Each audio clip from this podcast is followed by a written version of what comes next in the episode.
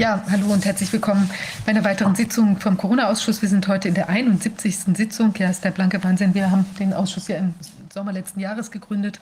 Äh, vier Rechtsanwälte, Antonia Fischer, Dr. Rainer Fümmich und ich bin Viviane Fischer. Und wir haben, vermissen heute Dr. Justus Hoffmann, der sich, glaube ich, durch Akten wühlt. Ähm, ja, jedenfalls. Ähm, und herzlich willkommen bei einer weiteren Sitzung vom Corona-Ausschuss. Wir sind heute in der 71. Sitzung. Ja, ist der blanke Wahnsinn. Wir haben den Ausschuss Könnten wir das ausstellen, das Echo bitte? Äh, vier Rechtsanwälte, Antonia Fischer, Dr. Rainer Regie. Und ich bin Viviane Fischer und wir haben.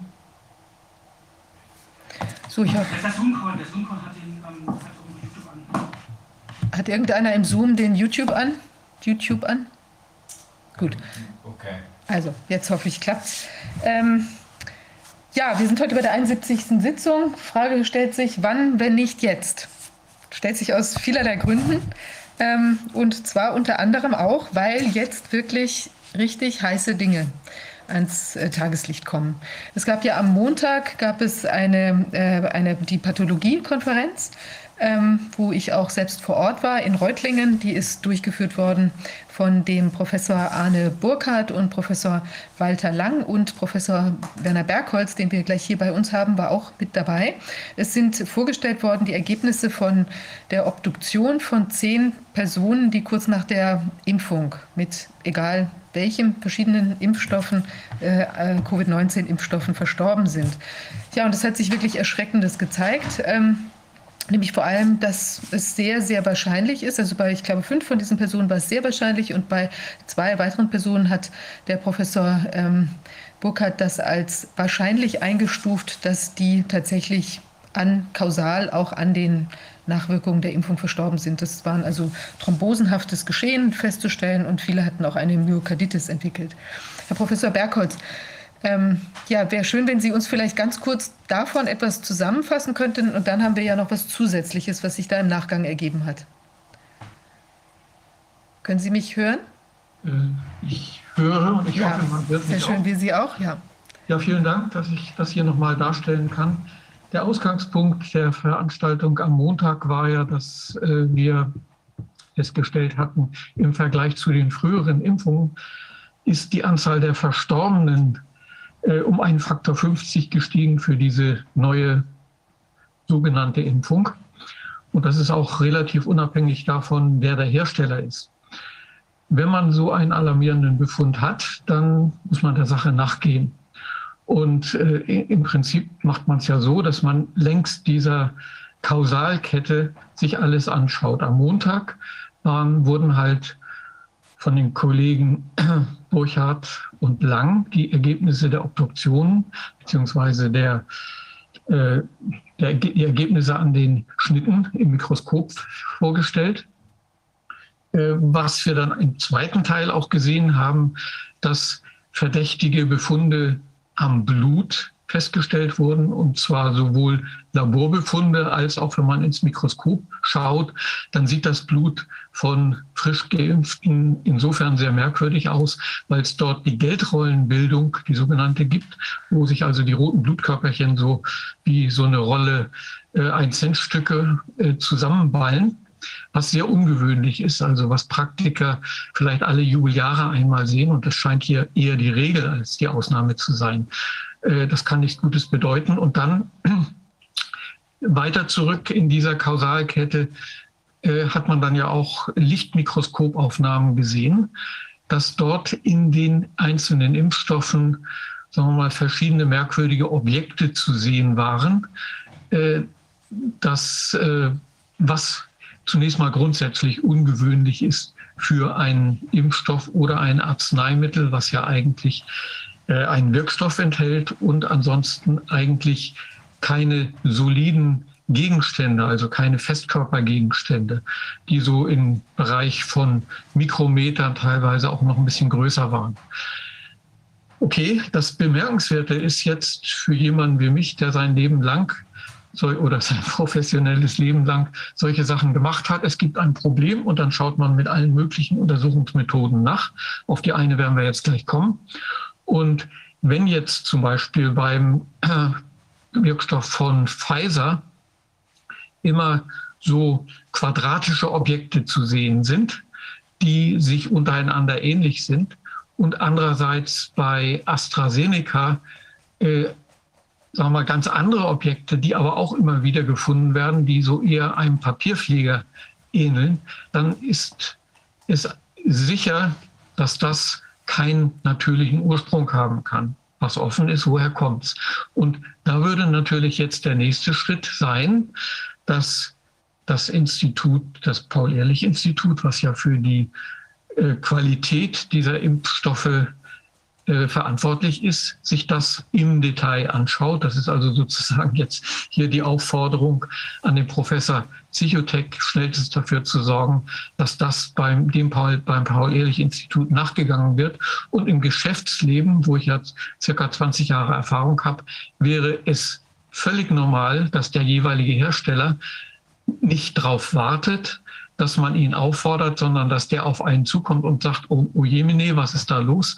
Äh, zeigt uns äh, äh, bitte, also aus Sicht des Herstellers, eure Ergebnisse und wie können wir dabei helfen. Das wäre natürlich gut, wenn das auch jetzt passieren würde.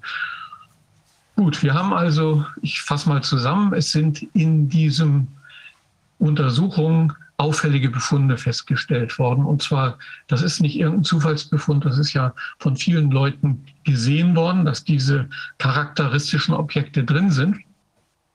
Und äh, was mir jetzt vorliegt, ist eine Raster-Elektronenmikroskop-Untersuchung, wo man nachschauen kann, welche Elemente sind da drin.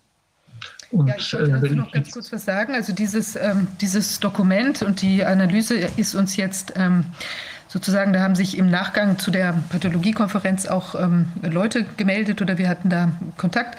Ähm, das ist ein, ein Team aus, ähm, von einer Hochschule in Deutschland, ähm, die im Moment eben sich nicht namentlich äh, zu erkennen geben können, die aber da intensiv am Forschen sind. Und ich muss wirklich sagen, tausend Dank dass das jetzt so schön läuft, dass wir da auch ähm, Ergebnisse bekommen, ähm, wo wir eben dann auch drauf aufbauen können. Und ich denke, im Nachhinein werden vielleicht werden wir vielleicht auch noch Fragen formulieren können, wo auch ähm, ja, wir die Hoffnung haben, vielleicht andere Forschergruppen ähm, finden zu können auf der ganzen Welt, die eben entsprechend uns auch mit weiteren Informationen oder die da den Stab aufnehmen können sozusagen. Es gibt eine Webseite, sage ich hier kurz, sagen wir dann auch zum Schluss nochmal, die haben wir ist extra dafür eingerichtet worden, www.pathologie-konferenz konferenz.de und da sind sowohl das, ähm, die, die, ähm, die Pressekonferenz als auch Dokumente, auch das, was wir jetzt gleich besprechen werden, ist dort auch schon verlinkt. Und wir, die, die Webseite, die ganzen Inhalte, auch die Pressekonferenz wird im Moment in zig Sprachen übersetzt, ist jetzt schon verfügbar auf Englisch, Italienisch, Spanisch. Also wer das weiterleiten möchte, auch ins Ausland. Ähm, wir sind ja weltweit von dem gleichen Problem betroffen. Ja, Herr Professor Bergholz, jetzt sind wir gespannt. Gut, dann muss ich jetzt also erstmal meinen Bildschirm teilen. Ich hoffe, dass. Ja.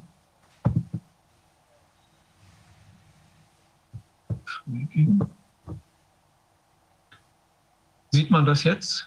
Es kommt was, ja. Da sollten ja. jetzt so drei Fläschchen zu sehen sein. Ja, sehen wir. Sehr gut. Das sind die Ampullen, in denen der jeweilige Wirkstoff angeliefert wird.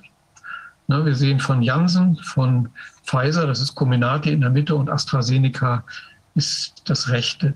So, äh, die Kollegen haben jetzt äh, diese Ampullen, da muss man ja das, die Flüssigkeit erstmal rausholen.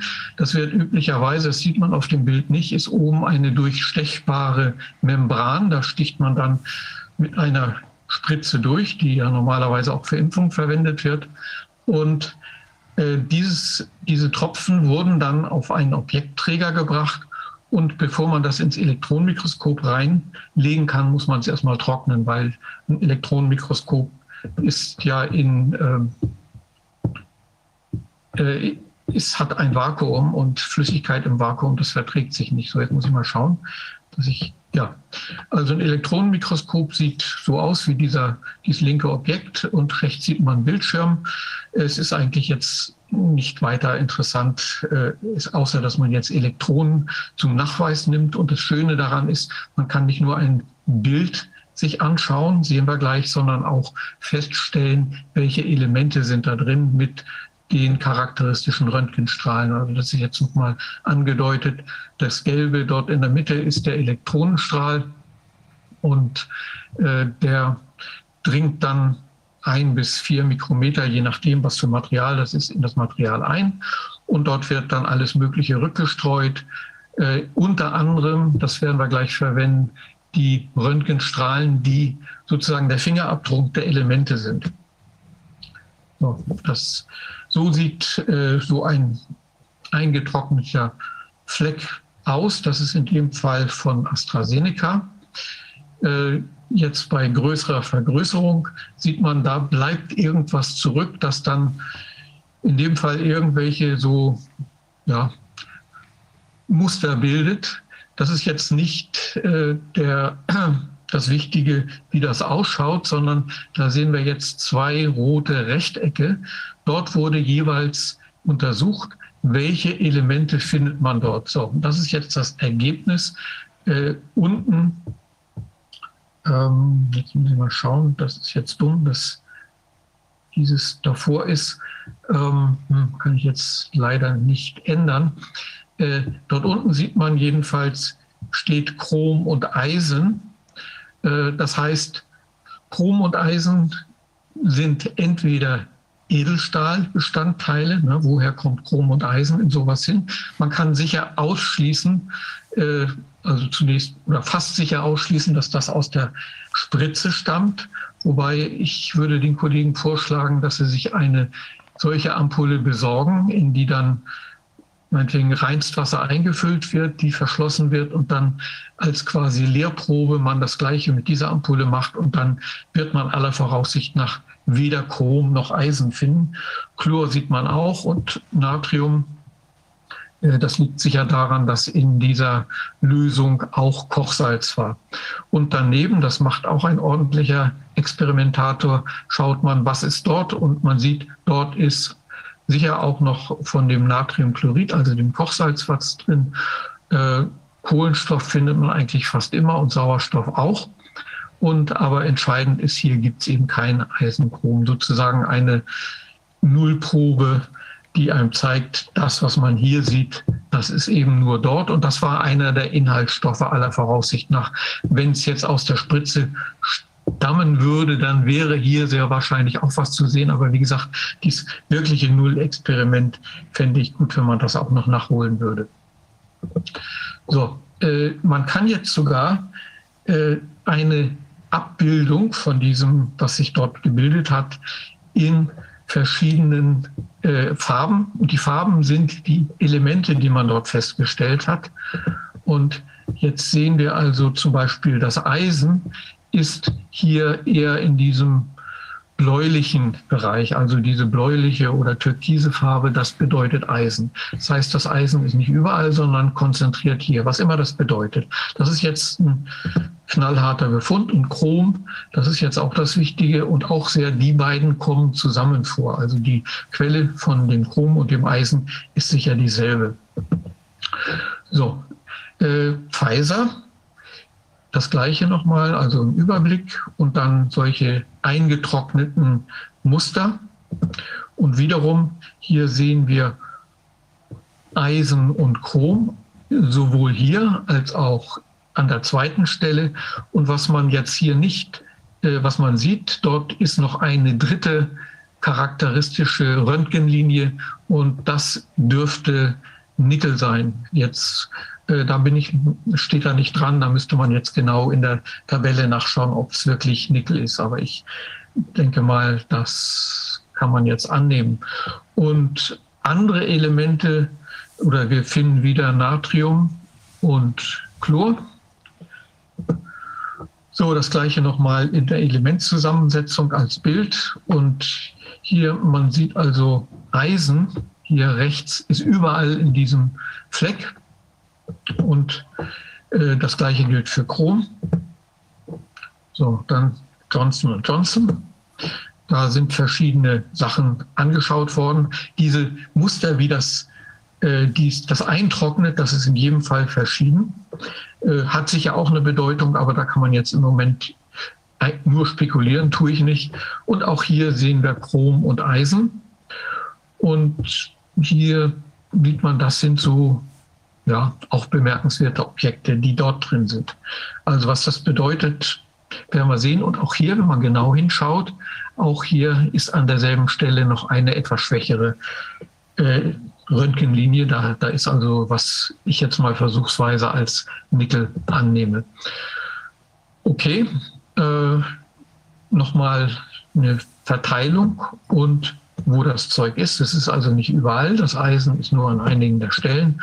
Und das sieht man jetzt hier nicht, aber das ist so angedeutet, das Chrom auch. Gut.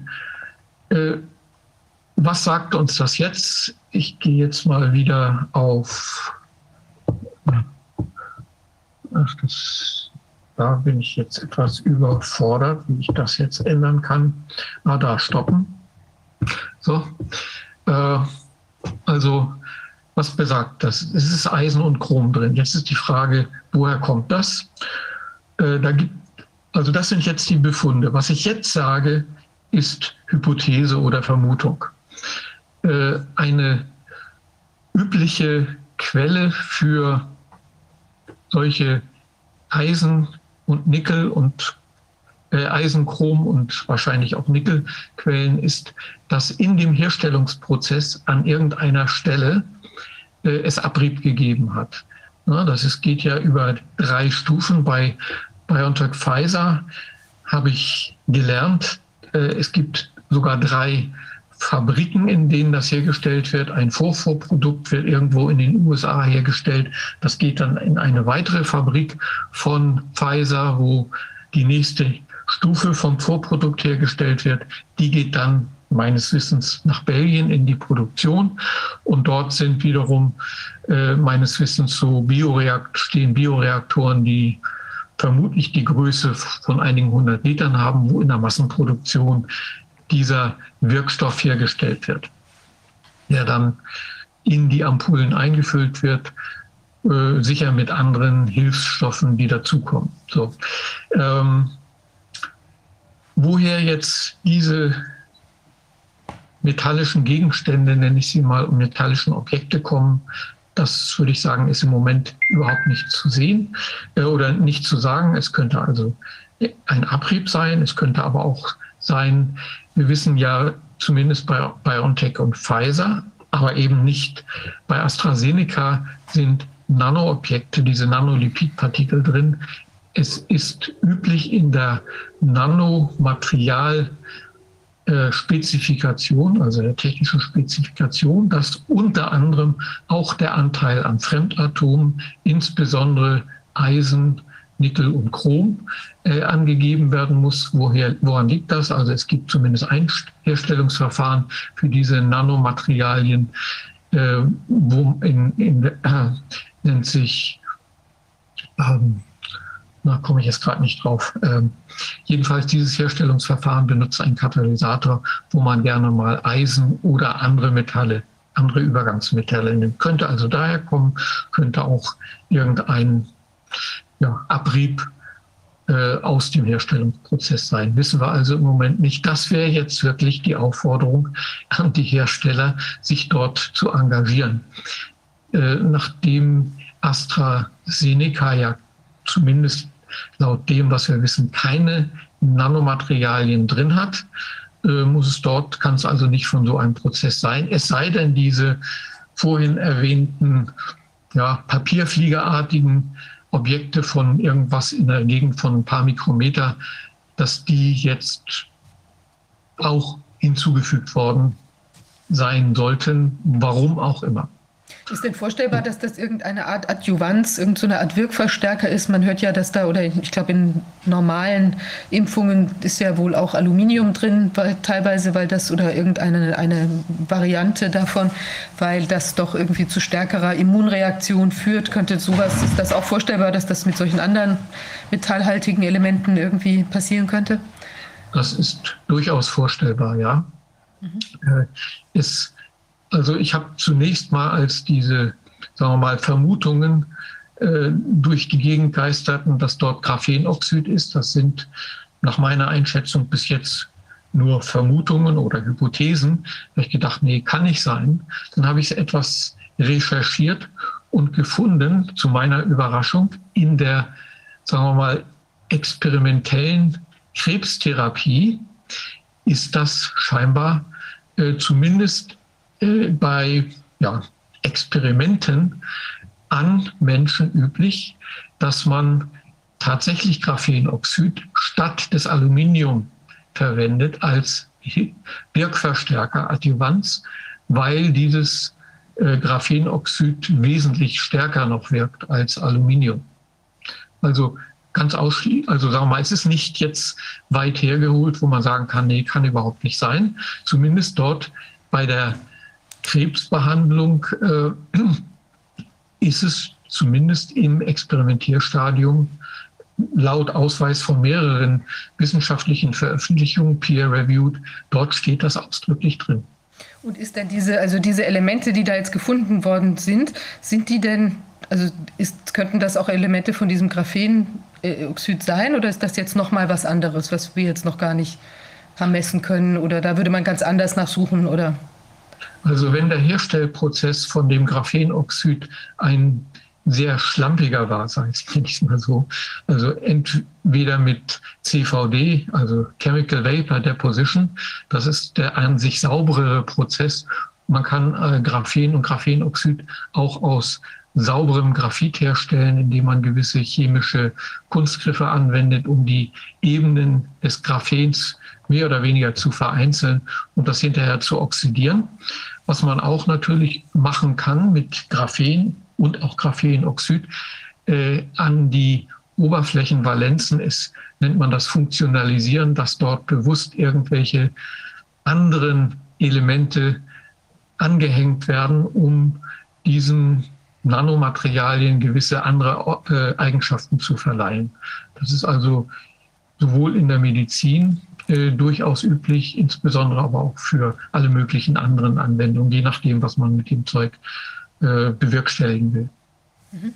Und, und jetzt dieses äh, Einführen von diesen Metallen da in den Körper. Also was ist denn da oder auch dieser Nano, Nanopartikel, das ist ja jetzt nicht ein übliches, also wir haben sonst keinen anderen Anwendungsbereich, außer jetzt in diesem Krebsbereich, wo eben eventuell solche experimentellen Dinge, aber solche Nano, Nanopartikel oder eben auch diese, diese Metallelemente, was immer das jetzt ist, das ist eigentlich, das kennt man sonst nicht aus anderen. Also mir nicht bekannt und deswegen war ich ja auch erstmal extrem skeptisch mit dieser Geschichte Graphenoxid, was ja mittlerweile auch dazu gekommen ist, dass die japanischen Kollegen, und zwar ich nehme an, das japanische Äquivalent vom Paul-Ehrlich-Institut, tatsächlich und zweifelsfrei Edelstahlpartikel gefunden haben in dem äh, Stoff von Moderna. Mhm. Ja, und äh, ich habe mir das mal angeschaut, das sieht tatsächlich nach Abrieb aus. Das sind also irgendwelche Objekte, die sehen nicht, durch, nicht so schön ähnlich aus wie das, was man im Lichtmikroskop bei BioNTech Pfizer und bei ja auch äh, Moderna gesehen hat.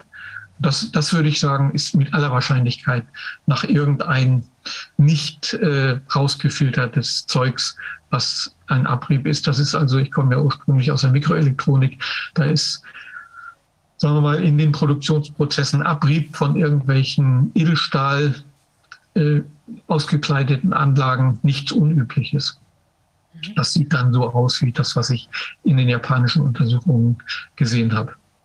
Und jetzt hatte mir also gestern der, die Person, mit der ich gesprochen hatte, die hatte gesagt, sie hätten in einer der Proben auch so, also, also Hinweise auch auf so seltene Erden. Werden denn seltene Erden, würde denn das, können die auch aus so einem Produktionsprozess stammen? Das ist ja schon relativ ungewöhnlich, dass man das ja auch was sehr Teures denke ich, da, ähm, dass man das dann so einsetzt in so einer, wie in, also in einem Bioreaktor oder sowas ist, da haben wir da Erkenntnisse, was das bedeuten könnte und was machen die im Körper? Sind die anders zu sehen als jetzt solche Metallverbindungen? Also ob man das jetzt in Bioreaktoren verwendet, habe ich null Ahnung. Aber das müsste der Hersteller halt sagen. Äh, die einzige Anwendung in der Medizin, die ich kenne, ist, dass man äh, bei Untersuchungen mit der Kernspinnresonanz Gadolinium, ich hoffe, dass es jetzt das Richtige der seltenen Erden ist, nimmt. Und zwar, weil es in der Natur äußerst selten vorkommt, so dass man also, wenn man Gadolinium sieht, äh, oder dass man wenig Störsignale bei der eigentlichen Untersuchung hat. Äh, wobei, da muss ich jetzt auch, darauf war ich jetzt nicht vorbereitet. Mhm. Das müsste ich jetzt nochmal mich selber vergewissern bei meinen ehemaligen Kollegen in der Jacobs University, die das systematisch untersuchen. Ja. Aber jedenfalls nochmal, um die Frage nochmal abschließend zu beantworten. Äh, wenn seltene Erden gefunden wurden, dann ist das ungewöhnlich und äh, kann eigentlich nicht durch Zufall in die Proben reinbekommen sein. So selten wie der Name es suggestiert, sind die seltenen Erden nicht. Aber äh, wiederum, sie sind selten genug, dass es ungewöhnlich wäre, dass man die dort findet. Das muss auch einen Grund haben. Okay, Wahnsinn. Also ich weiß, dass jetzt auch noch weitere Untersuchungen äh, anstehen. Also sagen wir mal jetzt unter in, in, in, Körpertemperatur, ja, also sich das mal anzuschauen oder auch eben mit Beimengung von Blut, also in dem und dann vielleicht trocknen lassen, ähm, weil natürlich unser Blut ist ja auch eisenhaltig. Ich habe jetzt keine Ahnung, also von der biologischen oder von den Reaktionsmöglichkeiten, die sich da ergeben könnten. Aber es ist ja doch so, dass wenn wir da vielleicht im Blut auch noch irgendeine Art von Eisenverbindung drin haben, mag die ja auch noch mal in irgendeiner Form interagieren mit dem äh, mit der Ingredienz. Also da das ist richtig. Also Hämoglobin äh, enthält ja sehr viel Eisen. Eisen ist ja das Schlüsselelement, das überhaupt den roten Blutkörperchen erlaubt, den Sauerstoff aufzunehmen in der Lunge und dann dort, wo er gebraucht wird, abzuladen. Und ähm, ja, äh, sagen wir mal, ich halte es für aber jetzt wirklich reine Hypothese, äh, dass man irgendwelche Nanomaterialien so funktionalisieren kann, dass sie mit dem Eisen in den roten Blutkörperchen in irgendeine Wechselwirkung treten. Das ist prinzipiell denkbar, aber wie gesagt, reine Spekulation im Moment. Äh, was aber überhaupt keine Spekulation ist, ist nämlich diese auffällige Geldrollenbildung.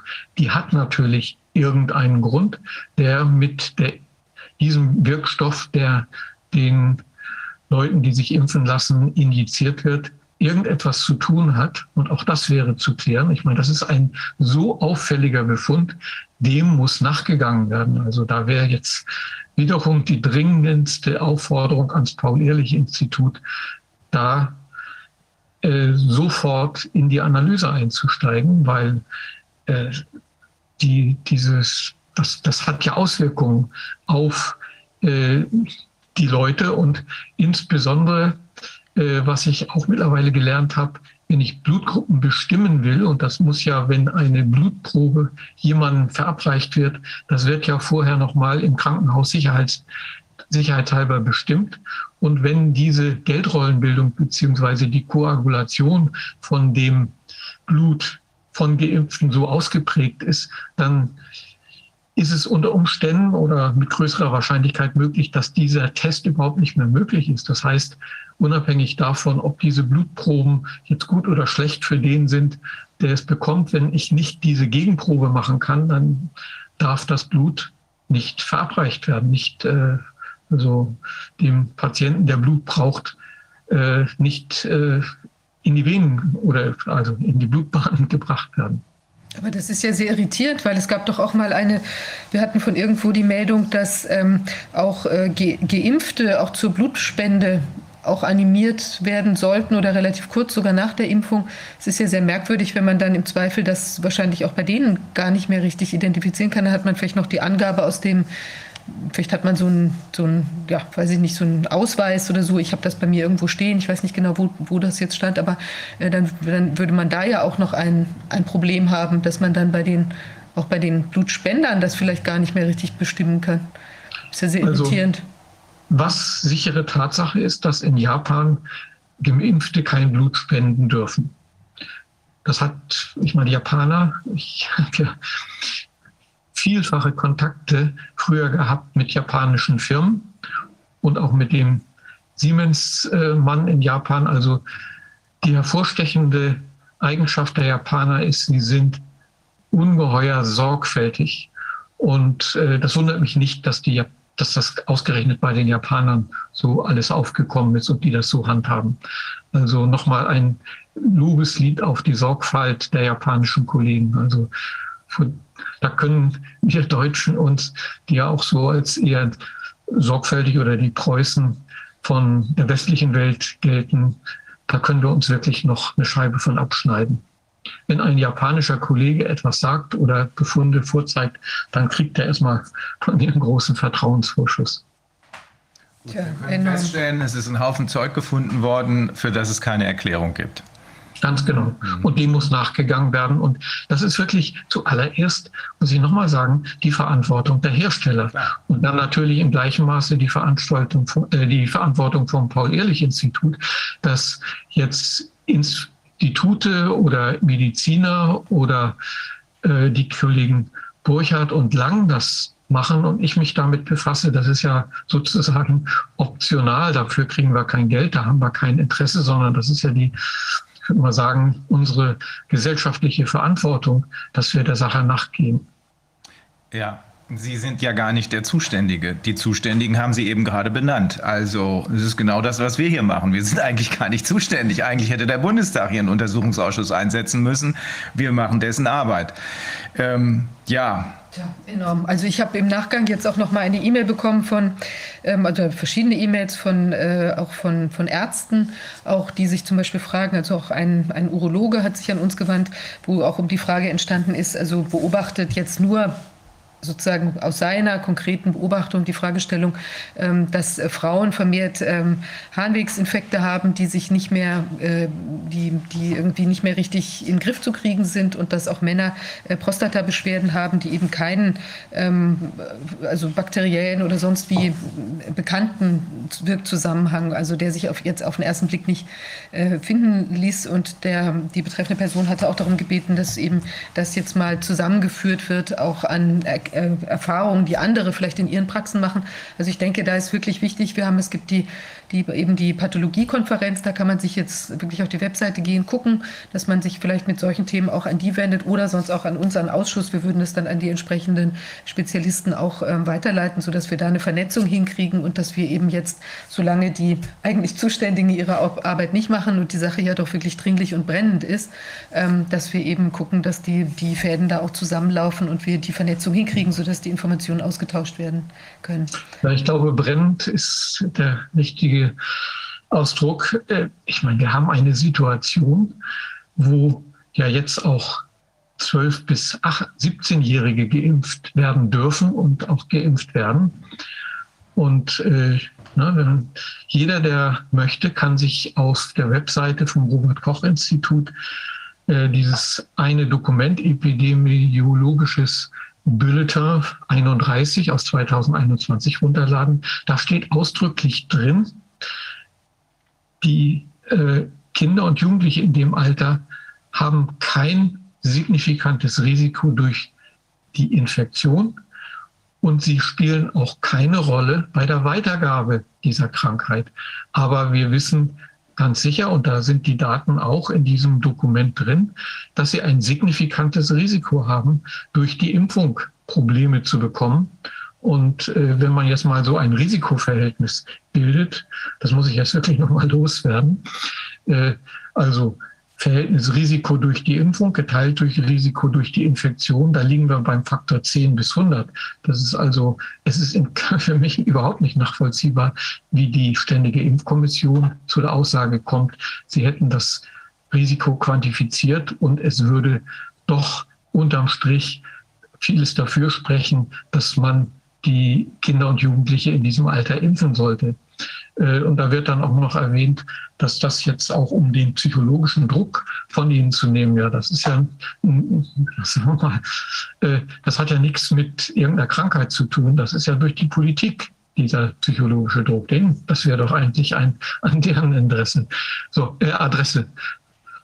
Okay, also wir haben ein Problem und vielleicht noch mal eine abschließende Bemerkung. Bei der Analyse des Problems, damit wir wirklich verstehen, was hier passiert, sind wir vielleicht bei 10 bis 20 Prozent. Also wir sind, äh, wie es jemand mal so schön gesagt hat, eher noch im Stadium der Problembewunderung, als dass wir es verstanden haben, was jetzt hier wirklich ist.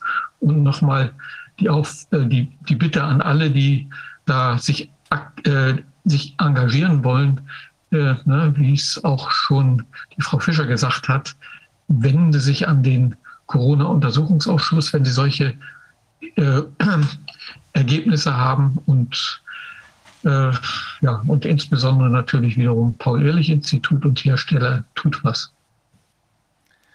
Ja. ja. Ja, Herr Professor Bergholz, wirklich sehr wichtig, auch dass wir das nochmal so ein bisschen erläutert bekommen haben. Es ist ja schon schwer, diese ganzen, sind ja doch hochtechnische, hochkomplexe äh, Vorgänge, die man da sich anschauen muss. Deshalb sind es eben auch wirklich Spezialisten, die sich das überhaupt nur angucken können. Auch, auch insbesondere zum Beispiel die Frage noch bei den Nanolipiden. Da gibt es ja auch diese katonischen Nanolipide, die da drin sind. Die müssen auch dringend untersucht werden, auch in den Auswirkungen. Da gibt es nur sehr wenige spezialisierte Labore. Also auch da, wenn jemand da ähm, aktiv sein möchte, auch Whistleblower aus dem Paul-Ehrlich-Institut oder sonst wo sind herzlich eingeladen, über die unsere Hinweisgeberseite vom Ausschuss zu gehen und uns da Dinge Dinge zukommen zu lassen. Also natürlich alles äh, vertraulich und auch gerne unter Inanspruchnahme mhm. anwaltlicher Verschwiegenheit. Und äh, kommen Sie ja, auf uns dazu zu. zu den Nanolipiden noch die Bemerkung. Äh, der Chef von BioNTech hat ja selbst irgendwann mal geäußert, die eigentliche Schwierigkeit wäre gewesen, die geeigneten Nanolipide zu finden. Und in dem Zulassungsdokument für die bedingte Zulassung der EMA steht unter anderem ja auch drin, dass noch zuverlässige Charakterisierungsmethoden für diese Nanolipide bis Juni dieses Jahres entwickelt werden mussten. Davon habe ich auch noch nichts gehört, ob es die mittlerweile gibt.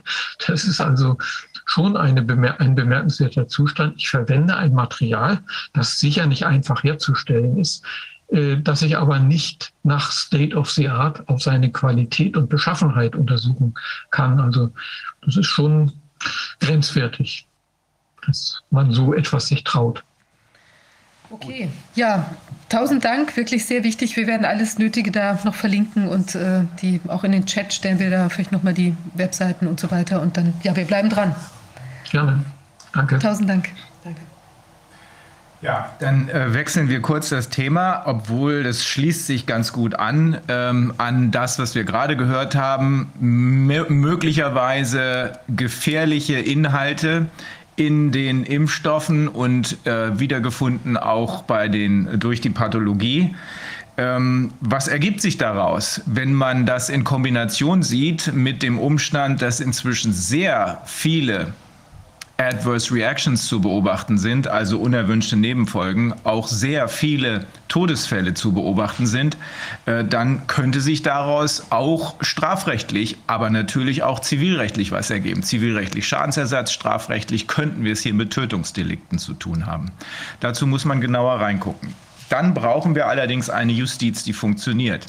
Und die Frage, die sich hier in Deutschland stellt, ist, funktioniert diese Justiz überhaupt noch oder ist sie vielleicht nicht erst seit Corona, sondern schon viel länger das, was ich mal als rauchenden Trümmerhaufen bezeichnet habe? Ich tendiere immer noch zu letzterer Einschätzung. Ähm, und um das zu belegen, dass wir hier, wenn es jedenfalls um, den, um die Auseinandersetzung mit großen Konzernen geht. Hier geht es ja jetzt bei Corona um die Auseinandersetzung mit sehr vielen, vielleicht sogar allen glo großen globalen Konzernen. Aber es war schon immer so, nach unserer Beobachtung, ich kann das sozusagen als Field Study bestätigen, nach der Beobachtung von uns und unseren Kollegen in meiner Kanzlei waren in den Zeiten, als wir äh, die Schrottimmobilienfälle äh, noch intensivst gemacht haben, 17 Kollegen damit beschäftigt. Wir können nur bestätigen, dass immer dann, wenn man gegen große Konzerne angeht, in den Gerichten eine ja, eine Tendenz besteht, diesen großen Konzernen irgendwie entgegenzukommen. Das ist politisch gewollt, denn äh, wir erinnern uns an die Sprüche von äh, Frau Merkel. Äh, danach handelt es sich bei der Deutschen Bank um eine systemrelevante Bank. Äh, man könnte leicht den Verdacht hegen, dass das bedeutet, sie ist so systemrelevant, dass sie über dem Gesetz steht. Und dann sind wir schnell bei dem Befund, die ähm, Kleinen hängt man, die Großen lässt man laufen, weil auf die Kleinen die ganze Härte des Gesetzes angewendet wird und bei den globalen Konzernen dann einfach mal weggeguckt wird. Das ist zumindest meine Beobachtung und die meiner Kollegen. Ähm, um, äh, das, um das nochmal zu, äh, zu verdeutlichen, äh, nochmal ein Satz vorneweg. Die, wenn die Industrie, wenn globale Konzerne aufgrund unter anderem solcher Hilfestellungen von der Politik glauben, über dem Gesetz zu stehen, dann müsste eigentlich die Politik einschreiten. Wenn die Politik auch nicht einschreitet, dann ist der letzte Rettungsanker der Demokratie, denn darum geht es hier, die Justiz. Und wenn die auch nicht einschreitet, dann haben wir ein richtiges Problem. Ähm, das haben wir aber nach meinen Feststellungen nicht erst seit Corona, sondern ich will es noch mal an einem Beispiel festmachen, an zwei Beispielen eigentlich. Ähm, und dann kommt der Kollege äh, Wilfried Schmitz. Ähm, ich will es noch mal an einem Beispiel festmachen. Das betrifft die Deutsche Bank. Da ging es um die Schrottimmobiliengeschichten. Schrottimmobilien sind Immobilien, die zum Doppelten und Dreifachen des wahren Wertes an überwiegend vermögenslose Geringverdiener über sogenannte Drückerkolonnen oder ähm, äh, Agenten oder Vertreter äh, vertickt wurden. Immobilie zusammen mit der Finanzierung. Ähm, Warum sage ich das? Dass äh, hier die äh, Immobilien zum doppelten und dreifachen des wahren Wertes äh, verkauft wurden? Äh, na, weil wir es wissen, weil auch die Deutsche Bank das weiß und die anderen Banken, die hier involviert waren, wie die Hypobank, die Dresdner Bank, die Commerzbank und viele andere mehr, die wussten es auch. Die haben nämlich eigene Einwertungen gemacht. Ich habe da, um das Grundproblem aufzuzeigen, ähm, ein Bild, das kann vielleicht jetzt eingebildet, äh, eingeblendet werden. Das ist das, äh, das Bild Nummer eins. Das ist ein Darlehensvertrag, der aus Versehen ähm, an den Kunden geschickt wurde. Ein Darlehensvertrag, der auf der ersten Seite den Betrag enthält, der für die Wohnung damals bezahlt werden musste. Es war so eine 20 Quadratmeter äh, große Wohnung in einer Wohnanlage in Duisburg-Mülheim. Alle 237 Wohnungen sind von der Deutschen Bank finanziert worden. Das war vorher alles genau ausgemacht worden, auch zu welchen Bedingungen, wie hoch die Zinsen sind und so weiter. Der Betrag ist 118.820.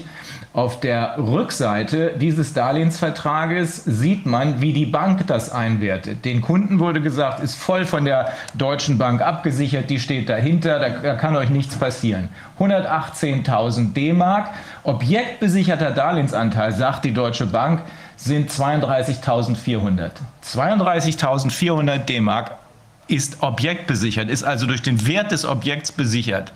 Das heißt, dem Kunden wurde mit Wissen und Wollen der Bank, das wissen wir inzwischen auch, weil Mitarbeiter der Bank haben es zugestanden in den Beweisaufnahmen, mit Wissen und Wollen der Bank gesagt, das Ding ist von der Deutschen Bank geprüft, ist voll werthaltig. Also den Wert von 118.000 hat es. Die Bank selber sagt, nee, ist nur 32.400. Der Rest ist persönlicher Darlehensanteil. Der Rest hebt ab auf die Bonität des Kunden, der keine hatte, weil das überwiegend vermögenslose Geringverdiener waren. Wie hat man die Lücke zwischen dem, was man finanziert hat, 118.000, und dem wahren Wert, 32.400, gedeckt? Da ist ja eine Lücke von 86.000 Mark, indem man den Kunden gleichzeitig auch noch eine Lebensversicherung untergejubelt hat, mit dem Bemerken, damit würde ihr Leben sicherer werden. In Wahrheit hat es nur die Ausfalllücke, die die Bank äh, hatte, ähm, gedeckt. Ich sage das deshalb so deutlich, weil das hier, diese Fälle hier, die in den 90ern, in den Ende der 80er und 90ern liefen. Das war sozusagen der Probelauf für die Deutsche Bank und andere Banken, dann am Ende in den USA es auf die Spitze zu treiben. In den USA wurden diese sogenannten Schrottimmobilien, also Immobilien, da waren es nicht nur Wohnungen, sondern ganze Häuser, ähm, äh, an, an Millionen von Menschen vertickt. Die Deutsche Bank hat da massiv mitgewirkt. Und diese ganzen Darlehen, von denen man wusste, dass der Kunde sie nie bezahlen werden äh, würde. Äh, diese ganzen Darlehen wurden dann in große Tüten gepackt sozusagen und als Wertpapiere von der Deutschen Bank und anderen Banken ähm, an andere Banken weiterverkauft an Stupid German Money, so haben die das damals genannt, ähm, unter anderem an die Bayerische Landesbank, an äh, viele deutsche Banken, IKB Bank, die meisten davon sind inzwischen pleite. Die haben diese großen Pakete, 400 Millionen, 500 Millionen, in denen solcher Schrott steckte, ähm, weiterverkauft an die Rentnerin und ihr gesagt, guck mal hier, für 20.000 kannst du einen ganz tollen Anteil an einem großen Paket kaufen, ist voll werthaltig, das sind nämlich Immobilien, da wohnen Leute drin. Und weil die da drin äh, wohnen, wohnen, werden sie niemals ihre Zinszahlungspflichten vergessen. Ist absolut sicher. Erstens, wir stecken dahinter und zweitens, guck mal her, Zinsen in Höhe von 8 Prozent, 10 Prozent werden ganz sicher bezahlt. Wurden sie nicht. Denn äh, in den USA, in den allermeisten Ländern ist es, äh, Bundesstaaten ist es so, dass wenn man seinen Kredit nicht mehr bezahlen kann, den die Bank äh, in diesem Beispiel hier in Höhe von 118.000 Mark finanziert hat und man merkt, oh Mist, äh, ich kann es nicht bezahlen, weil die versprochenen Mieten nicht stimmen. Die stimmten nie, die sind ein Drittel zu hoch angegeben worden, die Zinskosten sind ein Drittel zu niedrig angegeben worden, das konnte nicht gut gehen. Ähm, dann hat man ähm, in den USA die Möglichkeit, sich einfach zu verabschieden. Man packt den Schlüssel zur Immobilie in einen Briefumschlag, schickt ihn an die Bank und sagt, besten Dank, wird, wird froh und glücklich damit, wir steigen aus.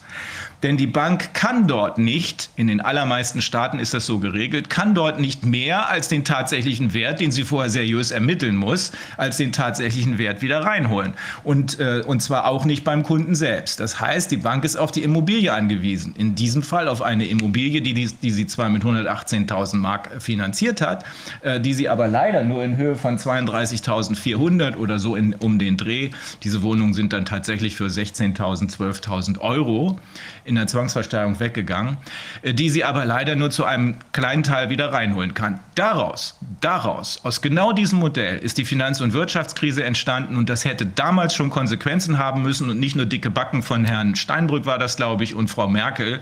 Äh, sowas darf nie wieder passieren. Es läuft jetzt im großen Stil noch viel, viel schlimmer.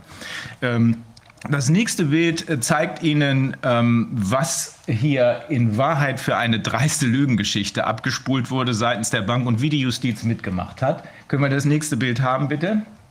Das ist, ähm, das ist ein Ablenkungsmanöver. Eigentlich hätte, hätte hier die Justiz ermitteln müssen und die Instanzen haben auch ermittelt und haben teilweise festgestellt durch Beweisaufnahmen, oh mein Gott, die Vermittler, die hier Wohnung und Immobilie vermittelt haben, die haben ja die die äh, äh, Wohnung und Finanzierung vermittelt haben, die haben ja für zwei Leute gehandelt. Für den Verkäufer, aber auch für die Bank. Also waren sie Erfüllungsgehilfen der Bank. Sie haben mit deren Wissen und Wollen deren Kredite vermittelt. Also haftet die Bank für deren ja, äh, falsche Aussagen. Das wollte der BGH aber nicht, obwohl es diese Entscheidung gab. Der hat sie alle aufgehoben mit, äh, in diesem Fall, man darf nicht pauschalisieren, aber es war der 11. Senat des BGH, den hatte ich auch mal angezeigt wegen Rechtsbeugung. Natürlich wurde da nicht ermittelt, weil ich brauche es nicht auszuführen. Ähm, er hat jedenfalls all die Entscheidungen, die es gab, aus den Angeln gehoben und hat versucht, die Justiz in eine Richtung zu drängen, in der ihr kein normaler Bürger mehr folgen kann. Und hat eine Idee erfunden, hat gesagt, der ganze andere Kram ist egal, ihr müsst euch nur noch dafür interessieren, ob in diesen Fällen die Bank rechtzeitig bei Vertragsschluss eine Vollmacht hatte. Denn das ist unseren Mandanten ähm, mitgeteilt worden. Überwiegend vermögenslose Geringverdiener, die hatten kein Interesse an solchen Immobilien, hatten keine Idee davon, wie sowas funktionieren kann, hatten kein Geld. Also hat man sich dieses Konzept ausgedacht, das Geld liefern wir eben gleich mit für diese Käuferschicht. Und ähm, da wurde den Kunden, damit sie sich keine großen Gedanken machen müssen über die Frage, wie mache ich einen Darlehensvertrag, wie mache ich einen Kaufvertrag, wie mache ich einen Hausverwaltervertrag, einen Mietvertrag und so weiter, wurde ihnen gesagt, brauchst du um nichts zu kümmern. Ein seriöser Bevollmächtigter, ein Treuhänder, dem gibst du eine Vollmacht und der regelt alles andere. Wie wir jetzt wissen, ist der seriöse Treuhänder ein Darlehensvermittler der Bank gewesen, der das Ganze äh, konzertiert hat. So, so spitzte sich die Frage zu in den Gerichten und jetzt sage ich Ihnen gleich, warum selbst das der Bank um die Ohren geflogen ist, weil noch nicht mal dazu war sie fähig, da sorgfältig zu arbeiten. Ähm, so spitzte sich die ganze Frage zu auf die, auf die Frage, hat die Bank rechtzeitig bei Abschluss des Vertrages mit dem Kunden, der Kunde war ja vertreten, er hat ja eine Vollmacht gegeben. Hat die Bank bei Abschluss des Vertrages diese Vollmacht gesehen? Und wenn er die nicht gesehen hat, wenn die Bank die nicht gesehen hat, verliert die Bank bei, wenn bei Abschluss des Vertrages die Vollmacht nicht da war. Hier auf diesem äh, Bild hier sehen wir einen typischen Darlehensvertrag. Das war eine Wohnung in einer mit 171 Wohnungen von der Deutschen Bank durchfinanzierten Wohnanlage in Siegen am Kornberg. Das ist ähm, ein kleines Darlehen mit der Nummer 01 auf der linken Seite. Oben sieht man es 31.812. Dazu kam ein größeres Darlehen mit der Endnummer 87 111.939, also so um die 140, um, um ein bisschen mehr als 140.000 Mark. Äh, das 01er Darlehen ist eine Kreditlinie. Ähm, deswegen ist die besonders teuer, 12,25 Prozent äh, Zinsen. Äh, und das 87er ist ein Guthaben. Also einmal habe ich eine Kreditlinie, ich kann also hier bei der Nulllinie nach unten gehen und die Linie ausschöpfen und einmal habe ich ein Guthaben und kann das Guthaben abräumen, bis ich bei der Nulllinie angekommen bin. Ist aber egal. Dieses Darlehen in Höhe von rund 140.000 Mark. Jetzt ist die entscheidende Frage, wann ist es geschlossen worden? Denn die weiter anschließende Frage, die der BGH beantwortet haben will, ist, hat die Bank bei Abschluss des Darlehensvertrages die Vollmacht gesehen? Oder hat sie sie nicht gesehen? Und hier gibt es zwei Daten. Ich gehe da schnell durch, hoffentlich nicht so schnell, dass es nicht verstanden werden kann. Es gibt einmal die Möglichkeit, dass der Vertragsschluss am 29.12. erfolgte. Können wir das ein bisschen nach unten schieben oder das nächste Bild zeigen? Da sieht man es, 29.12.92, weil an dem Tag hat die Bank unterschrieben. Hier war es immer so, dass alle Darlehensverträge vorher fertig waren. Es fehlte nur der Name und der Wohnort und der Beruf des Kunden. Alles andere stand ja fest, weil die Bank vorher mit den Vermittlern, die den Kunden gegenüber als Treuhänder auftraten, hinterher alles ausgedealt hatte. Die Bank hat also diese Verträge fertig gemacht, hat sie, äh, wenn die Unterlagen vom Kunden kamen, wo dann auch die Bonität schon von den Vermittlern, die ja Vermittler der Bank waren, überprüft worden war, äh, hat dann einfach nur alles ausgefüllt und den fertig ausgefüllten Darlehensvertrag ohne Unterschrift an den Treuhänder geschickt. Der hat aus diesem Bild ersichtlich am 28.12.92 unterschrieben. Das, ist, das nennt man dann Angebot auf Abschluss des Vertrages. Der, der, der zuerst unterschreibt, der macht das Angebot. Und angenommen hat es die Bank, so sieht es jedenfalls hier aus, am 29.12. Und zwar dadurch, dass sie das Geld auf dem Kundenkonto zur Verfügung gestellt hat. Das nennt sich konkludente Annahme. Man kann auch formal annehmen, dann unterschreibt man und muss es dem Kunden zuschicken. Aber hier hat sie es konkludent angenommen. Das nächste Bild bitte beweist das, denn die Bank selber, können wir das nächste Bild sehen? Denn die Bank selber hat dem Kunden das hinterher zugeschickt. Da steht drin, zusammen mit dem Darlehensvertrag diese Anschrift. Anbei überreichen wir Ihnen eine Anschrift des von uns unterschriebenen Darlehensvertrages. Wir freuen uns, Ihnen die vereinbarten Darlehen mit Wirkung vom 29.03.92 zur Verfügung stellen zu können. Ab diesem Tag hat die Bank auch 3% Zinsen, das nennt sich Bereitstellungsprovision, Bereitstellungszinsen, auf das auf dem Kundenkonto liegende Geld, Kundenkonto, es war nicht mehr bei der Bank, äh, berechnet. Ähm, Ab dem Moment, wo man das Geld dann abruft und es hierhin und dorthin äh, überweist, da wird dann der echte, der Vertragszinssatz berechnet. Das hier spricht also dafür, dass der Vertragsschluss konkludent, dadurch, dass die Bank auf das Angebot auf Abschluss des Darlehensvertrages erfüllt hat, indem sie das Geld auf dem Kundenkonto zur Verfügung gestellt hat, spricht alles dafür, dass es am 29.12. war. Das nächste Bild bitte. Das haben auch äh, alle Zeugen ne, und jetzt das nächste Bild. Jetzt haben auch alle Zeugen bestätigt, dass Bankzeugen wohlgemerkt, dass in dem Moment, wo die Bank das Geld auf dem Kundenkonto liegen hatte, der Vertrag erfüllt war und dass das das Datum des Vertragsschlusses war. Ähm, ein Nachtrag, oben links sehen Sie das, Nachtrag zum Darlehensvertrag vom 29.12.92 sagt nochmal, dass die Bank selbst vom Darlehensvertrag vom 29.12.92 ausging. Warum belügt sie dann das Gericht. Und wie macht sie das? Nächstes Bild bitte. Das war die Vollmacht, die dem Kunden gegeben wurde und die die Bank bei Vertragsschluss, hier also am 29.12.92 gesehen haben musste. Wenn nicht, ist der Vertrag unwirksam. Das war die Vollmacht.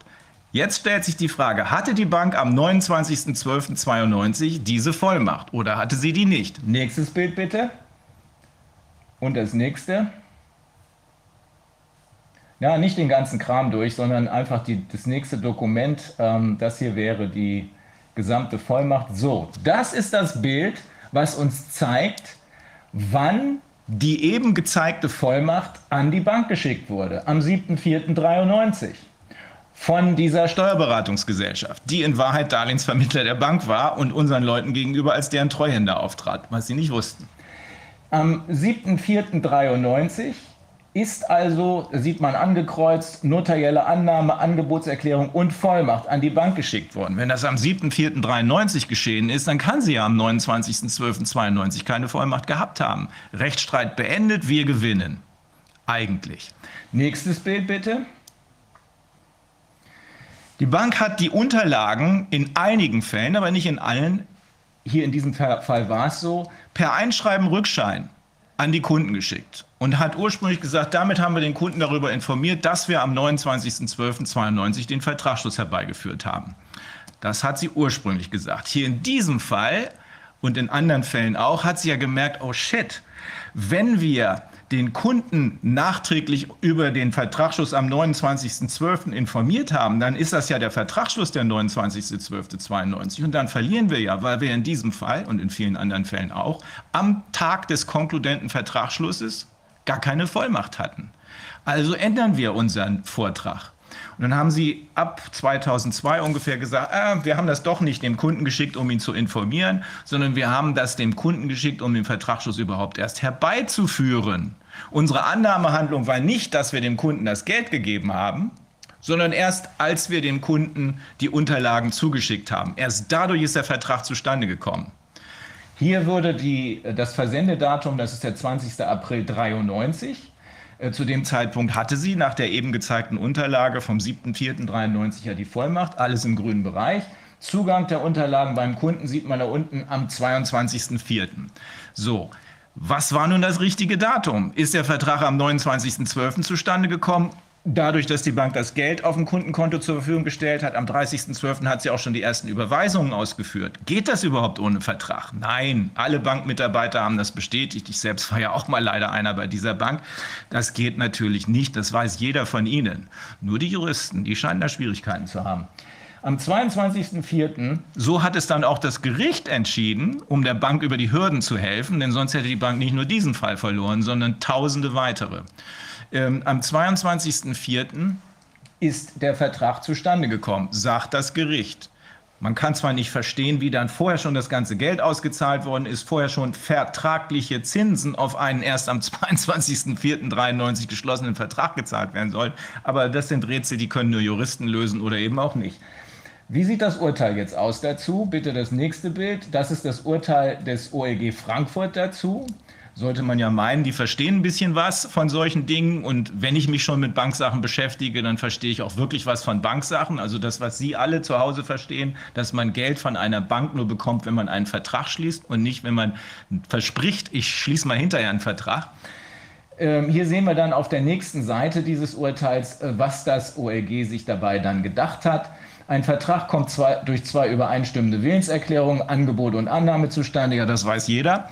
Ähm, und dann sagt sie, ähm, aber nicht, dass die Annahmeerklärung das zur Verfügung stellen des Geldes war, das ist es, haben inzwischen alle Zeugen bestätigt, alle Bankzeugen bestätigt, sondern sie sagt, nee, dies war ausweislich des Rückscheins am 22. April 93 der Fall. Zack, meine Mandanten verlieren das Ganze, weitestgehend, ein paar Mark haben sie als Feigenblatt dann doch noch bekommen.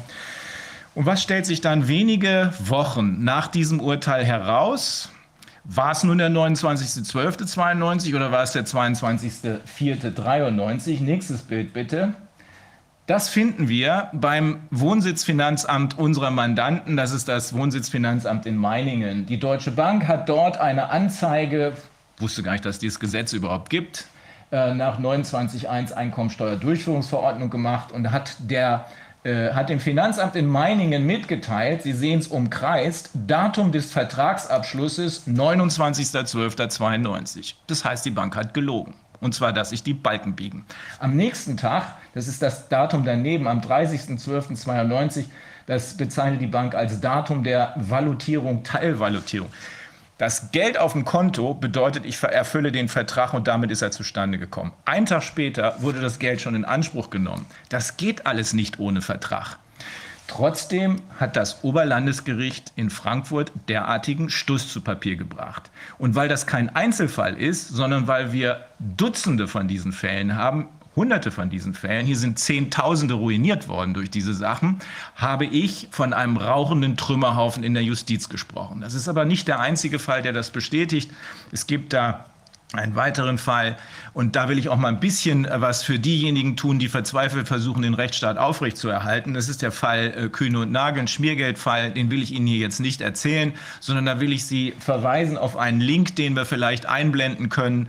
Äh, zehn Minuten ist gerade vor ein paar Tagen auf NDR, äh, NDR 3, äh, Entschuldigung, NDR 2, äh, die Sendung Panorama 3 ähm, erschienen. Zehn Minuten Bericht, sehr schön gemacht, zeigt, wie hier äh, in Hamburg, in diesem Fall, das ist der äh, Sitz der Firma Kühne und Nagel, alles getan wurde, um die Wahrheit zu verheimlichen, die Wahrheit auf den Kopf zu stellen und wie, das muss man zur Ehrenrettung sagen, der erste Senat des BGH, der zuständig ist für solche Fälle, zweimal dazwischen gefunkt und gesagt, so geht das nicht, Leute, nun macht's endlich mal richtig. Jetzt sind wir zum dritten Mal oben, weil auch beim dritten Mal hat äh, das Oberlandesgericht in Hamburg gemeint, das Recht auf den Kopf stellen zu müssen, weil hier geht es ja wohl um ein einen systemrelevanten Kunden. So, ich hoffe, das war nicht zu langweilig und nicht zu schnell, aber es sollte ausreichen, um zu erklären, warum ich meine Kollegen übrigens genauso, die in diesem äh, Bereich tätig gewesen sind, von einem rauchenden Trümmerhaufen sprechen. Und das ist zu, mit allerletzter Deutlichkeit bestätigt worden durch das Verhalten der Justiz im Zusammenhang mit Corona. Insbesondere durch das Verhalten der Justiz gegen ihren eigenen Kollegen, gegen äh, den Richter am äh, Amtsgericht ähm, in Weimar, der nach einer völlig ordentlichen Beweisaufnahme mit einem absolut sauberen Urteil, äh, was sich leider äh, gegen Mr. Global wendete, also gegen die Konzerne, die im Moment unsere, unsere Regierung äh, gefangen halten, könnte man sagen, der danach durchsucht und beschlagnahmt wurde. Ein Hammer, der international für einen Aufschla Aufschrei äh, gesorgt hat und äh, wenn das nicht reicht als Aufwecksignal für den Rest der Justiz, dann weiß ich es auch nicht. Jetzt haben wir aber damit Sie nicht zu sehr durch mich gelangweilt werden, noch den äh, Kollegen Wilfried Schmitz, der auch noch ein bisschen was zu erzählen hat. Wilfried. Hören? Ja. Ja, hallo zusammen, grüß Gott. Ähm, danke für die Einladung. Ähm, ja, auch vielen Dank für deinen spannenden Fall. Äh, worüber wir jetzt hier sprechen, ähm, das ist von, von zentralster Bedeutung. Ja, also ich, ich höre das immer wieder raus, wenn ich mit den Menschen spreche, äh, die ja kritisch sind, auch Corona-kritisch sind, äh, dass die sich nicht vorstellen können, in welchem Zustand unsere Justiz ist. Ähm, aus meiner Sicht ist das, was wir weltweit seit März letzten Jahres erleben, also äh, dadurch bedingt, dass eben die Justiz ihren Job nicht macht. Das heißt, der Ausfall der Rechtspflege weltweit, ja, nicht nur in Deutschland. Also ich dachte zuerst, ich müsste es auf die westliche Welt begrenzen, aber das stimmt ja nicht. Äh, wir sehen ja auch dann in Australien und in anderen Ländern, was da abgeht. Ähm, das ist der, die letzte Ursache oder die Hauptursache dafür, dass hier überall die soziale Ordnung zusammenbricht.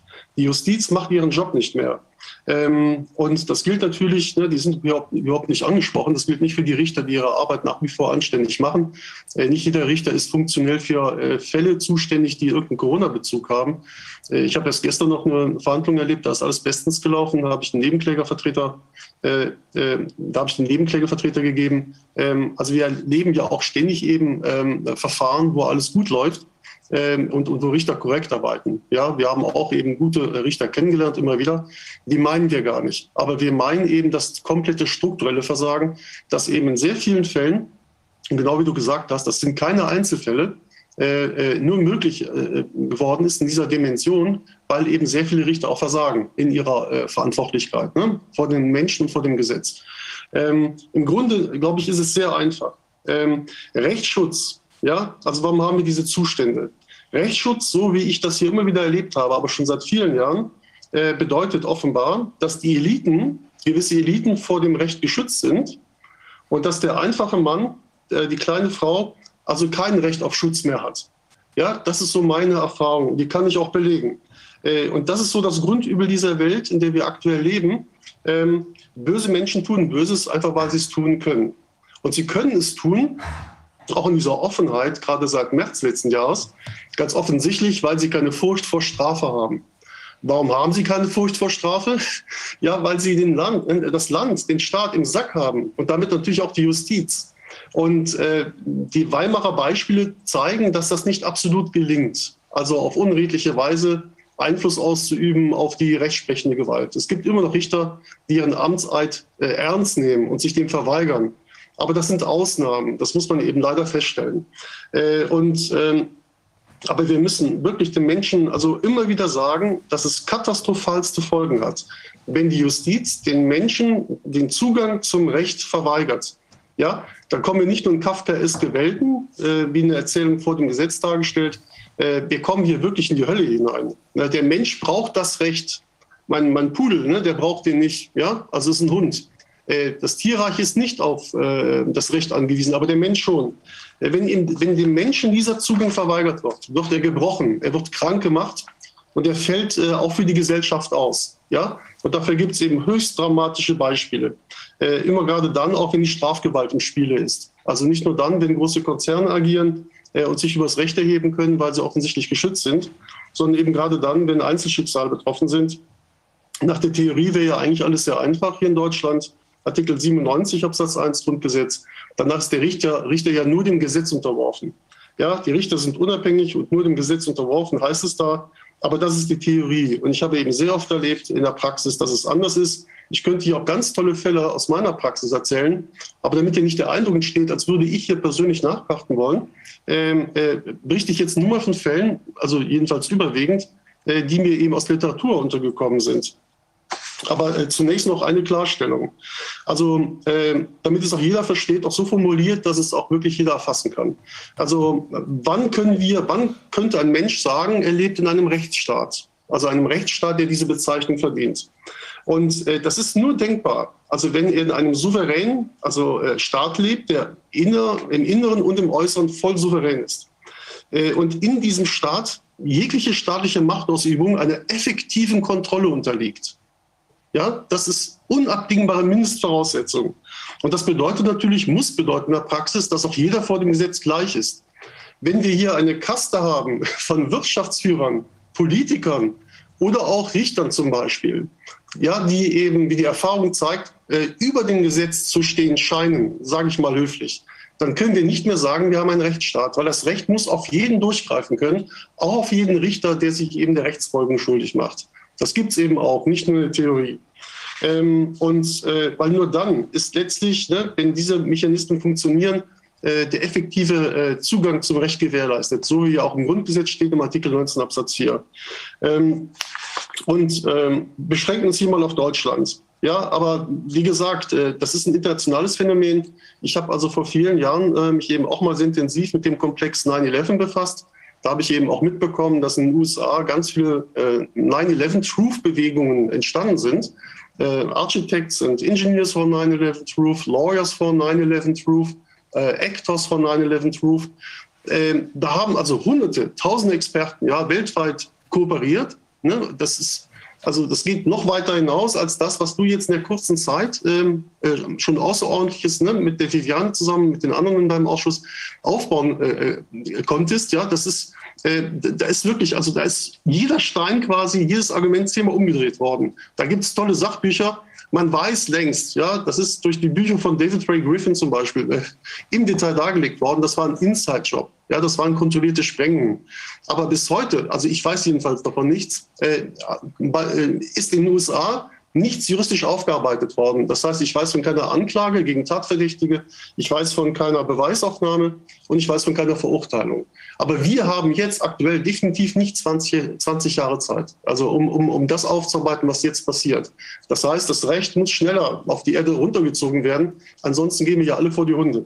Ähm, also beschränken uns mal auf Deutschland. Für mich war immer drehend Angelpunkt Paragraph 339 StGB. Äh, kennt ihr alle, das ist der Paragraph der Rechtsbeugung.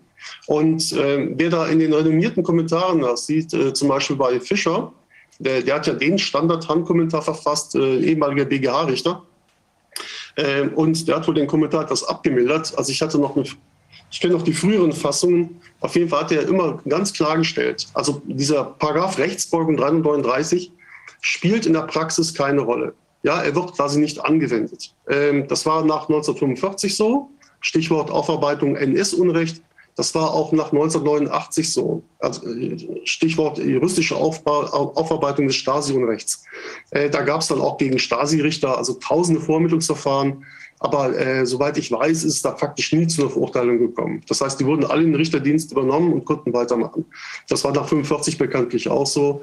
Äh, man weiß eben, das haben ja auch äh, Experten nachgewiesen, da gibt es ganz viel Literatur zu. Hier hast du schon erwähnt, Ingo Müller, mhm. ja, furchtbare Juristen. Ähm, also die Justiz war durchsetzt mit Richtern, die eben das NS-Parteibuch hatten.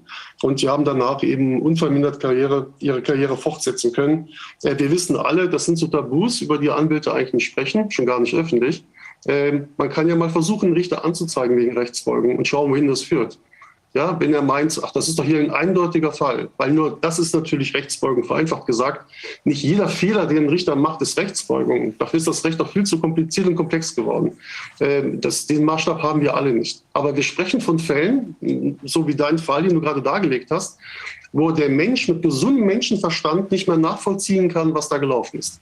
Ja, er liest es schwarz auf weiß, aber er denkt, das ist Wahnsinn. Das ist doch, ja, das hat doch mit Rechts und äh, mit Recht und mit gesundem Menschenverstand nichts mehr zu tun. Und das kann man wirklich äh, äh, feststellen. Jeder Mensch weiß in seinem Herzen, was Recht ist. Also der einfachste Hilfsarbeiter ist nicht so dumm, dass er nicht verstehen kann, wenn er also vor Gericht vergewaltigt wird. Ja, weil das Recht auf den Kopf gestellt wird. Also diesen Respekt äh, muss jeder Richter jedem Menschen entgegenbringen.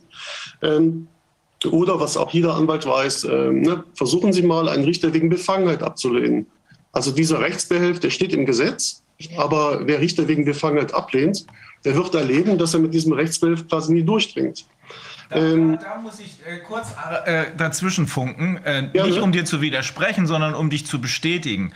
Ja. Ähm, die, der Verdacht der Befangenheit, wenn ein objektiver Dritter sich die Verhandlung ansieht und sagt, hier stimmt was nicht, ich habe den Verdacht, dass der Richter hier nicht sauber ist, dann reicht das aus. Das, das ist die Definition. Und wir haben, ich habe gerade letzte Woche einen ganz normalen Bankfall gehabt, also nichts mit Corona oder so, einen ganz normalen Bankfall am Landgericht Hildesheim. Ähm, die äh, Mandantin war schon vorher im Gerichtssaal, weil ich nämlich vor dem Falschen gewartet habe. Die Mandantin und der gegnerische Anwalt und der Richter und ein paar Zuschauer waren drin. Ich kam also ein bisschen zu spät, hatte keine Maske auf, weil ich äh, ja eine Maskenbefreiung habe. Und ähm, der Richter, eigentlich ein netter Kerl bis dahin, äh, fragte mich vor Beginn der Verhandlung, äh, Sie haben wahrscheinlich eine Maskenbefreiung. Ich sage, ja, ich habe eine. Ähm, ja, dann haben Sie das wahrscheinlich auch schon vorne am Eingangsbereich nachgewiesen. Habe ich gesagt, ja, habe ich. Äh, ja, macht es Ihnen was aus, wenn Sie es mir nochmal äh, zeigen? Habe ich gesagt, wie? Glauben Sie meiner anwaltlichen Versicherung, die ich hiermit abgebe, nicht, dass ich eine Befreiung habe? Und er sagt, nein. Daraufhin habe ich ihn wegen Befangenheit abgelehnt, denn ab diesem Moment ist er nicht mehr fähig, meine, meine Verhandlung, meinen Fall unabhängig und ohne Vorbehalte durchzuführen. Hab dann also ja. den Befangenheitsantrag diktiert. Das hat er auch alles schön aufgenommen. Auch, dass er auf meine konkrete Frage, glauben Sie meine anwaltlichen Versicherung nicht, mit Nein geantwortet hat. Ich bin sehr gespannt, wie, da, wie er da wieder rauskommen will, um zu begründen, warum er trotzdem noch fähig war, unbefangen diese Verhandlung weiterzuführen. Schräge Dinge tun sich da. Ah ja, und er stellte ja quasi, dass du ein Lügner bist, ne? Ja, dass genau. du äh, ihn angelogen hast. Ne? Ja. ja, ja, das sind so, so Fälle. Die, äh, jeder Anwalt kennt die äh, und, und jeder Anwalt weiß auch, was daraus, ähm, äh, wohin das führt. Ja, also mit Sicherheit wird ein Befangenheitsantrag äh, abgewiesen werden, egal wie gut der begründet ist und egal wie begründet er ist. Ja, ähm, nur dass jetzt wirklich mir alle abnehmen, äh, dass ich äh, mich nicht erst seit gestern ähm, äh, mit dieser Thematik befasst habe. Also das Buch hier, das ist halt eben, wer sich für die NS-Zeit und für die Vorgeschichte interessiert, ist wirklich lesenswert. Äh, er geht auch darauf äh, ein, ausführlicher Professor Ingo Müller, äh, weshalb es so weit gekommen ist, dass die Richter so quasi regierungskonform sind und systemkonform sind. Das war nicht immer so. Also es gab im 19. Jahrhundert auch einige Richter, die auch als Literaten hervorgetreten sind, die für ihren rebellischen Geist bekannt waren, ja, die dem Unrecht auch öffentlich widersprochen haben. Ähm, aber dann kam halt Bismarck mit seinen Reformen. Äh, egal wie genial der Mann als Außenpolitiker war oder gewesen sein mag, aber er hat durch seine Reform auch wirklich äh, die Justiz dann geführt, äh, dass sie letztlich nicht mehr aufmuckt. Also es gibt dann historische Ursachen. Ja, äh, kann man hier aber nicht vertiefen. Ähm, äh, jetzt eine kleine Auswahl also. Ähm, Wilhelm Schlötterer, ähm, das ist äh, ein, ein, ein, ein äh, ein ähm, mutiger Sachbuchautor. Äh, er war halt ähm, höherer Finanzbeamter in Bayern, äh, der quasi die, die Korruption im, im bayerischen CSU-Sumpf äh, immer wieder ja, thematisiert hat, weil er eben genau äh, erlebt hat, was da abgeht und dann eben aufgeweckt worden ist und, und sich dazu auch geäußert hat. Äh, Wilhelm Schlüter hat eine Reihe von Büchern geschrieben, Macht und Missbrauch, äh, von Strauß bis Seehofer. Er hat jetzt äh, aktuell ein Buch herausgegeben, Staatsverbrechen, der Fall Mollert, davon werden wir gleich noch reden. Er spricht von einem vorsätzlichen Verbrechen um Gustl Mollert herum, also zwischen Schwarzgeldmillionen, Vertuschung äh, und der Rolle der CSU. Ähm, also gerade der Fall Mollert ist eigentlich ein Paradebeispiel, darum ging er auch so durch die Presse, äh, weil er wirklich gezeigt hat, also zu meiner felsenfesten Überzeugung, dass gerade der Maßregelvollzug in Deutschland äh, über Jahrzehnte hinweg immer wieder dazu instrumentalisiert worden ist, äh, von der Politik dazu instrumentalisiert worden ist, um Menschen, äh, missliebige Menschen, also Kritiker, Abweichler, äh, komplett gesellschaftlich, wirtschaftlich und gesundheitlich zu zerstören. Und der Schlitter sagt das auch. Er sagt das auch schon seit Jahren. Er hat jetzt eben auch zu dem Fall Mollert ein eigenes Buch herausgegeben. Das klingt brutal, ist aber auch brutal. Aber die Zahlen sprechen auch für sich. Äh, man muss zum Beispiel wissen, dass sich die Zahl der äh, Maßregelvollzugsfälle äh, in kurzer Zeit verdoppelt hat. Also man kann das nachlesen, auch in diesem äh, Kommentar, StGB-Kommentar von Fischer. Ähm, also nur als Beispiel, in den alten Bundesländern war es so, es stand 31. März 2006. Damals befanden sich ca. 3000 Personen im Maßregelvollzug. 2013 waren es dann schon 6730, also mehr als das Doppelte. Ja, ähm, und das ist eben auch eine Gesetzgebung, diese Zweispurigkeit ähm, strafrechtlicher Rechtsfolgen, also Strafe und daneben Maßregelvollzug. Äh, das ist eingeführt worden durch das Gewohnheitsverbrechergesetz vom 24. November 1933. Äh, man sollte vielleicht äh, mal hinterfragen, vertieft hinterfragen, ähm, äh, ob, das, ähm, ob man das nicht vielleicht grundsätzlich ne, ähm, überarbeiten sollte. Ja, es, es, mag Menschen geben, die so gefährlich sind, dass man sie nie mehr rauslassen kann. Aber wenn recht geringfügige Anlasstaten, also eine Körperverletzung, dazu führen können, dass ein Mensch sechs, sieben, acht Jahre im Maßregelvollzug verbringt, dann stimmt das nicht. Und hier, ja, ist es ja, hier ist es ja noch viel schlimmer. Also hier ja. bist du wieder beim Ausgangspunkt, äh, Wilfried, beim Fall Mollard bist du beim Ausgangspunkt. Es geht um mächtige Player im System. In diesem Fall ja. ist Herr Mollard in die Psychiatrie gepackt worden, weil er einem Gericht gegenüber ausgesagt hat und Belege dafür gegeben hat, dass seine Frau, es war ein Scheidungsverfahren, dass seine Frau jahrelang äh, für die Hypobank in, äh, ich glaube, für reiche Leute in Nürnberg praktisch ja. Geld gewaschen hat, bei der Steuerhinterziehung, ja. bei der Steuerhinterziehung geholfen hat.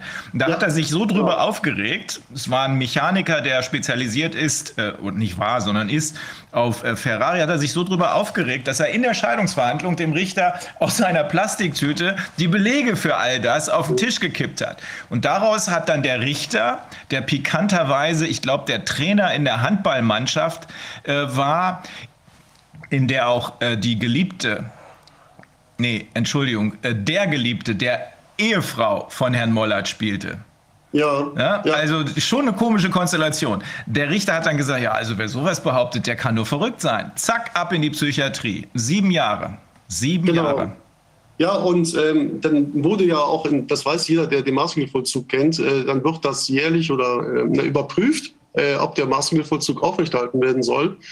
Und äh, wenn ich das richtig in Erinnerung habe, wurde ihm auch immer wieder zu verstehen gegeben, also solange er diesen Wahnsinn, ja, dass da reiche Steuerhinterzieher in Nürnberg leben, ja, ähm, solange er diesen Wahnsinn im Kopf hat, ne, solange kann man den nicht in Freiheit lassen. Also von diesem Wahnsinn muss er sich erst therapieren. Ja, also ja, und das war ganz klar, also in der Erpressung. Der Mann, der, der hat verstanden, also ich, ich muss die Fresse halten und dann komme ich vielleicht wieder raus. Ja, aber er hat sich da eben nicht äh, fertig machen lassen, er hat das tatsächlich durchgestanden äh, und dann äh, durch außergewöhnliche Umstände bedingt hatte dann irgendwann einen Helfer im Außen gefunden. Äh, dazu gehörte wohl auch dieser Schlötterer, auch einen sehr guten äh, Gutachter gefunden in Süddeutschland und dann kam das da auf den Weg. Und äh, dann, hat, dann haben so viele Menschen da hingeguckt, da sind so viele interessante Details rausgekommen, also dass eben ne, da in der Geschäftsstelle der, der Hypovereinsbank in Nürnberg wohl auch ähm, äh, der Treffpunkt war der Rotarier äh, von, von Nürnberg und dass, dass da eben quasi äh, die Eliten von Nürnberg, äh, also auch aus der Justiz wohl, äh, sich ein Stelldichein gegeben haben. Äh, ich werde nachher noch äh, auf diesen Punkt zurückkommen. Also man kannte sich. Und es ist also, äh, wenn man das alles zur Kenntnis nimmt, also ich meine, da ist so viel Material, es gibt mehrere Fachbücher dazu, es gab einen Untersuchungsausschuss, ich habe auch den Abschlussbericht damals gelesen, das ist aber jetzt ein paar Jahre her. Ähm, man kann da nicht an Zufall glauben. Also es ist wirklich aus meiner Sicht absolut offensichtlich, der Mann ist quasi auf Bestellung abgeschossen worden. Und ja, man muss sagen, Wilfried, es hat sich alles als wahr erwiesen, was er damals ja. an Vorwürfen quasi aus der Plastiktüte äh, auf den Tisch des Richters gekippt hat, der daraufhin gesagt hat, du bist wahnsinnig, du musst in die Psychiatrie. Es gab sogar einen internen Revisionsbericht äh, der Hypovereinsbank, äh, der das auch bestätigt hat, ja. äh, dass es tatsächlich konkrete Hinweise für Steuerhinterziehung gibt. Das hat alles nicht interessiert. Ähm, also das war einer der, äh, aber das ist auch wichtig. Also das ist ein Fall, ja, der dann in die Öffentlichkeit gespielt worden ist. Mit Sicherheit, ja, war der Fall Mollert nicht der einzige Fall. Ja, das ist häufiger vorgekommen. Ich bin mir sicher, es gibt viele Mollerts in diesem Land. Nur die melden sich nicht mehr, einfach weil die gebrochen worden sind. Also der Maßregelvollzug ist ein ganz perfides System, ja. Und äh, quasi eine, eine legale Form der Lynchjustiz, ne? würde man vielleicht in den USA sagen. Ne? Wenn man nicht weiß, wer es war, packt man sich da den ersten, ne, ersten farbigen und, und quasi sperrt ihn weg. Ne? Ähm, aber das ist ein anderes Thema. Äh, Rolf Bossi, ähm, das ist halt, ähm, ne, wir Anwälte kennen den, das ist jetzt nicht mehr aktiv, glaube ich, müsste ja auch steinalt sein. Nee, der äh, das, ist gestorben. Ah, okay. Mhm. Ähm, das ist einer der wenigen Anwälte, die ein kritisches Buch über die Justiz geschrieben haben, aber auch erst als er 80 war. Und darüber sollten Menschen auch nachdenken. Warum packen Anwälte erst dann aus, wenn die Karriere quasi äh, lange hinter einem liegt? Also hier Halbgötter und Schwarz. Er ist einer der ganz wenigen Anwälte, äh, die dann auch Namen genannt haben. Er hat die Verfahren beschrieben und er hat die Namen der Richter genannt. Mhm. Äh, wo er sagt, ne, die haben mit dem Mandanten übel mitgespielt. Äh, aber ähm, das ist wirklich eine Ausnahme, weil die übrige Literatur, die es dazu gibt, zum Beispiel hier, auch recht gut geschrieben, das kann er niemals selbst verfasst haben, von dem Kachelmann, ja, äh, Recht und Gerechtigkeit, ein Märchen aus der Provinz. Da hat er mal vertieft seine Erfahrungen in Mannheim verarbeitet, aber mit Sicherheit äh, gab es da also gute Beratungen und vielleicht auch Co-Autoren, äh, weil er äh, kritisiert nicht nur, er macht auch Reformvorschläge. Ähm, also lesenswert auf jeden Fall für jeden, der sich fürs Strafrecht interessiert.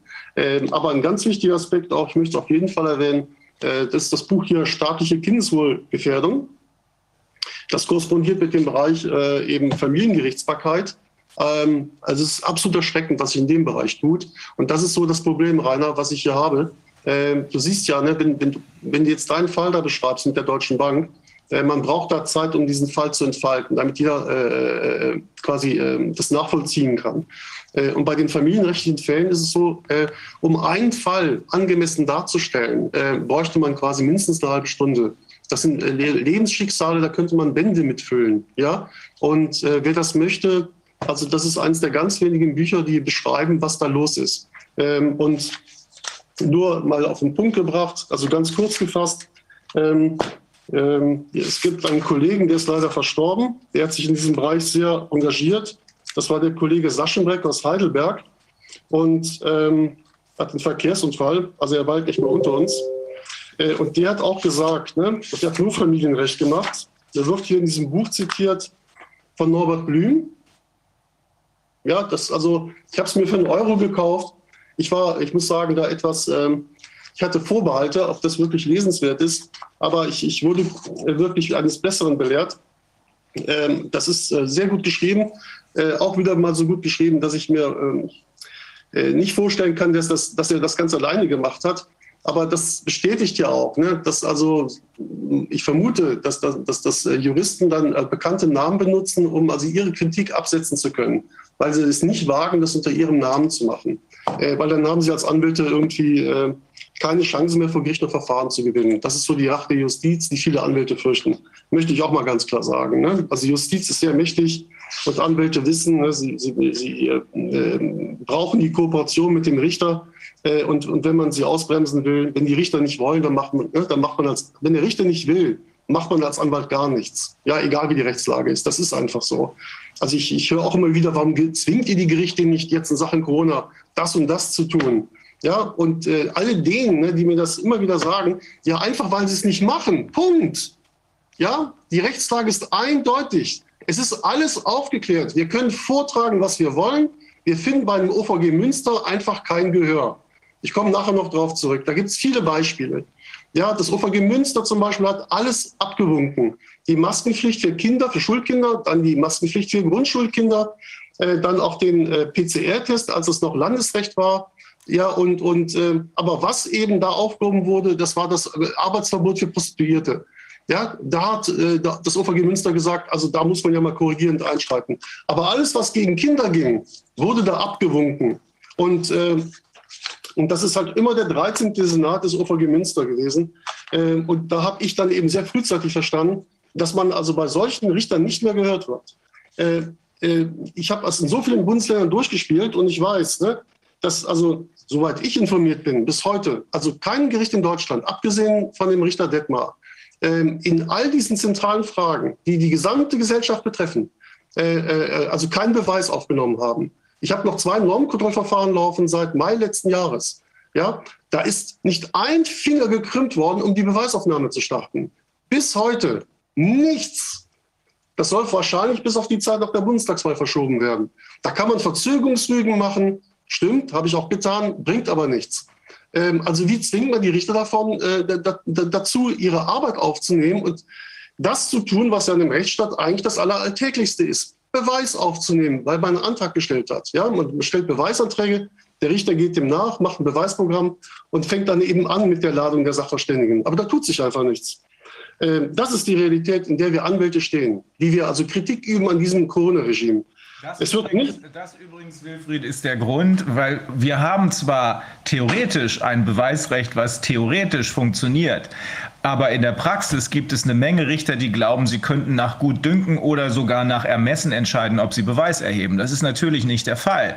Denn äh, die Frage, ob die Ampel rot oder grün war, als das Auto drüber gefahren ist, die ist dem Beweis zugänglich. Das geht, ja. indem ich Zeugen höre, das schlechteste Beweismittel überhaupt, oder indem ich vielleicht sogar ein Video habe, was mir das hinterher beweist. Aber ich muss mir die Beweismittel, den Menschen, den Zeugen oder die Dokumente ansehen. Ich kann nicht sagen, ich äh, würfel hier mal mit Hühnerknochen rum oder äh, übe ein bisschen ja. mit Kaffeesatz lesen. Das ist der Grund, Wilfried, äh, warum ich von Anfang an gesagt habe, wir brauchen die Kraft der amerikanischen Justiz. Wir brauchen die Kraft deren, dessen, deren Beweisrechts, die Pretrial Discovery Discovery und natürlich erst recht die Kraft der Class Actions. Aber sorry für die Unterbrechung. Ja, aber genau, das ist der Punkt, weil, weil du hier in Deutschland gar nichts mehr machen kannst. Ja. ja, also wenn du übers Ausland noch diesen Angriff fahren kannst, ja, dann kannst du was bewirken. Hier in, aus, Deut also aus Deutschland heraus, über die Justiz, wird keine Veränderung kommen. Das muss den Menschen bewusst sein. Es sei denn, was weiß ich, ne, es, es gäbe jetzt äh, bei der Bundestagswahl einen, einen Rutsch ja, ähm, die Basis würde, was weiß ich, 60 Prozent ja, bekommen an Zustimmung und, und äh, dann würdet ihr was bewirken können. Ich, ich wette mit dir, dass viele äh, Richter dann auch über Nacht das Parteibuch wechseln würden, äh, weil man dann wahrscheinlich eben mit einem Parteibuch der Basis besser Karriere machen kann.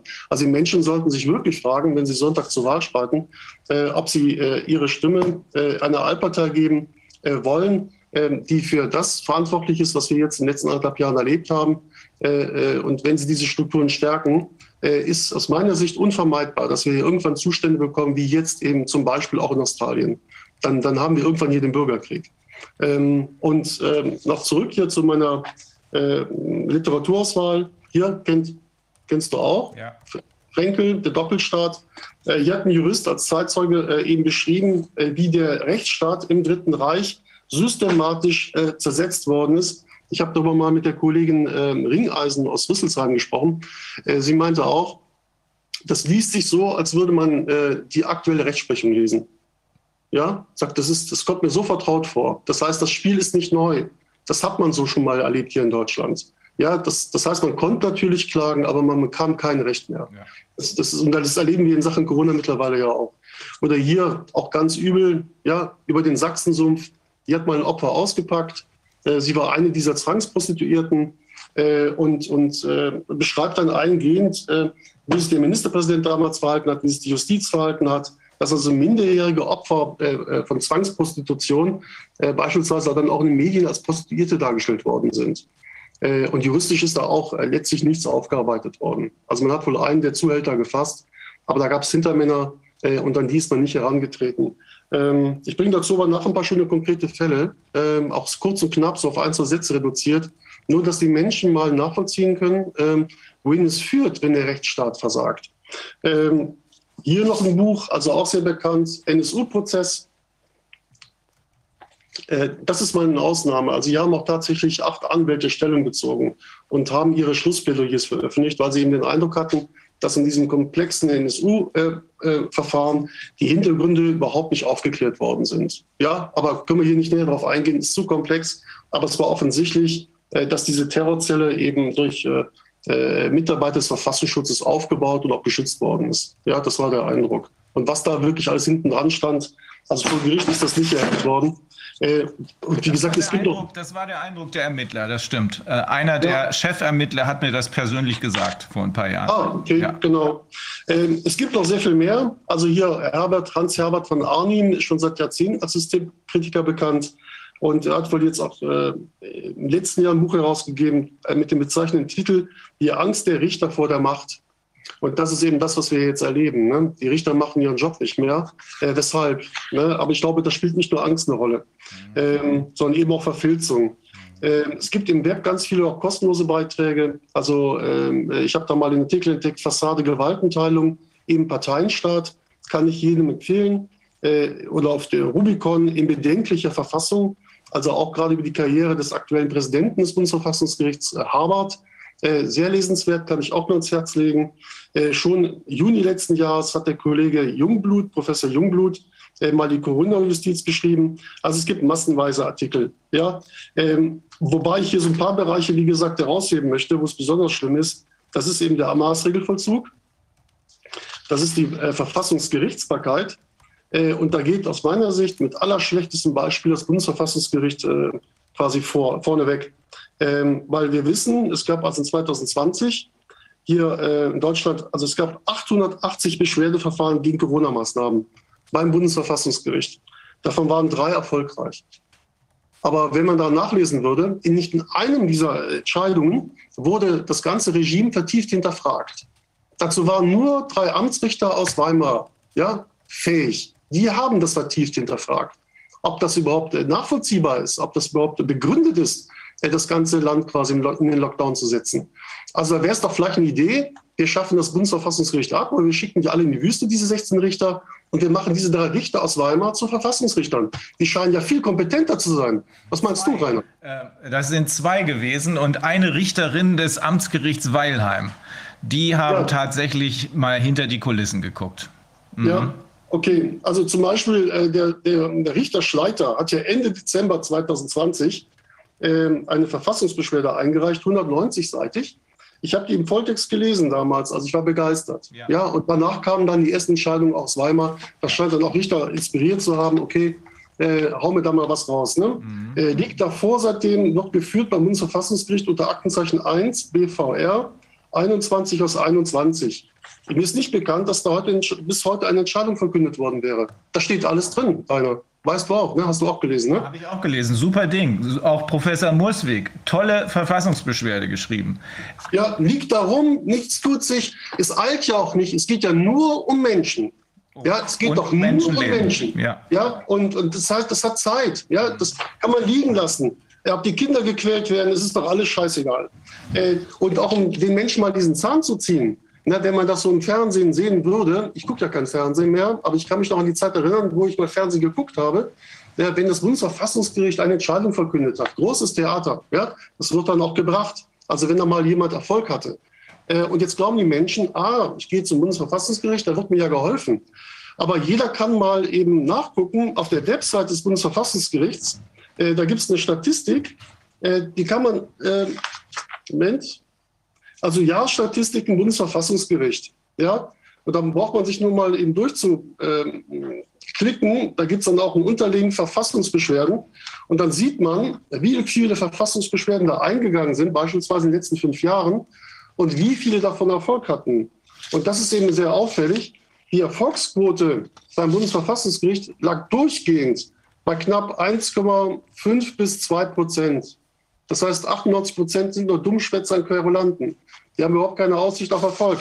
Und was die Menschen auch nicht wissen, ist, dass die ganz große Masse der Verfassungsbeschwerden quasi mit einem Satz ne, vom Tisch gewischt wird, Ihre Verfassungsbeschwerde wird nicht zur Entscheidung angenommen. Punkt aus und das war's. Da können Sie darüber rätseln, was jetzt der Grund war. Den erfahren Sie ja nicht. Es ist ja das einzige Gericht, das frei darüber entscheiden darf, ob es eine Verfassungsbeschwerde, also ein, ein, ein, ein Rechtsmittel zur Entscheidung einnimmt oder nicht. Ja, ist doch traumhaft. Also auf die Art und Weise könnte ich täglich 100 Verfassungsbeschwerden äh, erledigen, mit Sicherheit. Ne? Ich sage meiner Sekretärin, weißt du was, 2 Prozent, das ist wie eine Vorgabe, das, das darf Erfolg haben. Nehmen die jetzt einfach von den 100 Verfassungsbeschwerden 98 raus und schickt den einen Satz und den Rest, den, das gebe ich meinem Sekretär, der kann sich das mal näher ansehen. Also ich weiß nicht, nach welcher Logik die da arbeiten, aber es fällt halt auf, dass das konstant irgendwie nur 2 Prozent sind, als wenn das eine politische Vorgabe wäre. Ähm, ich möchte auch mal ein paar, also hier OVG Münster, also weil ich hier in Nordrhein-Westfalen sitze und arbeite, äh, ist das OVG Münster für uns Anwälte hier das größte Ärgernis. Ne? Ich könnte also die ganzen Verfahren mit Aktenzeichen durchgeben, wann hier mit Beschlüssen eben äh, was entschieden worden ist, aber das wäre jetzt für den Zuhörer eine Überforderung.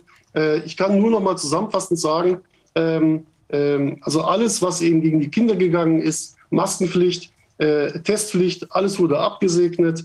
Aber als es dann eben äh, um ähm, Verbote für sexuelle Dienstleistungen ging, in und außerhalb von Prostitutionsstätten, Bordellen und ähnlichen Einrichtungen. Da hat das OVG Münster dann am 8.9.2020 sogar einem Eilbeschluss gesagt, Anni, das müssen wir aufheben. Das geht nicht. Ja? Und äh, vielleicht ist es auch mal sinnvoll, dass man mal den Namen dieser Richter erwähnt.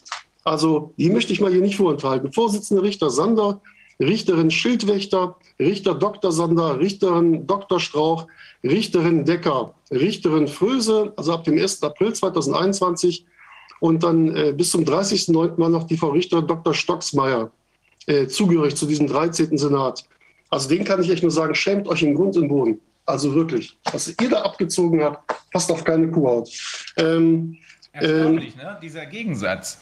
Ähm, auf der einen Seite, das Kindeswohl spielt keine Rolle. Da passt ja dann der Titel, der Buchtitel staatliche Kindeswohlgefährdung. Auf der ja. anderen Seite aber Prostitution, da muss alles glatt gehen. Ne? Genau. Also ich weiß ja nicht, ob da einer. Ach, ich will's. Äh, lass es, lass es, Wilfried. Ja, ich ich habe da ein paar schöne Sprüche drauf, aber ich weiß nicht zusammen. Ne? Mhm. Ähm, oder anderer Punkt, eben äh, quasi Ausfall der Strafrechtspflege. Hier Generalbundesanwalt ähm, da sind mehrere Strafanzeigen ähm, eingereicht worden, auch sogar wegen Völkermordes etc. Ja, wegen der Folgen des Lockdowns. Also ich habe Mitte letzten Jahres selbst eine Anzeige da eingereicht. Und ich weiß auch von mindestens einem Kollegen, der da auch eine Anzeige eingereicht hat. Eben auch wegen, eben, also im Kontext mit der Impfkampagne.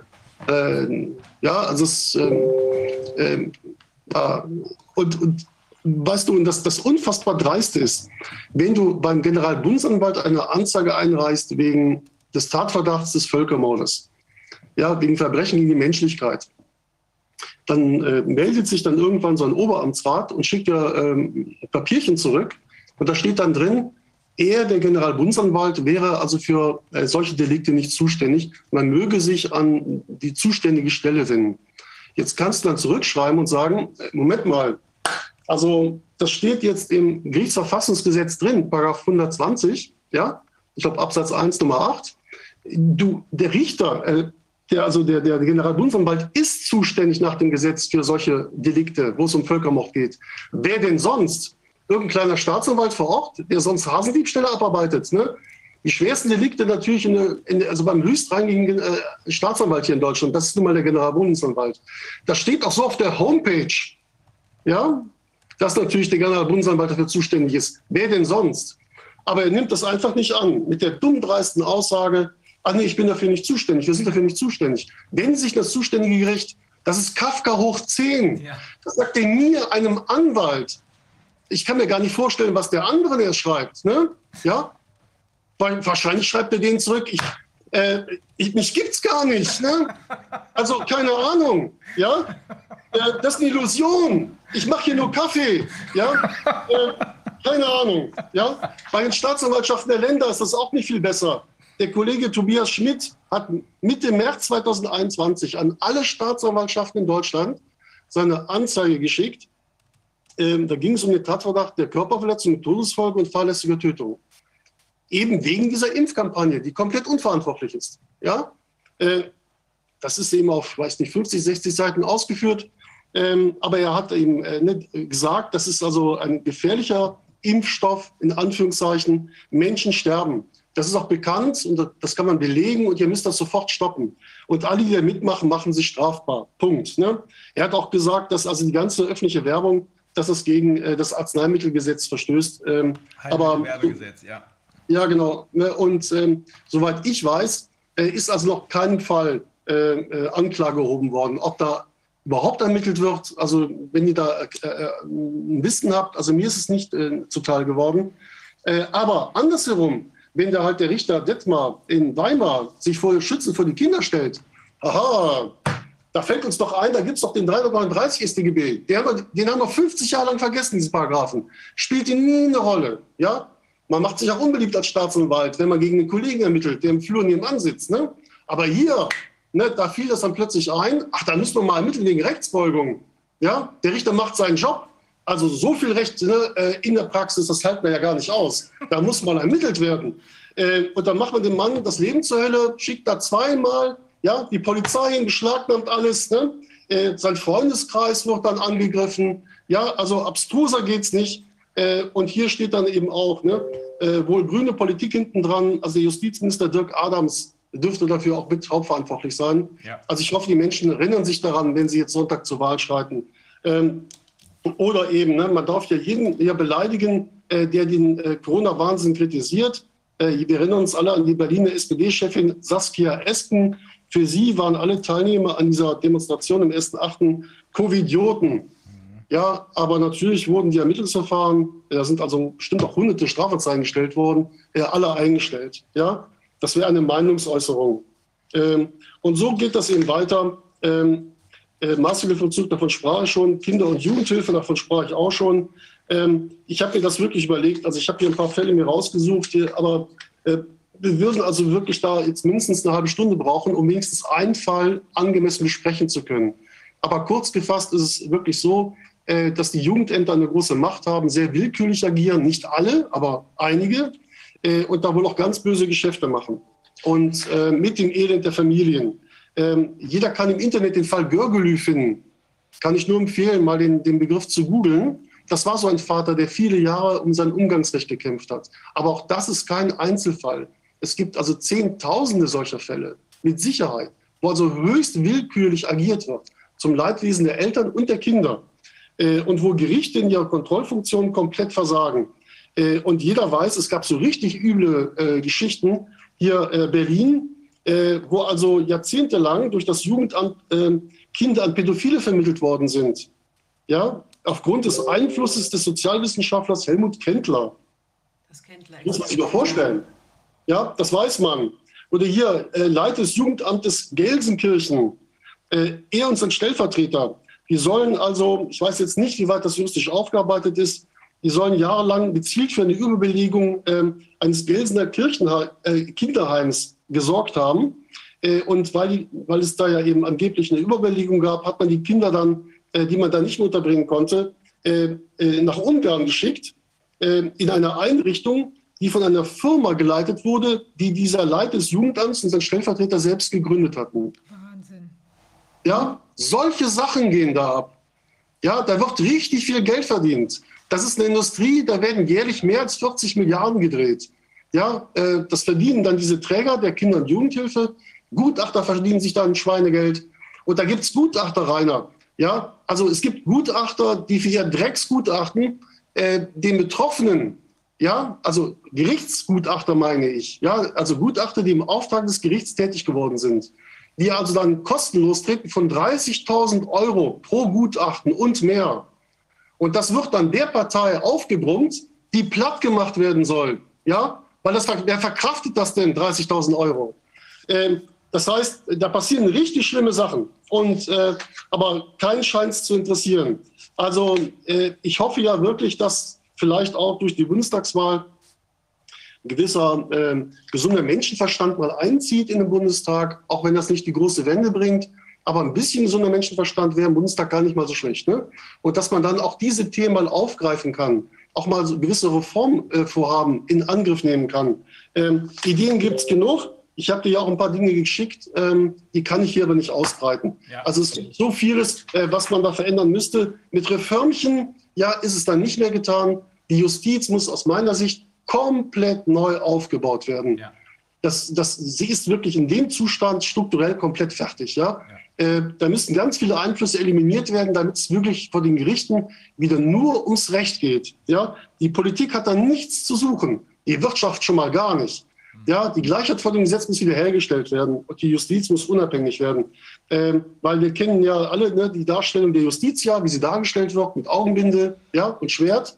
Aber äh, wenn man sie so darstellen müsste, äh, wie sie wirklich zurzeit agiert, teilweise, müsste sie Strapse tragen, ja, darüber noch eine Freimaurerschürze, ne, statt Augenbinde eine Sadomaso-Halskette, ne, wo der Politiker sie irgendwie dann führt ne, am Strick äh, und statt Schwert eine Keule. Und die Keule kriegt dann jeder vom Kopf, der glaubt, äh, dass das Gesetz Gültigkeit hat, weil es ja schwarz auf weiß irgendwo niedergelegt ist. Ne? Ähm, wisst ihr, das muss zurück. Justitia muss wieder anständig angezogen werden, damit es wieder als anständiges Mädel daherkommt. Ne? Und nicht quasi als Nutte der, der Großindustrie und der, und der großen Wirtschaft und der Banken. Ähm, weil das ist wirklich so eine Erkenntnis, also um die Formulierung eines guten Freundes zu verwenden, den er im anderen Kontext gebracht hat. Also Rechtsbeugung ist zehnmal gegen das Gesetz ja, hundertmal gegen jeden Anstand und wirklich tausendmal, das ist meine persönliche Überzeugung, gegen Gott. Ja, weil das ist ein ganz wichtiges Amt. Der Rechtsfrieden in jedem Land hängt davon ab, dass das Recht geachtet wird. Und das erleben wir eben jetzt seit anderthalb Jahren in allen Fällen, wo Corona irgendeinen Bezug hat, nicht mehr. Ja, und da sollten sich mal die Richter fragen, äh, welches Karma sie sich da aufladen. Ne? Äh, ich habe nämlich immer wieder auch bei deinen Gästen gehört, ne, so diese resignierte oder nihilistische Aussage, äh, es wird uns keiner helfen, es wird kein Messias kommen. Ich frage mich als gläubiger Mensch, woher die das wissen. Haben die mit Gott telefoniert? Haben die Jesus in der Spelunke getroffen? Hat er gesagt, ich habe keine Zeit, ich komme nicht? Ne? Habe ich nur so gesagt damals. Ne? Also es gibt immer noch viele Menschen, die an das glauben, was in den Büchern steht, äh, ob sie jetzt Muslime oder Christen sind ähm, äh, oder Buddhisten, Hinduisten. Ähm, das kann ich dir wirklich sagen. Ich habe äh, mich damit intensiv befasst. Alle Religionen, alle Menschen, die sich auf Gott beziehen, glauben daran, da kommt irgendwas. Es gibt ein jüngstes Gericht. Ja, und das heißt, da müssen wir uns alle verantworten. Und ich glaube, das wendet sich insbesondere an diese Amtswalter, ne, die jetzt eben versagen. Das sind die Verwalter der Macht und die versagen in dieser Funktion. Da sollte sich jeder Richter fragen, ob er mit dem Scheiß, den er jetzt in den letzten anderthalb Jahren gebaut hat, wenn er diesen Verfahren versagt hat, ob er so wirklich vor Gott treten will, das ist sein Problem. Ja, das ist nicht dein Problem und auch nicht Vivianes Problem oder Antonias Problem. Das ist das, äh, das Schicksal und das Problem derer, die sich eben so verhalten haben, wie, wie sie sich verhalten haben. Nicht nur in Deutschland, sondern weltweit. Ähm, so, äh, ich will nur ganz, ganz kurz konkrete Reformvorschläge will ich mit dir ja gar nicht diskutieren, ne? Äh, weil das geht so weit. Das müssen wir zu einer anderen Gelegenheit machen. Äh, es wartet jetzt der nächste Mensch schon, aber äh, du sollst, äh, ich finde das, also ich, ich habe hier äh, das Schlimmste befürchtet. Du hast es getoppt, du hast es getoppt. Ähm, ja. Und manches kommt mir sehr bekannt vor. Und es, ich halte es für extrem wichtig, dass diese Dinge ans Licht kommen. Das ist ja der einzige Vorteil dieser ganzen Corona-Krise, äh, dieser Pandemie, dass alles ans Licht kommt. Und das hier ist mit das Wichtigste. Denn wenn der Rechtsstaat versagt, dann versagt alles. Okay, kein Problem. Kannst du sagen, du kennst mich gar nicht. Ich, ich wäre durch Zufall hier reingerutscht.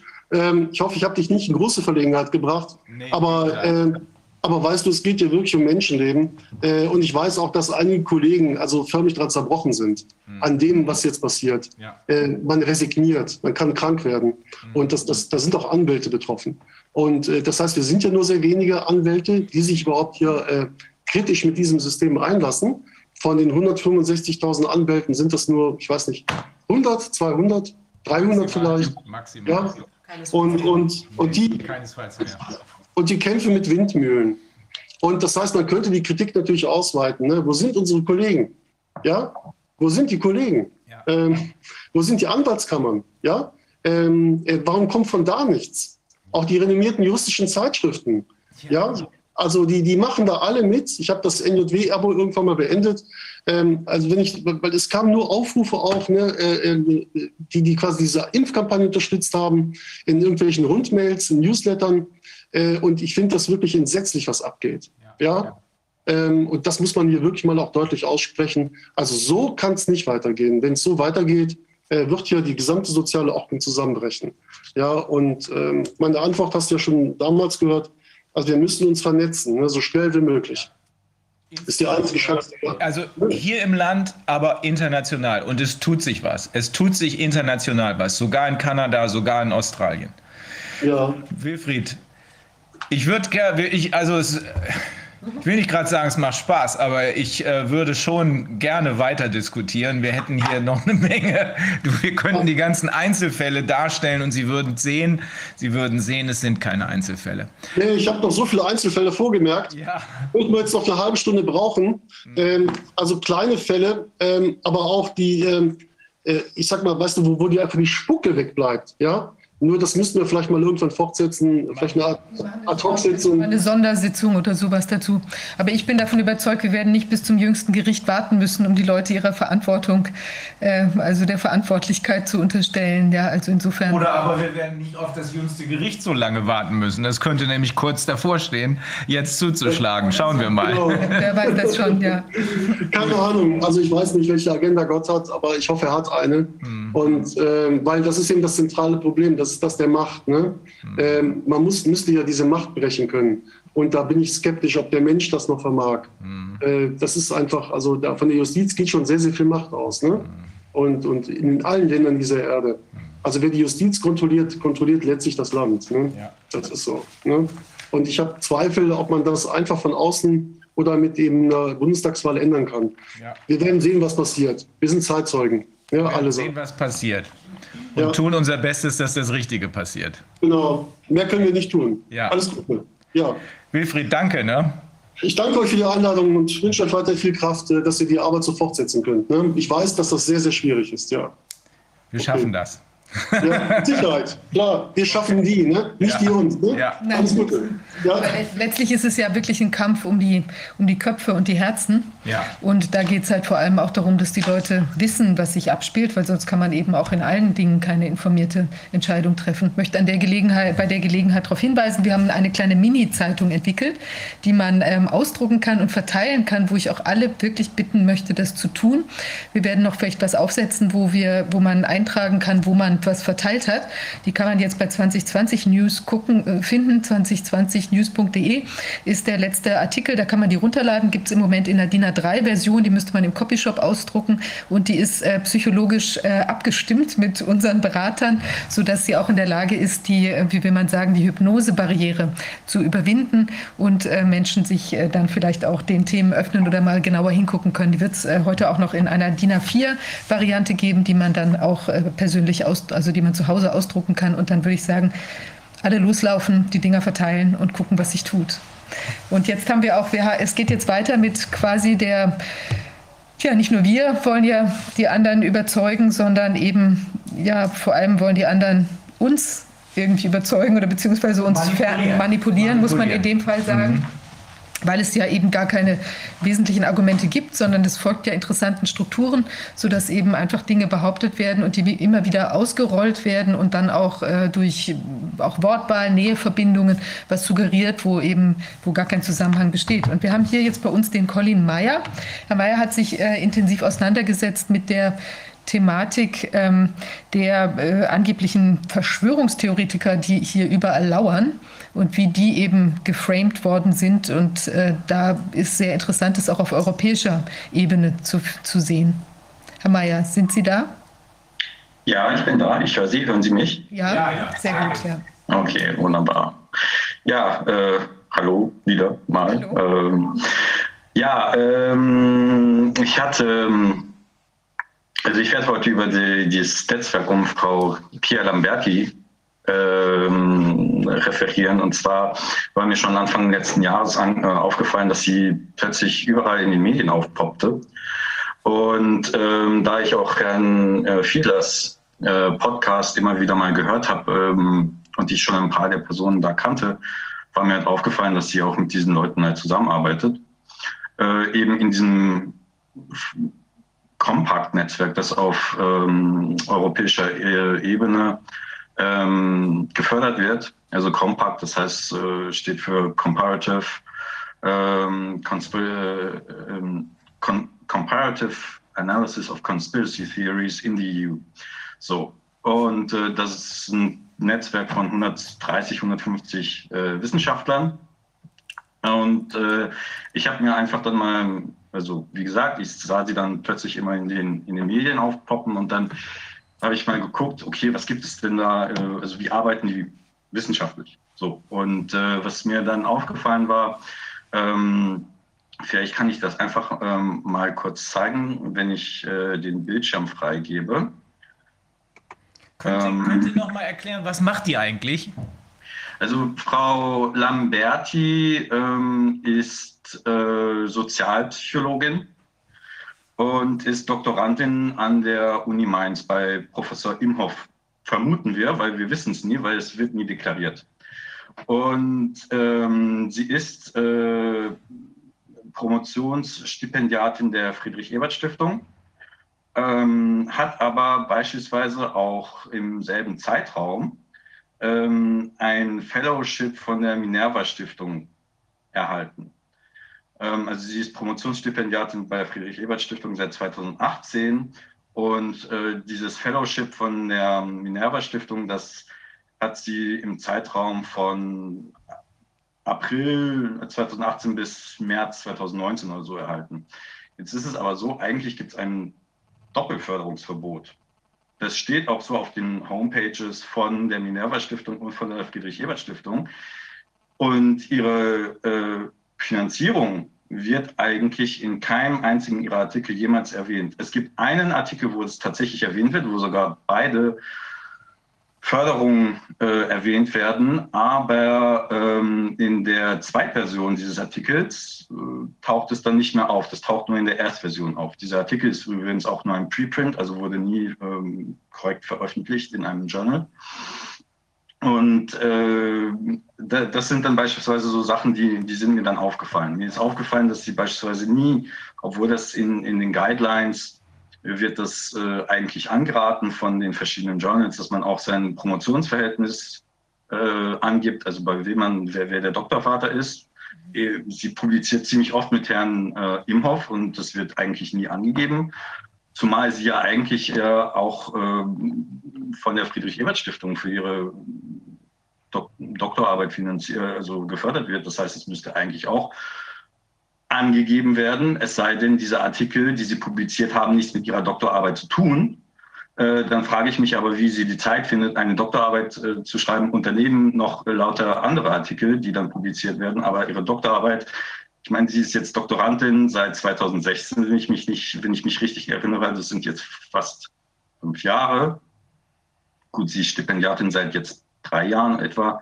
Aber das ist meines Wissens nach so mehr oder weniger das Maximum, was die eigentlich. Äh was, macht die? was macht die? Ist das, ist das jemand, der, also mir sagt die Frau nichts, ist das jemand, der in den Medien, äh, in den Mainstream-Medien auftaucht und die unterstützt bei ihrem Bestreben, alle Regierungskritiker als Nazi, Nazi, rechts, rechts äh, zu verleumden? Ja, genau. Also ah. sie ist, sie ist, sie ist äh, eine dieser, dieser vielen Expertinnen oder Experten, die halt auftauchen, um beispielsweise äh, zu deklarieren, ähm, dass die Corona, also die Maßnahmenkritiker, muss man ja eigentlich sagen, äh, dass die alle irgendwie ähm, Nazi, Nazi, rechts, rechts sind. Ja, genau, also dass sie auf jeden Fall verschwörungstheoretisch angehaucht sind und dass das dann natürlich äh, und zwar weltweit, ja, ne? äh, Gewalt äh, zu Gewalt führen könnte. So, so wird es äh, ziemlich oft dargestellt. Ich glaube, in einem Artikel, ähm, der, ich weiß nicht mehr, ob es die Stuttgarter Zeitung war, da hat Professor Imhoff sogar gesagt,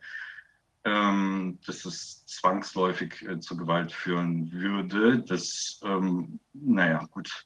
Ähm, ja, kann man so stehen lassen. Also sie, sie, versucht die Maßnahmenkritiker als gewaltbereit zu bezeichnen und ruft damit indirekt zur Gewalt gegen die Maßnahmenkritiker auf. Ob sie jetzt zur Gewalt gegen die Maßnahmenkritiker aufruft, das weiß ich jetzt nicht. Aber beispielsweise hat sie Anfang dieses Jahres an, an der ähm, an einer, einem Webseminar der äh, Rheinland-Pfälzischen Landeskammer für Psychotherapeutinnen äh, teilgenommen. Und äh, da wurde dann eben äh, mehr oder weniger dargelegt, naja, dass, dieses Verschwör dass diese Verschwörungsmentalität, wie die das nennen, dass es fast schon so ein pathologisches ja, Syndrom ist, die haben, also Frau Lamberti hat auch Anfang dieses Jahres mit Herrn Imhoff wieder einen Artikel rausgebracht äh, im, Psycho, im Psychotherapeut, das ist eine Fachzeitschrift, ähm, in dem eben ähm, Handlungsanweisungen in der Therapie mit Verschwörungstheoretikern angegeben werden.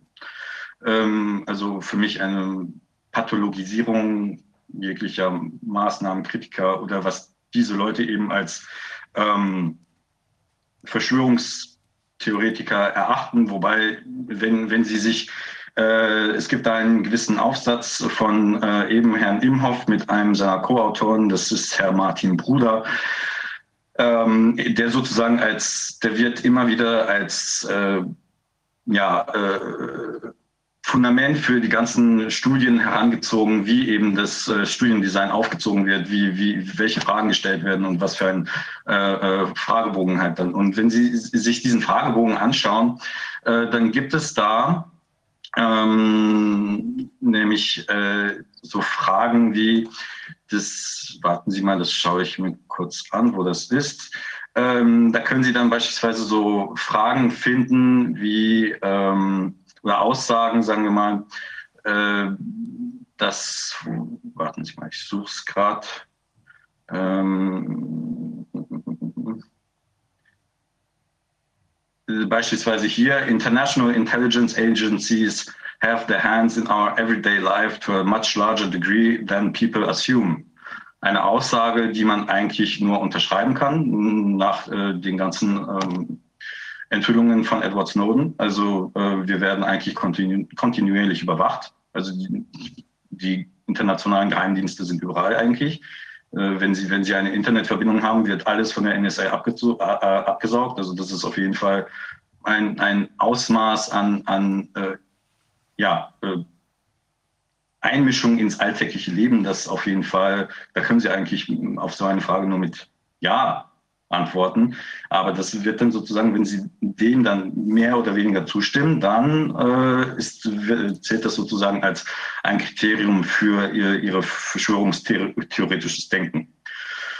So, ähm, das ist das eine. Das andere ist, was ich mir auch angeschaut habe, war eben deren äh, Zitationsverhalten. Und das ist ziemlich auffällig, denn ähm, es gibt gewisse Schwellenwerte, die darauf hinweisen, dass, es, dass wir es mit Zitationskartellen zu tun haben. Und äh, diese, dieser Schwellenwert liegt beispielsweise nach ähm, Professor Ioannidis, also derselbe, der auch die Studien zur äh, Mortalität für die WHO verfasst hat, der sich ja sehr, sehr viel auch mit äh, Statistik und mit äh, wissenschaftlicher Arbeit, mit wissenschaftlichen Arbeiten äh, befasst hat. Er sagt beispielsweise, wenn dieser Schwellenwert von Selbstzitation bei etwa 25 Prozent liegt oder bei über 25 Prozent liegt, dann muss man schon mal genauer hinschauen. Und wenn Sie sich das äh, beispielsweise für Pierre Lamberti äh, mal anschauen, dann ist es bei ihr bei knapp unter 25 Prozent. Wenn Sie aber noch Ihre ganzen Co-Autoren äh, und die ähm, Leute, die Sie zitieren, die in diesem Compact-Netzwerk drin sind, mitzählen, dann sind Sie bei 40, 44 Prozent der Zitationen, die nur auf dieses Netzwerk zurückzuführen sind. Und äh, was dann auch noch interessant ist, aber das überspringen wir heute, weil das ich nicht die Zeit habe zu, aber das kann ich Ihnen alles zukommen. Ich habe die Rohdaten, ähm, können Sie auch gerne jemanden geben, der das dann nachrechnen kann und überprüfen kann. Aber sie haben beispielsweise gewisse ähm, Muster die, und Cluster-Effekte. Also wenn Sie, ich habe dann geschaut, okay, in welchen Journals wird dann wird sie dann zitiert und in welchen ähm, äh, oder besser gesagt in welchen Journals äh, wird sie publiziert und wer zitiert sie dann? So. Und wer sitzt in diesen Redaktionen von den Journals? Und es ist beispielsweise so, dass es äh, Artikel gibt, ähm, die sie verfasst hat, ähm, wo äh, eigentlich gewisse Interessenskonflikte hätten aufgedeckt werden müssen. Also einmal natürlich die Förderung ohnehin, äh, die finanzielle, aber dann beispielsweise auch äh, der institutionelle Zusammenhang über Compact. Der wird nirgends erwähnt, ähm, obwohl es dieser, dieser, dieses Compact-Netzwerk äh, bringt einen ähm, Halftime-Bericht heraus, also Second Progress Report heißt der. Da steht dann, da gibt es aber eine Liste von Artikeln. Das sind so etwa neun Artikel. Davon sind zwei auch von Frau Lamberti, wenn ich mich richtig erinnere. Und äh, diese äh, werden dann sozusagen als Produkt, als Produkt des Compact-Netzwerkes äh, dargestellt in diesem Bericht. Aber wenn Sie sich äh, den Artikel anschauen, dann wird da nirgendwo drauf verwiesen. In den, weder in den Acknowledgements noch in den Conflict of Interest noch in den, was weiß ich was. Äh, also es wird nicht erwähnt, obwohl es eigentlich erwähnt sein müsste. Und es kann jetzt aber sein, dass das eben nicht getan wird, weil diese Artikel, nämlich die formalen, also das ist sozusagen nur das, was in dem Bericht steht, aber es gibt noch formale Kriterien von dieser äh, Cost Association, die dieses Netzwerk auf EU-Ebene fördert. Also Cost ist die ist diese Stiftung, die das Geld gibt, von der, die kriegt das Geld von der EU-Kommission und sie entscheidet dann, welche Projekte sie dann fördert. Und Compact ist eins dieser Projekte von zigtausenden. Und ähm, äh, da gibt es dann ein offizielles Dokument, das eben die Förderbedingungen von wissenschaftlichen Publikationen äh, ähm, äh, beschreibt. Und das ist eben das Vademecum. So heißt das Dokument. Und unter äh, Punkt äh, 10.3 oder so äh, ist es dann Scientific Publications und da steht, dass äh, damit ein Artikel von einem so einem Projekt eben auch als Kostartikel, also die, diese Kost ist diese Association und dann hat jedes Projekt eine, eine gewisse Nummer. Das ist im Fall von Compact ist das CA15101. Ja, das ist die, äh, das ist die Nummer von diesem Projekt. Und ähm, da stehen dann eben die, die Bedingungen drin, damit so ein Artikel überhaupt als Kostartikel erwähnt werden darf. Und das heißt da, dass diese Artikel mindestens drei verschiedene Autoren aus drei verschiedenen Mitgliedsstaaten äh, repräsentieren müssen. Und das ist in dem Fall von diesem äh, Lamberti-Artikel, der in diesem Stratton Progress Report äh, drinsteht, nicht der Fall weil sie nur mit Herrn Imhoff geschrieben hat. Das heißt, es sind nur zwei und noch dazu sind beide aus Deutschland. Ja, und sie sogar noch aus demselben Institut, weil sie ja bei ihm scheinbar promoviert.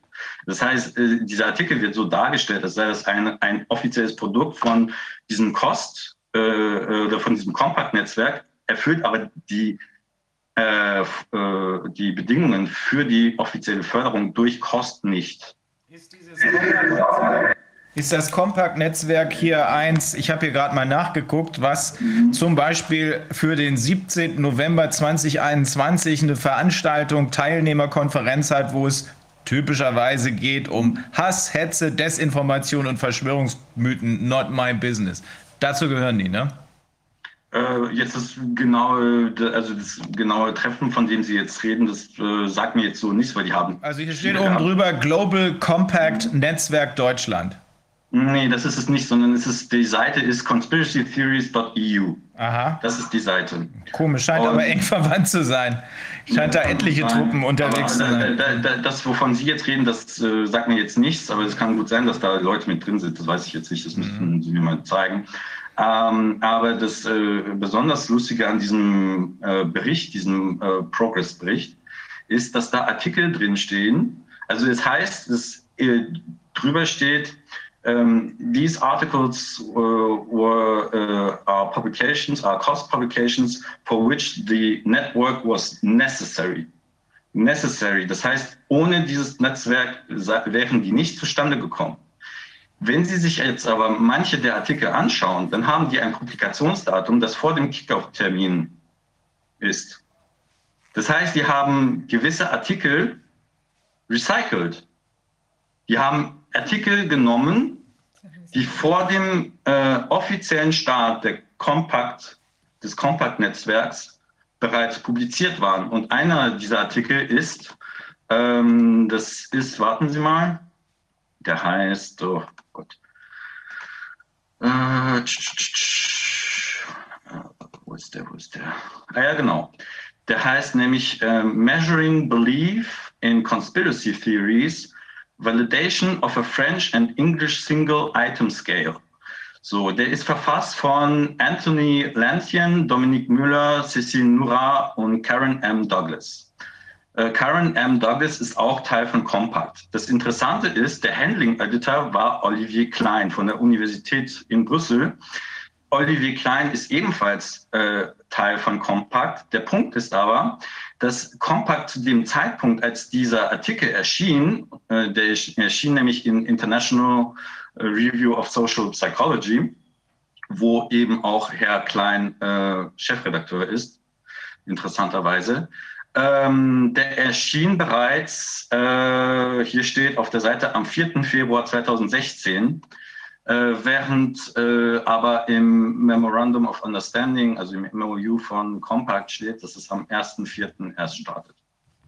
Also das heißt, wir haben hier im Prinzip eine, eine ähm, also eine, wie will man sagen, also vielleicht möglicherweise von diesem Imhoff ausgehende äh, ähm, sozusagen Theorie, ja, Theorie, was diese ganzen Verschwörungstheoretiker eint oder wo die psychologische, der psychologische Knackpunkt liegt oder was auch immer.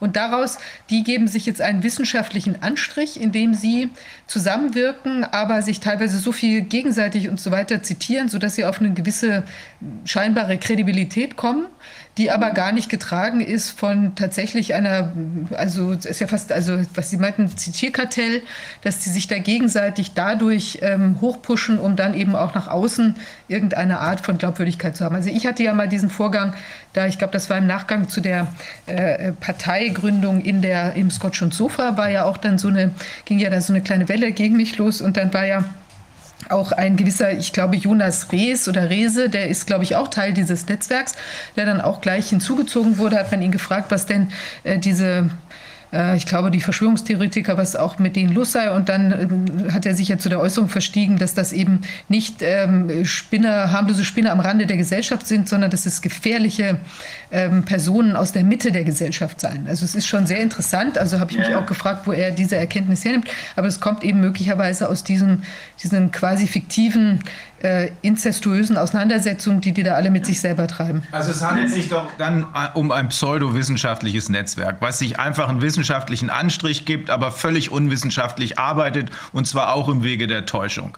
Ja, denn wenn die noch nicht mal ihre, äh, wenn die noch nicht mal diese Grundsätze äh, des Selbstzitierens äh, beachten, äh, was soll man davon halten? Ja, eben. Also ich meine, es geht nicht nur ums Selbstzitieren. Also wenn Sie mal eben, also wenn Sie ich habe das, wie gesagt, ja auch statistisch analysiert. Es geht dann auch beispielsweise um die Quellen, die dann verwendet werden. Mhm. Das Interessante ist, wenn Sie dann schauen, in den, in den Journals, wo die Artikel dann publiziert wurden, wo mindestens ein ähm, ähm, Compact-Mitglied in der Redaktion stand, äh, da haben Sie ganz auffällige Muster, weil die, die, diese, es entstehen Cluster, die sich nicht überschneiden. Das heißt beispielsweise ist in, in den Journals, äh, in denen dann Compact-Mitglieder äh, in der Redaktion sitzen, ist der Anteil an den Compact-Quellen, also die Quellen, die verwendet werden, die Referenzen, ist niedriger als in den Journals, in denen ähm, kein Compact-Mitglied in der Redaktion sitzt. Jetzt könnte man sagen, ja gut, das zeigt ja eben genau das Gegenteil, dass es eben kein Zitierkartell ist. Aber man könnte auch das Gegenteil eben sagen, weil diese Cluster eben statistisch auch, also das können Sie dann mit Varianzanalysen und was weiß ich was, können Sie das dann alles untersuchen, habe ich auch gemacht. Ähm, und dann können Sie eben schauen, dass diese, dass diese Gruppen, diese Cluster sich signifikant unterscheiden. So, und dann äh, fragen Sie sich, ja gut, aber warum? Ja, und äh, der, ein Grund könnte eben sein, dass in den Journals, wo kein Compact-Mitglied in der Redaktion ist, eben vermehrt auf diese Literatur zurückgegriffen wird, um dafür zu werben. Dass das im Endeffekt nicht unbedingt erfolgreich ist, vielleicht weil in diesen Journals Leute drin sitzen, die, denen das auffällt und die sich dann denken, hm, okay, ja gut, das zitiere ich dann eher nicht so. Ähm, das weiß ich jetzt nicht, ja, woran das dann genau liegt, aber man könnte eben sagen, dass das auch eben nicht äh, die, die also wie gesagt, es könnte auch der, eben ein, ein, darauf hindeuten, dass diese Leute versuchen, über ihr Netzwerk hinaus auch eine gewisse Bedeutung zu gewinnen.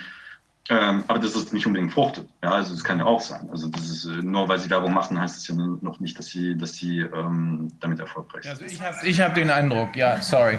Ähm, das heißt, die haben diese Aufmerksamkeit noch gar nicht.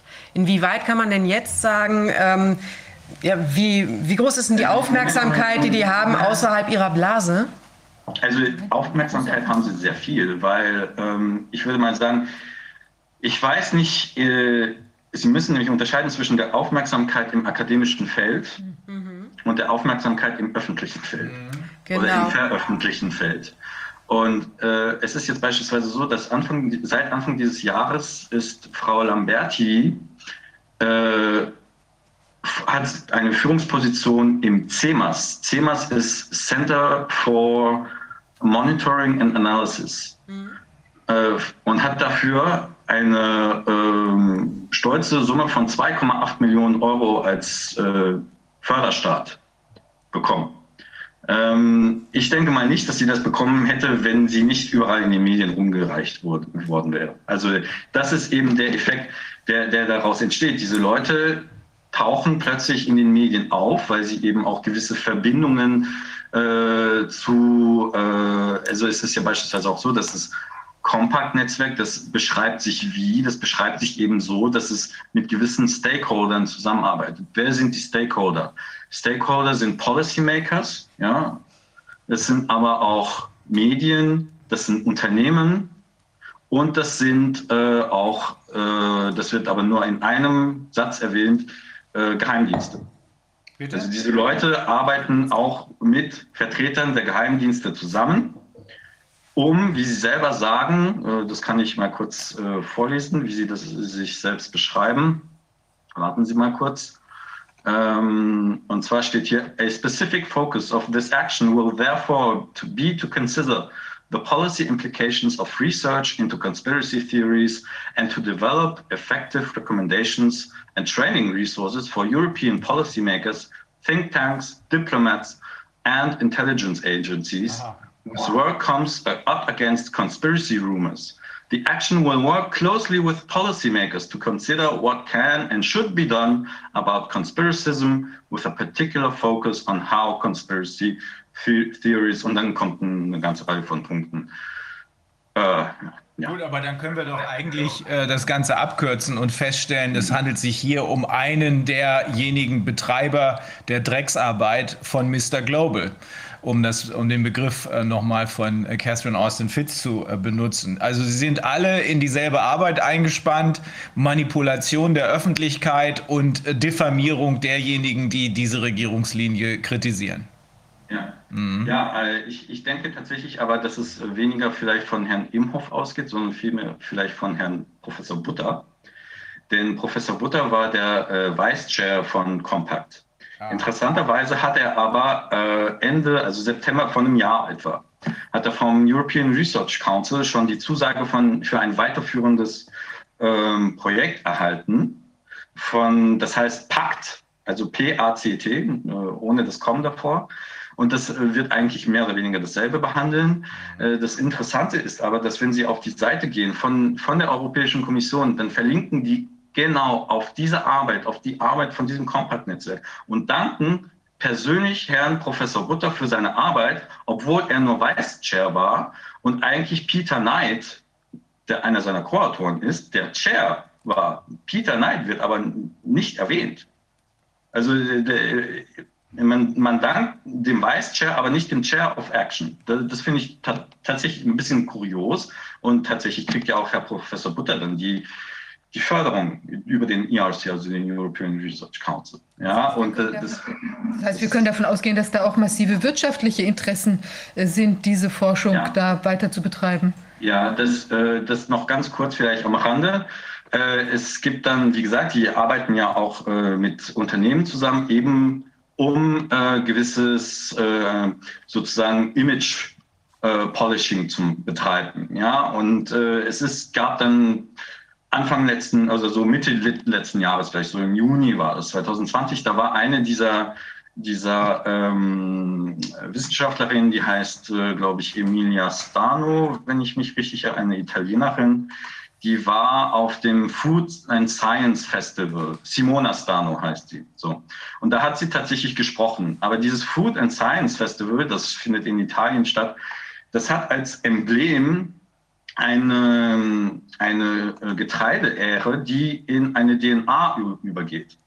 das Interessante ist, dass die, äh, einer der Partner von diesem Food and Science Festival ist die Conf, äh, Confragicultura. Das ist so ein, äh, so ein, ja, so ein Zusammenschluss von äh, großen ähm, Agrar- äh, Agrarindustrien, die eben in Italien für die Einführung von OGMs plädieren. Ähm, also in diese Richtung geht das dann. Ja, also das geht dann darum eigentlich, ähm, ja, äh, Image Polishing für OGMs, für neue Technologien, für äh, eben Food Science, ja, solche Sachen dann äh, zu betreiben eigentlich. Darum geht es. Ja, also das heißt, es ist ein, ein, ein Netzwerk, was sogar außerhalb von dieser Verschwörungstheorie ähm, äh, also es versucht damit eben quasi Industrieinteressen durchzudrücken, indem man auch vielleicht, sagen wir mal, den, den Kampf um oder den Wunsch nach nicht genmanipulierten Essen unter Umständen im weiteren Verlauf dann auch äh, in die Verschwörungsecke, dass man da glauben würde, ja. da sei Gift drin, wenn man GMO isst oder ja. so. Also ja, ja, also es gibt dann beispielsweise, sie hat dann auch, also Frau Stano hat dann ein, ein Seminar gegeben, da können Sie sogar die, die Poster von den Studenten sich anschauen und das geht dann sozusagen um Myth Busting. Ja, also es geht dann, dann äh, einer dieser Myths ist dann the myth of the natural. Das heißt also, äh, ja, Bio ist dann doch Bio.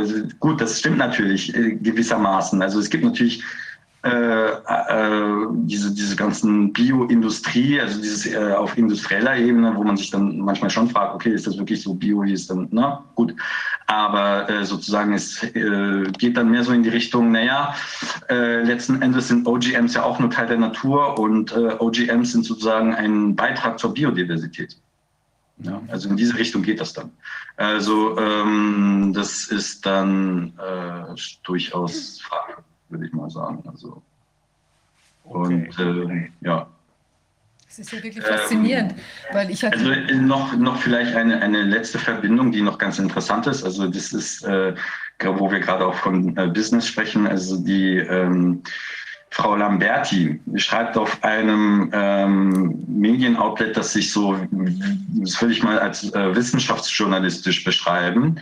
Ähm, das heißt The Conversation. The Conversation wird finanziert äh, oder hat als Strategic Partner, die Bill and Melinda Gates Foundation und hat aber auch als äh, Network Partner eine, eine Stiftung, die heißt The Falling Walls, die natürlich an, eine Anspielung auf die Berliner Mauer, auf den Fall der Berliner Mauer ist. Die hat auch ihren Sitz in Berlin, wenn ich mich richtig erinnere. Und äh, wenn Sie sich aber da mal die Partner anschauen, das sind genau dieselben Partner, die auch beim World Health, Health Summit, also die, von der Pharmaindustrie, da ist Böhringer, Ingelheim, was weiß ich alles, äh, Bayer oder BASF, die sind da alle mit drin. Und das ist sozusagen der Frontmann, den man, den man dann da vorhält. Ja, das ist ja nur eine Stiftung und aber dahinter sind dann ja, eben. Wir haben die üblichen Verdächtigen. Das ja. äh, ist ganz offensichtlich. Also gut. Ja. Ja, also es ist immer wichtig zu wissen, wer hinter den Leuten steckt, die hier äh, hetzen und Schaum vorm Mund haben. Und es sind immer dieselben. Komisch, ne? Immer dieselben. Bis jetzt. Ja, ja okay. Ja, wunderbar. Haben wir nochmal neue Erkenntnisse. Ähm, vielen Dank, Herr Mayer. Vielen ja, Dank. Gern, mhm. gern. Gut, dann wünsche ich Ihnen ein schönes Wochenende. Ja, wünsche ich Ihnen auch. Danke. Danke dass Sie mich drangenommen Vielen Dank, sehr wichtig. Und wir haben jetzt ähm, Dr. Wolfgang Wodak äh, dabei. Wolfgang, äh, du bist jetzt dran und äh, kannst was erzählen zu Myokarditis, äh, Myokarditis bei jungen Männern und äh, dann kommt noch was mit dem Aspirieren. Da hat, hat, haben wir verschiedene Anfragen und Hinweise übrigens bekommen. Ja, ja hallo allerseits.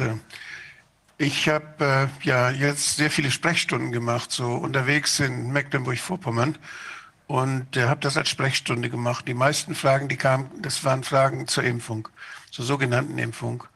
Und äh, die Menschen sind sehr unter Druck. Sie werden genötigt zur Impfung. Sie müssen, wenn sie ihre Arbeit weiterführen wollen, müssen sich impfen lassen zum Beispiel. Oder wenn sie irgendwelche, ja, wenn sie Lohnfortzahlungen haben wollen im Krankheitsfall, dann gibt es ja schon Probleme. Also es werden immer mehr Probleme. Und äh, die Fragen, die dort auftauchten, die waren eigentlich typisch. Einmal war es die Frage zur Myokarditis. Damit kann ich vielleicht mal anfangen. Wir sehen ja, und es hat auch jetzt Arbeiten gegeben, die zeigen, dass es deutlich häufiger bei jungen Männern zu Komplikationen kommt nach der Spritze. Das äh, wird offenbar bei allen Impfstoffen beobachtet, also völlig egal, welcher der vier Spritzen man kriegt. Die, äh, es ist so, dass sogar überwiegend jüngere Männer dann hier diese äh, Herzentzündung bekommen. Myokarditis ist eine Herzentzündung, wobei, das, wobei verschiedene Teile des Herzens dann betroffen sein können. Einmal die Herzinnenhaut, dann der Herzmuskel, die Herzaußenhaut und der Herzbeutel. Und ähm, meistens ist es auch ein, ist es äh, mit einer Muskelbeteiligung, also Herzmuskelbeteiligung. Das ist die Myokarditis dann. Und äh, in einigen Fällen äh, ist es so, dass diese Betroffenen dann äh, merken, sie werden kurzluftig, Sie sind also nicht mehr so leistungsfähig. Sie haben auch Druck in der Brust und haben Schmerzen in der Brust manchmal auch. Dann äh, ist es so, dass sie untersucht werden. Dann häufig dann im EKG kann man was sehen. Man kann auch das, den Troponin sehen. Das ist ein Enzym, welches freigesetzt wird, wenn die Herzmuskeln geschädigt werden. Und da kann man auch am Verlauf sehen, dass da wirklich dann das direkt kausal mit der Spritze zusammenhängt. Diese Veränderungen, äh, da fragt man sich, weshalb kriegen die nur oder überwiegend junge Männer und kräftige Menschen. Und äh, da habe ich äh, eine Hypothese, die ich eigentlich mit den Pathologen gerne mal besprochen hätte. Und äh, das, da wird man noch nachschauen müssen, inwieweit das damit zu tun hat. Die jungen Männer haben ja kriegen die Spritze genauso wie andere auch in den Deltamuskel. Der Deltamuskel ist in der Schulter, am Oberarm und äh, der ist bei jungen Männern natürlich sehr viel kräftiger als bei einer äh, Altenheim, äh, Pflegebedürftigen im Altenheim, die kaum noch den Arm heben kann. Das heißt, der Muskel sieht völlig anders aus. Und vor allen Dingen ist er sehr, sehr gut durchblutet. Und diese, diese Tatsache kann dazu führen, dass eben die bei der, bei der Spritze, wenn die Spritze gegeben wird, dass die dann eben nicht zwischen die Muskelfasern, äh, dass diese, diese äh, Nukleinsäure nicht zwischen die Muskelfasern gespritzt werden, sondern aus Versehen in eine Vene hinein. Und äh, wie wir wissen, es wird ja empfohlen vom Robert Koch Institut, auch von der WHO wurde es empfohlen, komischerweise ausdrücklich, man muss nicht aspirieren, bevor man das äh, Zeug hineinspritzt. Und äh, das ist eigentlich ungewöhnlich. Ich habe gelernt, und andere haben das auch sicherlich alle gelernt, Pflegekräfte lernen das, Ärzte lernen das, dass man dass man aufpassen muss, dass bestimmte Medikamente nicht in die Vene kommen, wenn man sie in Muskel spritzen soll. Und deshalb muss man aspirieren. Das heißt, man muss den Kolben in der Spritze einmal kurz anziehen. Nicht, also nicht reinrücken, sondern anziehen und muss, an, muss ansaugen, gucken, ob man Blut ansaugt. Wenn man Blut ansaugt, dann ist man in einem Gefäß. Dann darf man dann nicht spritzen, sondern muss die Spritze ein bisschen weiter oder ein bisschen zurückziehen, je nachdem, bis kein Blut kommt. Und dann kann man erst spritzen. Diese Vorsichtsmaßnahme ist wichtig bei vielen Medikamenten, die sonst entweder zu stark wirken oder wo es dann zu anaphylaktischen Problemen kommen kann, also zu allergischen Problemen, die dann plötzlich auftreten und heftiger sind. Das ist also eine sehr wichtige, äh, wichtige Maßnahme eigentlich. Und jetzt wird ausdrücklich empfohlen, das braucht man nicht zu machen. Und äh, das ist sehr verwunderlich. Ein, die, die Ursache dafür oder der, der Grund, der, der da wird nicht genannt. Es wird nicht genannt, weshalb plötzlich diese wichtige Regel nicht mehr eingehalten werden muss. Das führt jetzt bei der, bei der Spritze in den Deltoideusmuskel natürlich häufiger mal auch zu, dazu, dass diese, diese äh, Partikel dann ins Blut direkt, direkt gespritzt werden. Und äh, junge Männer haben natürlich viel kräftigere Venen und haben viel kräft bessere Durchblutung, sodass es auch wahrscheinlicher ist bei jungen Männern, dass man hier eine Vene trifft und dass es in ins Blut kommt. Wenn das geschieht, wenn also diese, diese äh, Lipid-Nanopartikel äh, mit der mRNA oder die Vektoren ins Blut gespritzt werden, dann gehen sie wie alles venöse Blut, fließen sie zum Recht, zur rechten äh, Vorkammer, also zum rechten Vorhof des Herzens. Dort ist ein relativ niedriger Druck und äh, diese, die Nanopartikel können dort mit der Herzwand, mit der Herzinnenwand Kontakt aufnehmen und können dort auch eindringen in die Zellen und können dort zu einer Reaktion führen. Das heißt, die Zellen des Herzens fangen an, dann diese äh, Proteine, die Spike-Proteine zu bilden und zu präsentieren dem vorbeiströmenden Blut, was zu einer Entzündung dann führt, weil die Immunreaktion dann da stattfindet. In dem, Im rechten Vorhof ist ein ganz wichtiges Gewebe und zwar ist da der Sinusknoten. Das ist die, praktisch der Schrittmacher unseres Herzens, der natürliche Schrittmacher, den wir alle haben der das Herz langsamer und schneller schlagen lassen kann. Und der, wenn er gestört wird, dann auch dazu führen kann, dass es ganz starke Herzrhythmusstörungen gibt. Also mir sind mehrere Fälle berichtet worden, dass sportliche Menschen, äh, auch meistens Männer, dass die äh, dann einfach plötzlich umgefallen sind und tot waren. Und das passiert eigentlich beim plötzlichen Herztod durch Herzrhythmusstörungen. Da kommt es häufiger vor. Und wenn jetzt dieser Sinusknoten entzündlich verändert wird oder gereizt wird, dann kann es sein, dass eben nach ziemlich bald, das ist dann ein Ereignis, was ziemlich bald nach der Spitze zu erwarten ist, also am ersten Tag oder am zweiten Tag, ist es schon möglich, äh, dann kann es sein, dass man dort plötzlich dann eine Herzrhythmusstörung kriegt und bewusstlos wird, das Herz anfängt zu flattern und zu flimmern und dadurch eben dann auch ein Herztod ein, ja, eintreten kann. Das sind äh, plötzliche Todesfälle, die dann auftreten. Da, wer, hat die, wer, hat diese Anweisung erteilt? Ich habe das eben nicht richtig mitgekriegt. Wer hat plötzlich gesagt, kein Aspirieren mehr? WHO oder RKI oder alle zusammen? Beide, mhm. beide. Das RKI hat das, hat das äh, veröffentlicht und auch das, und auch das RKI, das gibt es wieder. Die geben das praktisch nur gibt wieder. Es, gibt es einen Sinn? Gibt es einen vernünftigen Grund Nein. dafür? Nein, gibt es nicht. Das ist echt wichtig, weißt du? Das ist juristisch ja. sehr wichtig. Wir sind hier ja. mittendrin in der vorsätzlich sittenwidrigen Schädigung. Ich finde es, ich finde es auch sehr wichtig, weil es inzwischen noch Arbeiten gegeben hat, die das zum Thema gemacht haben.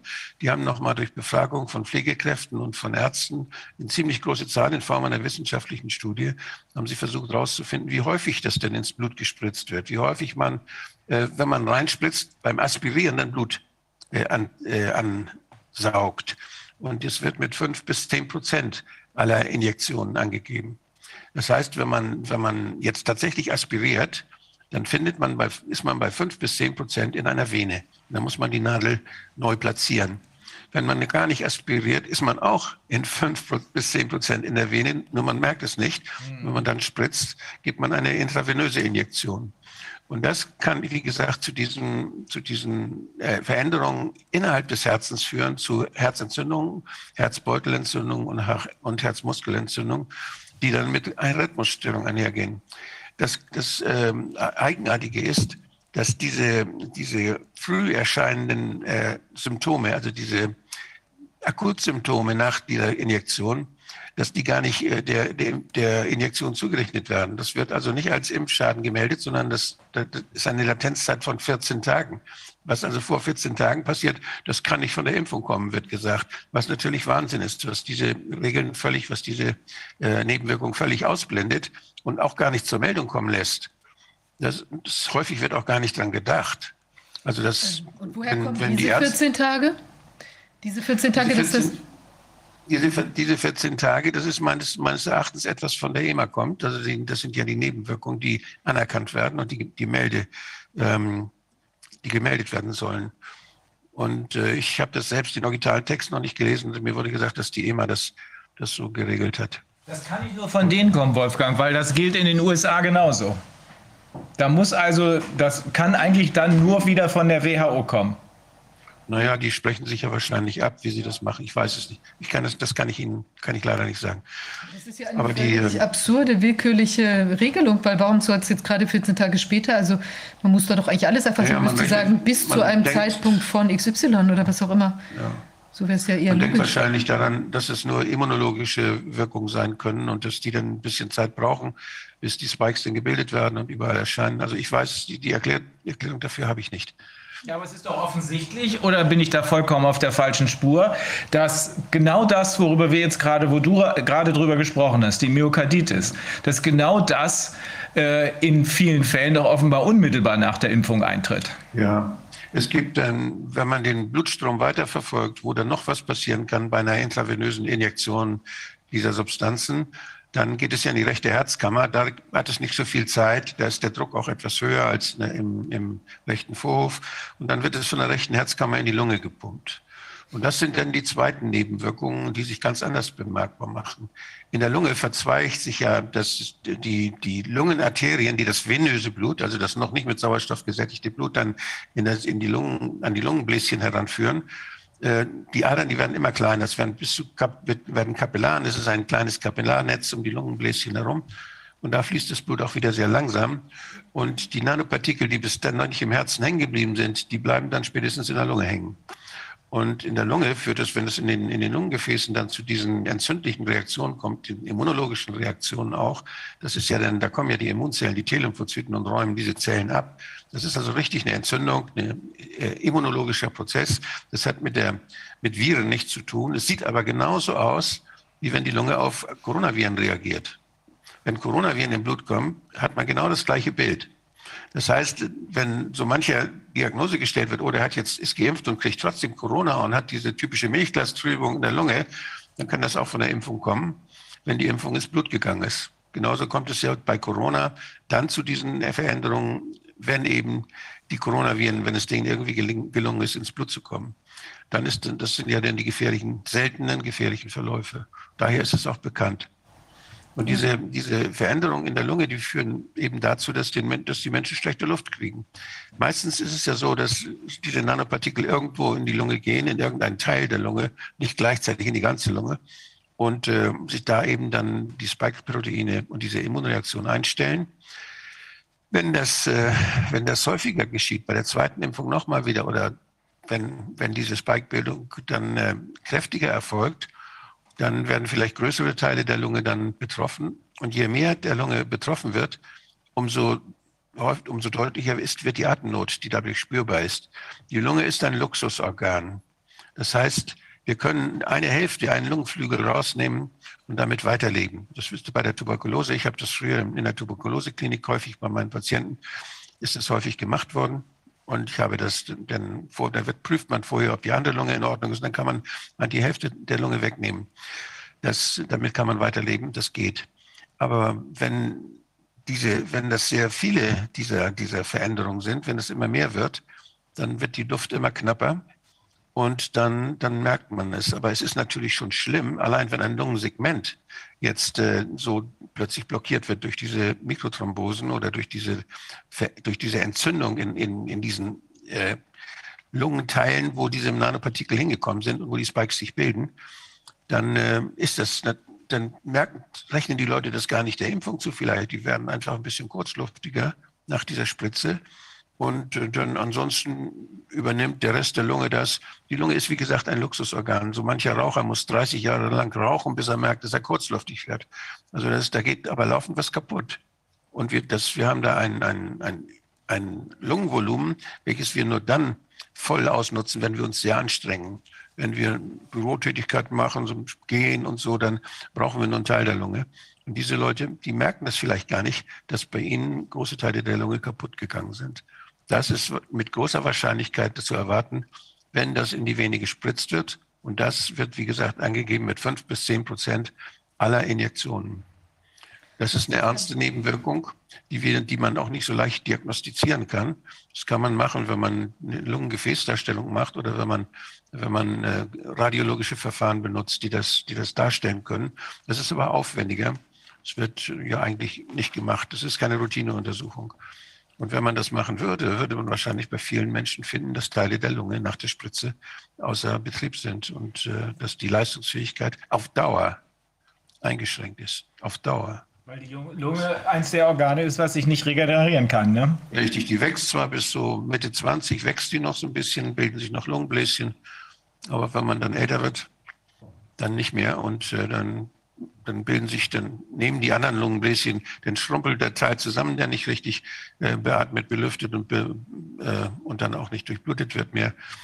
Sondern, und die anderen Lungenbläschen nehmen den Raum ein, die, die werden dann überbläht, dann gibt es ein Emphysem an den Stadt da um das Gebiet herum. Aber die Leistungsfähigkeit bleibt eingeschränkt. Ich muss gerade ähm, an Asthmatiker und so weiter denken, also Menschen, die dann tatsächlich auf Asthmaspray angewiesen sind ähm, kann es sein, dass sie die Folgen, die in der Lunge auftreten durch die Impfung, eben durch Anwendung des Sprays eine Zeit lang maskieren und entsprechend nicht zum Arzt gehen oder dadurch einfach ja, die Feststellung dessen, was da passiert, verschleppt wird oder sowas? Ich kann mir, ich kann mir vorstellen, dass jemand, der eine vorgeschädigte Lunge hat oder Asthma hat, äh, ich unterscheide da zwischen der, zwischen einer emphysematisch veränderten Lunge, also einer chronisch entzündlichen veränderten Lunge und einer überreaktiven Bronchialschleimhaut, die dann sich kontrahiert und wo die Luft dann nicht mehr so gut durchkommt. Also wenn jemand Asthma hat und den Spray nimmt und der Spray hilft, dann hilft der Spray in den Bronchien und nicht in den Lungenbläschen, nicht im Feingewebe, sondern weiter oben in den, in den Bronchiolen und in den kleinen Lungen, in den kleineren Atemwegen. Und äh, da macht das eigentlich, da kann man es nicht mit kompensieren, wenn da Teile der Lunge, Teile der Lunge, das Lungengewebe kaputt ist durch diese entzündlichen Reaktionen, kann man durch den Asthmaspray das nicht wieder hinkriegen. Es gibt, äh, man kann die Durchblutung erleichtern, da gibt es mit, mit Nitropräparaten, aber das sind alles Sachen, die, die werden im Notfall angewandt, die kann man nicht dauernd anwenden. Und äh, das ist, wenn, wenn äh, eine Rechtsherz, wenn eine Rechtsherzbelastung entsteht dadurch, dass die Lunge nicht mehr so leicht, dass das Blut nicht so gut durch die Lunge geht, der muss sich die rechte Herzkammer sehr anstrengen. Wenn das chronisch der Fall ist, kommt es zu einer chronischen Rechtsherzüberlastung. Dann kriegt man eine Stauung auch in den, in den Venen. Und äh, das heißt, die Stauung ist immer vorher, bevor, der, bevor es irgendwo zugegangen ist. Und äh, die, das macht dann natürlich auch Symptome, die man dann schon sehen kann und die man auch messen kann. Also bei einer, bei einer Rechtsherzüberlastung, da gibt man ein gefäßerweiternde Mittel. Übrigens, übrigens ist ein gefäßerweiterndes Mittel, welches die Durchblutung in der Lunge verbessert. Hm, das ist das von Pfizer verkaufte, das berühmteste Mittel, was Pfizer verkauft. Das ist das Viagra zum Beispiel. Das äh, ist, wird auch angewandt unter einem anderen Namen wird es angewandt, um die Lungengefäße zu, zu erweitern. Aber das nur nebenbei. Das ist etwas, äh, was gut untersucht ist, wo auch dann inzwischen andere Präparate versuchen, die Adern in der Lunge zu erweitern, welche die auf die Endothelzellen wirken. Aber das sind Sachen, die, die kommen dann zu spät. Das Lungengewebe ist kaputt und man kann dann alle möglichen vielleicht alle möglichen Sachen versuchen, aber die Menschen sind meistens nicht mehr so leistungsfähig und kriegen ihre Leistungsfähigkeit auch nicht wieder zurück. Wahnsinn. Also ich meine, einmal würde das ja jetzt in Bezug auf diese Sportler, die da teilweise jetzt so betroffen sind, würde es ja auch möglicherweise zutreffen. Ja. Und auch, die wir, als wir diesen, dieses Altenheim, was wir da, äh, wo wir die, die Whistleblower-Situation da in Berlin hatten, und da war, sind ja von den 31 geimpften ähm, äh, alten Herrschaften sind ja dann acht auch ziemlich kurz danach verstorben. Und da hatte ja, hatten die Whistleblower ja auch beschrieben, dass die, ähm, die dann sehr schnell Verstorbenen, dass die im Prinzip am Abend schon mit dem Kopf auf dem Tisch lagen und überhaupt gar keine Kraft mehr hatten und sich dann immer weiter eben, äh, also immer weiter, immer kleiner geworden sind irgendwie. Und dann auch sehr schnell verstorben, nach wenigen Tagen. Das mag ja genau so ein Prozess gewesen sein. Ja, das kann, also wenn es in die Vene geht, wie gesagt, geht es ins rechte Herz und dann geht es erst durch die Lunge und dann erst geht, wird es wieder ins Gehirn gepumpt. Aber es kann schon sein, dass Menschen äh, diese, dass es in die, in die Sinusvenen geht im Gehirn und dass es da dann zu, zu Thrombosen kommt und dass man auch daran stirbt. Also wie ein Schlaganfall ne, zum Beispiel. Wahnsinn. Mhm. Junge, Junge. Also, um es nochmal klar zu machen, äh, ich weiß das selber aus nicht, weil ich als, weil ich als Arzt unterwegs war, sondern weil ich in, ähm, damals in der Forschungsstelle für Arztrecht auch solche Arzthaftungssachen gemacht habe. Ähm, aber üblich ist es doch. Dieses Aspirieren ist absolut üblich. Und jetzt plötzlich gibt es eine Anweisung. Also ist, was ist das? Ist das, ist das, äh, es soll nicht aspiriert werden oder was steht da drin? Oder wird gesagt, es ist nicht erforderlich? Das hat, das hat Leitliniencharakter, nicht solche mhm. Äußerungen. Wenn, das, mhm. wenn sowas so veröffentlicht wird vom Robert-Koch-Institut und von, von staatlichen Instituten, dann, dann müssen die Ärzte das nicht so machen, mhm. aber sie, sie sollten das so machen. Das eine, wie eine Leitlinie wirkt es. Mhm. Da können sich Ärzte darauf berufen, wenn ihnen jetzt Vorwürfe gemacht werden, sie hätten nicht lege artis gehandelt. Also dann können Sie sagen, wieso? Das sagt das das Robert-Koch-Institut, ich muss nicht aspirieren. Ja. Ja. Ja ich habe noch eine zweite, eine, eine zweite, Frage, die ich auch, äh, die sehr, sehr häufig gestellt wird. Das sind Menschen, die sagen, äh, was ist denn mit diesen neuen Impfstoffen, die da kommen sollen, die jetzt nicht Spike-Proteine, äh, die uns nicht selbst diese produzieren lassen, sondern wo schon Teile von Spike-Proteinen drin sind, die wir dann gespritzt werden. Das ist dieser von, von Herrn Stöcker, glaube ich, dieser Impfstoff und auch der Impfstoff, der, der jetzt aus den USA kommt und demnächst zugelassen wird. Das sind fertige Antigene. Das sind also Sachen, die, wo nicht unsere Zellen anfangen, Spikes zu produzieren, sondern da werden die, diese Antigene in den Muskel gespritzt. Da kann natürlich auch was in die Vene gehen. Von daher kann es da auch passieren, theoretisch. Das, was ich eben genannt habe, denn Spikes, wenn sie ins Blut kommen, sind toxisch, führen zu Thrombose und führen zu all diesen Erscheinungen, die wir auch haben, wenn die Spikes von unseren Zellen gebildet werden. Aber die, äh, was, was ein großes Risiko ja auch bei diesen, bei diesen Corona-Antigenen ist. Das ist das, was man gesehen hat damals, als man den Impfstoff gegen die SARS-CoV-1-Viren machte, 2004 etwa. Da hat man ja diese Tierversuche gemacht, wo dann die Tiere gestorben sind, als sie mit den Wildviren dann kontaktiert wurden. Den hat man, die hat man erst geimpft mit diesen herkömmlichen Impfstoffen. Und dann sind sie, hat, sind, sind sie an, anschließend exponiert worden. Dann heißt, dann haben sie Coronaviren eingeatmet. Das heißt, dann haben sie sie da gekriegt, wo sie sie normalerweise auch kriegen. Nicht als Spritze, nicht durch die Hintertür, sondern da, wo sie normalerweise auch auftreten. Und da hat es auch zu diesen äh, ADE-Reaktionen geführt, also Antibody-Dependent Enhancement-Reaktionen. Das heißt, die, die sind dann gestorben, die Tiere. Und das schützt dann diese, diese Impfung, die da jetzt mit getöteten, abgetöteten Virusteilen äh, dann gegeben werden soll jetzt, die dann kommen soll, die schützt auch nicht davor. Denn damals, das waren solche Impfstoffe. Das waren auch abgetötete Virusteile. Und äh, von daher ist man auch nicht vor der ADE e geschützt, sondern da gibt, das muss man ja auch erstmal gucken, muss man also lange Tierversuche machen, musste man, müsste man lange ausprobieren, damit man das ausschließen kann. Das ist etwas äh, von daher auch unsicher. Und das Ganze vor dem Hintergrund, dass, dass diese, diese Impfungen, sogenannten Impfungen, selbst in den klinischen Zusatzstudien, in den Zulassungsstudien, dass man da 140, 120 Menschen impfen musste, um eine einzige positive PCR-Reaktion mit Symptomen zu verhindern. Das ist ja so wahnsinnig wenig. Das ist so ein geringer Wirkungsgrad und so lächerlich, diese Wirkung der Impfung, bei so riesigen Möglichkeiten der Nebenwirkungen. Das steht in keinem Verhältnis. Es ist völlig unverständlich, dass das Paul-Ehrlich-Institut, dass die immer äh, wegen der Nutzen-Schadensrelation so etwas überhaupt durchgewunken haben. Wenn 95, die sagen ja immer 95 Prozent Wirksamkeit, ja, die lassen einfach die 20.000 Menschen weg, die da, dazu geimpft werden mussten, sondern vergleichen nur die, diejenigen, die Symptome gekriegt haben. In den beiden Gruppen mit jeweils 20.000. Einmal sieht man diese acht Leute und einmal sieht man die 160 Leute, äh, die nicht geimpft waren, die dann Symptome entwickelt haben. Aber um diesen Unterschied, diese 152 Menschen zu schützen, musste man 20.000 Spritzen geben bei 20.000 Menschen. Das ist ein lächerlich kleiner Wirkungsgrad. Der liegt unter 1 Prozent. Und, äh, und, diese, und diese Dinge, die wir, die wir jetzt sehen, die wir an Nebenwirkungen sehen, die sind, liegt der, liegt der Komplikationsgrad und der Schad, die Schadenshäufigkeit ist viel, viel höher.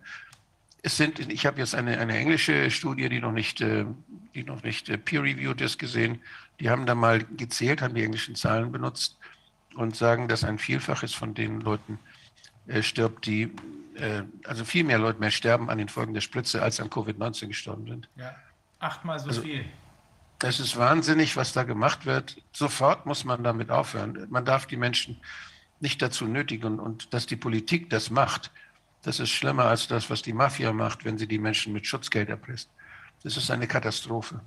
Wir müssen das unbedingt sofort ändern und sofort stoppen mit allen Mitteln, die wir haben. Wir können ja versuchen, am Montag, äh Quatsch, am Sonntag mal einen Schritt in die richtige Richtung zu tun. Aber ähm, ich glaube, es geht noch ein bisschen weiter, bevor äh, man das Licht am Ende des Tunnels sieht.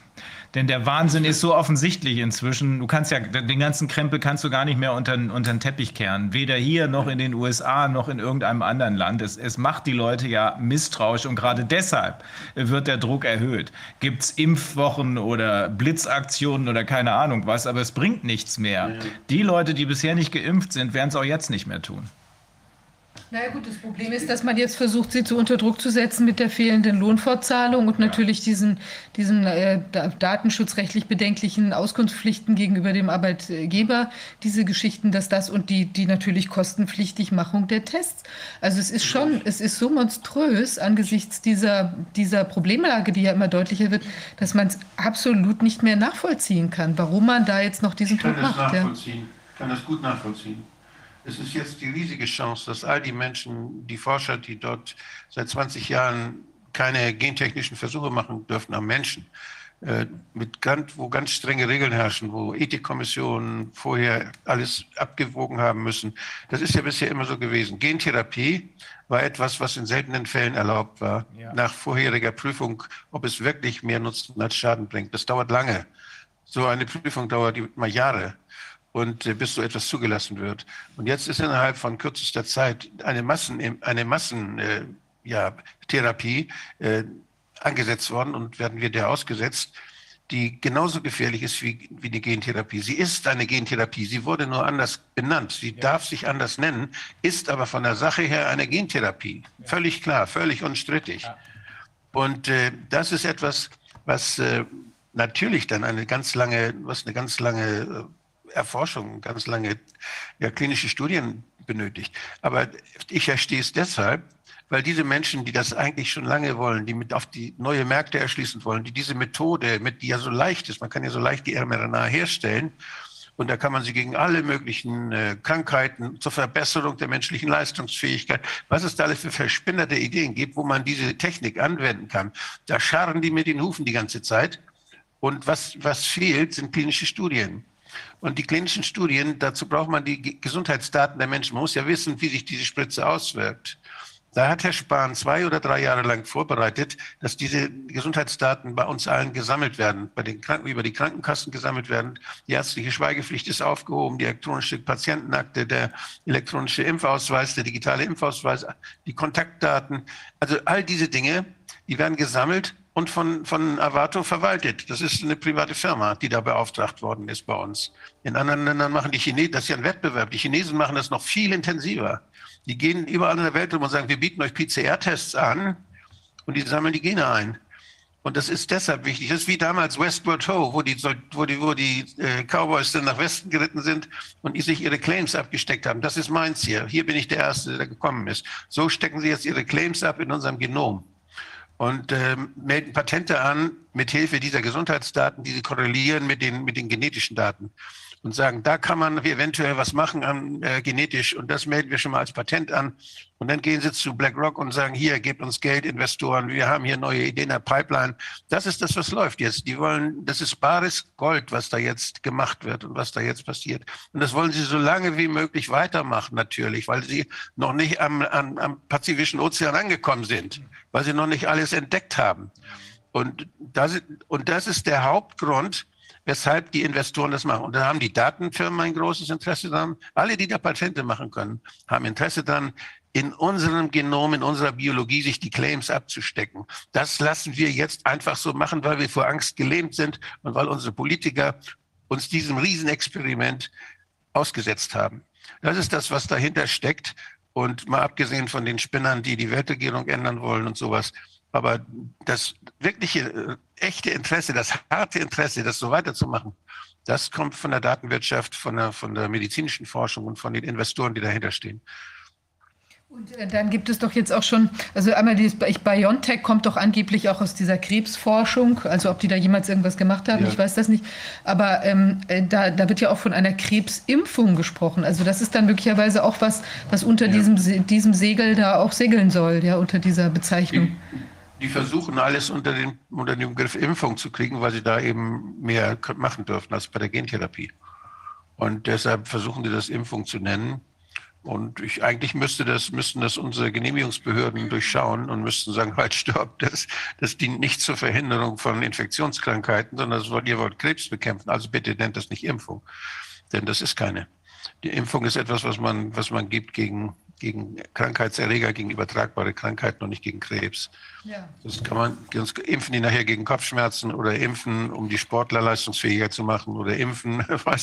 Wenn Sie das alles impfen nennen, nur weil es eine Spritze ist, dann rechnen Sie mit der Dummheit der Menschen und mit der, mit der Blindheit unserer Zulassungsbehörden. Aber es leuchtet unmittelbar ein, Wolfgang, äh, dass man da mehr machen kann im Sinne von ähm, zahlenmäßig mehr. Denn die gentherapeutischen ähm, Ideen, die da bisher äh, benutzt worden sind, die konnten ja nur an Kranken, also Krebskranken, angewendet werden. Weil da, ja. kann, man, da kann man sagen, ja, okay, äh, ihr braucht dringend Hilfe und wir haben nichts anderes. Und da kann man dann als Kranker sogar seine informierte Einwilligung, seine aufgeklärte ja. Einwilligung erklären, ja. weil man weiß, es geht nichts anderes mehr. Aber hier geht es ja ja um Gesunde. Und das ist, das hast du eben sehr genau gesagt. Hier geht es darum, dass sie mehr machen können, weil Gesunde gibt es reichlich. Das sind zwar jetzt alles asymptomatisch Infizierte, aber da kannst du richtig gut rumexperimentieren, indem du ihnen sagst, das ist eine Impfung. Das ist gar kein gentherapeutisches Experiment. Also juristisch meiner Meinung nach die Regelungen des Nürnberger Kodex hier einschlägig. Ja. Das heißt, auch Robert Malone, eindeutig. Ja, das ist völlig eindeutig. Hier wird mit Menschen was gemacht, was sie selbst gar nicht verstehen, was manchmal die Forscher gar nicht verstehen, wo sie einfach was ausprobieren, was finden wollen. Und die Menschen sind ihre Versuchskaninchen. Ja. Das ist Mengele, was da läuft. Ja. Ja. Und äh, ich denke, dass, dass wir, ja, dass, dass die Menschen, wenn, die, wenn die Nebenwirkungen häufiger sind, dann äh, dann wird da vielleicht was passieren. Aber es ist ja wohl auch so, dass da wiederholt ein Kochsalz gefunden werden ist. Und wenn man wissen will, ob das, ob das die, ob das kausal zusammenhängt, das, was man da gemacht hat bei den Menschen, was, sich, was man beobachtet hat an Veränderungen, ob das wirklich von dieser Spritze kommt, da muss man Kontrollgruppen haben. Das heißt, da muss man auch bestimmte Chargen mit, mit Kochsalz spritzen, damit man sieht, ob das da auch passiert oder nicht. Also diese, diese Kontrollgruppen, die haben dann Glück. Also wer mit Kochsalz gespritzt wird, der ist, kommt gut davon, der kriegt einen Impfausweis und das war nicht und, und hat, gar keine, hat gar keine Substanz erhalten. Aber das, äh, da wissen nur diejenigen, die die Chargennummern verteilen und die die Chargen registrieren und die das zulassen. Wenn man dann noch sieht, dass das Paul-Ehrlich-Institut zum Beispiel äh, nicht, dass es dankenswerter Offenheit gesagt hat, ja, wir verlassen uns auf die, auf die, Qualitäts auf die Qualitätsprüfung durch den Hersteller, was die Inhaltsstoffe angeht. Nee, das ist ja Wahnsinn. Also, ich meine, die armen Pharmazieräte, die Landespharmazieräte, die sind überfordert, weil die nicht sequenzieren können. Die wissen nicht, was da, wenn die mRNA mal so ein bisschen eine andere da ist, die ganz was anderes macht, dann muss man ja sequenzieren, dann muss man ja gucken, was ist das für ein genetischer Code, der da gespritzt wird. Und äh, das ist eigentlich nichts, was normalerweise in den Landesämtern gemacht wird, sondern das macht sonst Paul Ehrlich alleine. Und äh, deshalb weiß ich nicht, wie sich das, wie sich das auswirken wird. Ob das einer merkt, ob da mal jemand dahinter kommt. Das ist Wahnsinn. Aber ich glaube, ja. es gab es nicht auch dieses Phänomen, dass die, die Impfstoffe zum Beispiel, also jetzt bei anderen Impfstoffen in der Entwicklung, also dass der, der Placebo, der ist dann unter Umständen gar nicht jetzt nur Kochsalz, sondern der ist äh, vielleicht auch ein, ein, sagen wir mal, der Impfstoff ja. ohne, ohne die, den, das Virus, was ja, dann da drin ist. Ja, das kann man machen. Man kann, das gibt es ja sonst auch bei klinischen Studien, dass man gegen, gegen Null prüft, also gegen, gegen Kochsalz oder dass man gegen ein Konkurrenzpräparat prüft, welches besser ist. Das kann man beides machen. Ja. Das, muss, das ist dann je nach Studiendesign ist das unterschiedlich. Das, wissen Sie, wie das, das hier war? Wissen Sie, wie, wie, das hier bei den, bei den äh, Covid-19-Sachen war? Weil ich meine, letztlich, wenn ich, sagen wir mal, die ganzen ja, die haben, Problemfälle, die also gegen Kochsalz. Die ich gesehen habe, haben gegen Kochsalz haben die das gemacht. Mhm. Ich habe noch eine zweite Frage, die immer wieder auftaucht, die ich vielleicht noch kurz ansprechen kann. Das ist die Frage des Shedding. Ja. Und ähm, da gibt es ja diese, diese Studien, weil ich gerade davon sprach, was alles so, was die Menschen alle, die Forscher alle machen wollen und wo sie Patente haben wollen und wo sie neue Märkte erschließen wollen. Die, die selbst disseminierende Self-Disseminating Vaccine ist eine davon. Das heißt, dass man eben eine, eine, einen Menschen spritzt oder einen Fuchs spritzt bei den Tieren und dann, dass diese Impfung sich dann von selbst auf die anderen überträgt. Die stecken sich dann mit der Impfung an. Und damit äh, erreicht man einen Schutz. Äh, das ist etwas, was auch natürlich jetzt ausprobiert werden kann am Menschen. Und dann würde es natürlich Shedding geben. Dann, dann wäre das Shedding gewollt. Wenn man sowas ausprobieren wollte, wenn man Self-Disseminating Vaccines jetzt beim Menschen ausprobieren würde, dann wäre das ein gewolltes Shedding. Dann kann es also sein, dass auch diejenigen, die Kontakt hatten mit den, mit den sogenannten Geimpften, dass die dann plötzlich auch Symptome entwickeln, wie die Geimpften auch. Das ist aber etwas, was völlig intransparent ist. Es ist eine reine Hypothese. Ich habe da keine Beweise dafür. Ich bin nur wachsam, weil es diese, diese, diesen Wunsch gibt der, der Leute, die damit Geld verdienen wollen, dass sie das endlich mal machen können. Und weil wir jetzt in einer Situation sind, wo wir es nicht merken, wenn es gemacht wird. Das ist das Problem. Aber es ist immer noch ein Unterschied, äh, dass wenn diese self-disseminating Vaccines benutzt werden würden, dann würde das doch bedeuten, dass ich sage es jetzt mal ganz verkürzt, dass jemandem das äh, Spike-Protein injiziert wird, dadurch entwickelt er Covid und dadurch kann er andere anstecken. Ist das richtig? Also bei den, das, ich halte dieses, diese Möglichkeit, ich halte es nur für möglich, wenn, wenn die Vektoren äh, sich vermehren können. Mhm. Also wenn wir Vektoren, äh, Impfstoffe Johnson Johnson oder AstraZeneca bekämen und nicht wie auf der Packung oder wie in den, in den äh, Beschreibungen steht, wenn die, wenn die vermehrungsunfähig sind, dann kann da nichts passieren in der Richtung. Aber wenn die doch noch vermehrungsfähig werden, dann kann was passieren. Und wir haben ja, wenn es selbst wenn es nicht geplant ist, kann sowas passieren. Wir wissen das zum Beispiel von der Kinderlähmung, von der Polioimpfung, dass da Lebendimpfstoff gegeben wird, welcher sich nicht vermehren kann und der sich dann doch vermehrt hat, wo es dann zu Kinderlähmungsfällen in der Umgebung von Geimpften gekommen ist. Das sind also Möglichkeiten, die, an die muss man denken und äh, die sind auch ungewollt möglich. Aber eben die nicht bei, nicht bei den Nanopartikeln, sondern Nanoimpfungen, also nicht bei, bei BioNTech und, und äh, der, der, des anderen Nanopartikelimpfstoffes, sondern das wäre dann nur bei Moderna, meine ich, das wäre dann nur möglich bei den beiden mit Adenoviren. Das, die werden ja als, die Adenoviren werden ja als äh, Vektoren genommen. Adenoviren sind gentechnisch verändert. Mhm. Und Adenoviren, damit stecken wir uns jeden Winter an. Die machen wir alle, die kennen, lernen wir alle kennen, wir übertragen die, wir werden aber nicht doll krank, die tun uns nichts. Kriegt man ein bisschen Schnupfen vielleicht oder so. Also Adenoviren sind relativ harmlos und werden leicht übertragen. Die sind sehr erfolgreich in der Übertragung und deshalb, weil wir sie nicht merken. Da schützen wir auch kaum uns davor. Ist auch nicht nötig normalerweise. Aber wenn sie jetzt gentechnisch verändert sind und sich genauso übertragen ließen, dann würden wir uns alle damit anstecken können. Und dann hätten, dann würden sie natürlich bei uns auch irgendwo im Körper, wahrscheinlich in den, in den lymphatischen Organen der oberen Atemwege, würden sie dann sich vermehren können und würden dann da auch äh, zu einer Antikörperbildung führen. Ob sie dann zu Komplikationen auch führen, weiß ich nicht. Wir haben ja, das ist ja diese, diese Geschichte, dass diese, diese ganzen Spritzen, die wir jetzt haben, die werden ja in den Körper gebracht auf eine völlig unnatürliche Weise. Wenn, wenn wir einen Spray hätten, einen mit abgetöteten Viren, der jetzt in den Rachen gesprayt wird, dann kämen sie dahin, wo unsere Abwehr ziemlich fit ist und könnte dann, man könnte dann, da theoretisch könnte man ein, wenn man es richtig dosiert, ein, ein Training machen für die Immunzellen, ohne dass es ins Blut kommt. Und das wäre relativ harmlos. So ein, so, ein, so ein, Stoff gibt es aber nicht. Gibt es bei der Grippe gab es mal so ein, so ein Spray-Impfstoff, die für Kinder, der benutzt wurde. Da müsste ich mal nachgucken, wie das, was dabei rausgekommen ist, habe ich jetzt nicht verfolgt. Aber das wäre theoretisch eine Möglichkeit, die diese toxische Reaktion der, der Virus, der Virusanteile, der Virus-Spikes, äh, gilt ja übrigens auch für, für andere Viren, nicht nur für Coronaviren, wenn die ins Blut kommen, diese toxische Reaktion dann verhindern könnte. Aber self-disseminating, da denke ich hauptsächlich an die Vektorimpfstoffe, bei denen solche Dinge ausprobiert werden könnten und bei denen wir sowas erleben könnten. Aber sagen. Da, da beschleicht einen also, ja Angst bei der Vorstellung, wenn jetzt noch zugelassen würde, dass sowas als Impf, also als einatmbarer Impfstoff irgendwie zur Verfügung stünde, dann geht man irgendwo rein, zum Beispiel ins Flugzeug, wo vielleicht dann so, da kommt auch manchmal so ein, so ein Luftstoß von oben und da werde ich mal so nebenbei gerade geimpft. Ja. ja. also solche ja, Sachen. Das ist so einer, als wenn, wenn, wenn einer durchs Flugzeug geht, die ganze Zeit hustet, mal nach rechts, mal nach links und wir kriegen alle was ab. Das, das wäre natürlich so, ein, das wäre so eine Infektion, eine künstliche Infektion. Wir würden absichtlich infiziert werden. Das ist denn der Sinn der Sache. Und angeblich dann mit einer Infektion, die uns nicht schadet, die uns mehr nützen soll als schaden. Ob sie das tut, weiß keiner. Aber wenn es ausprobiert ist, ist es so gefährlich, dass man das lieber nicht ausprobiert. Das Risiko ist einfach zu groß.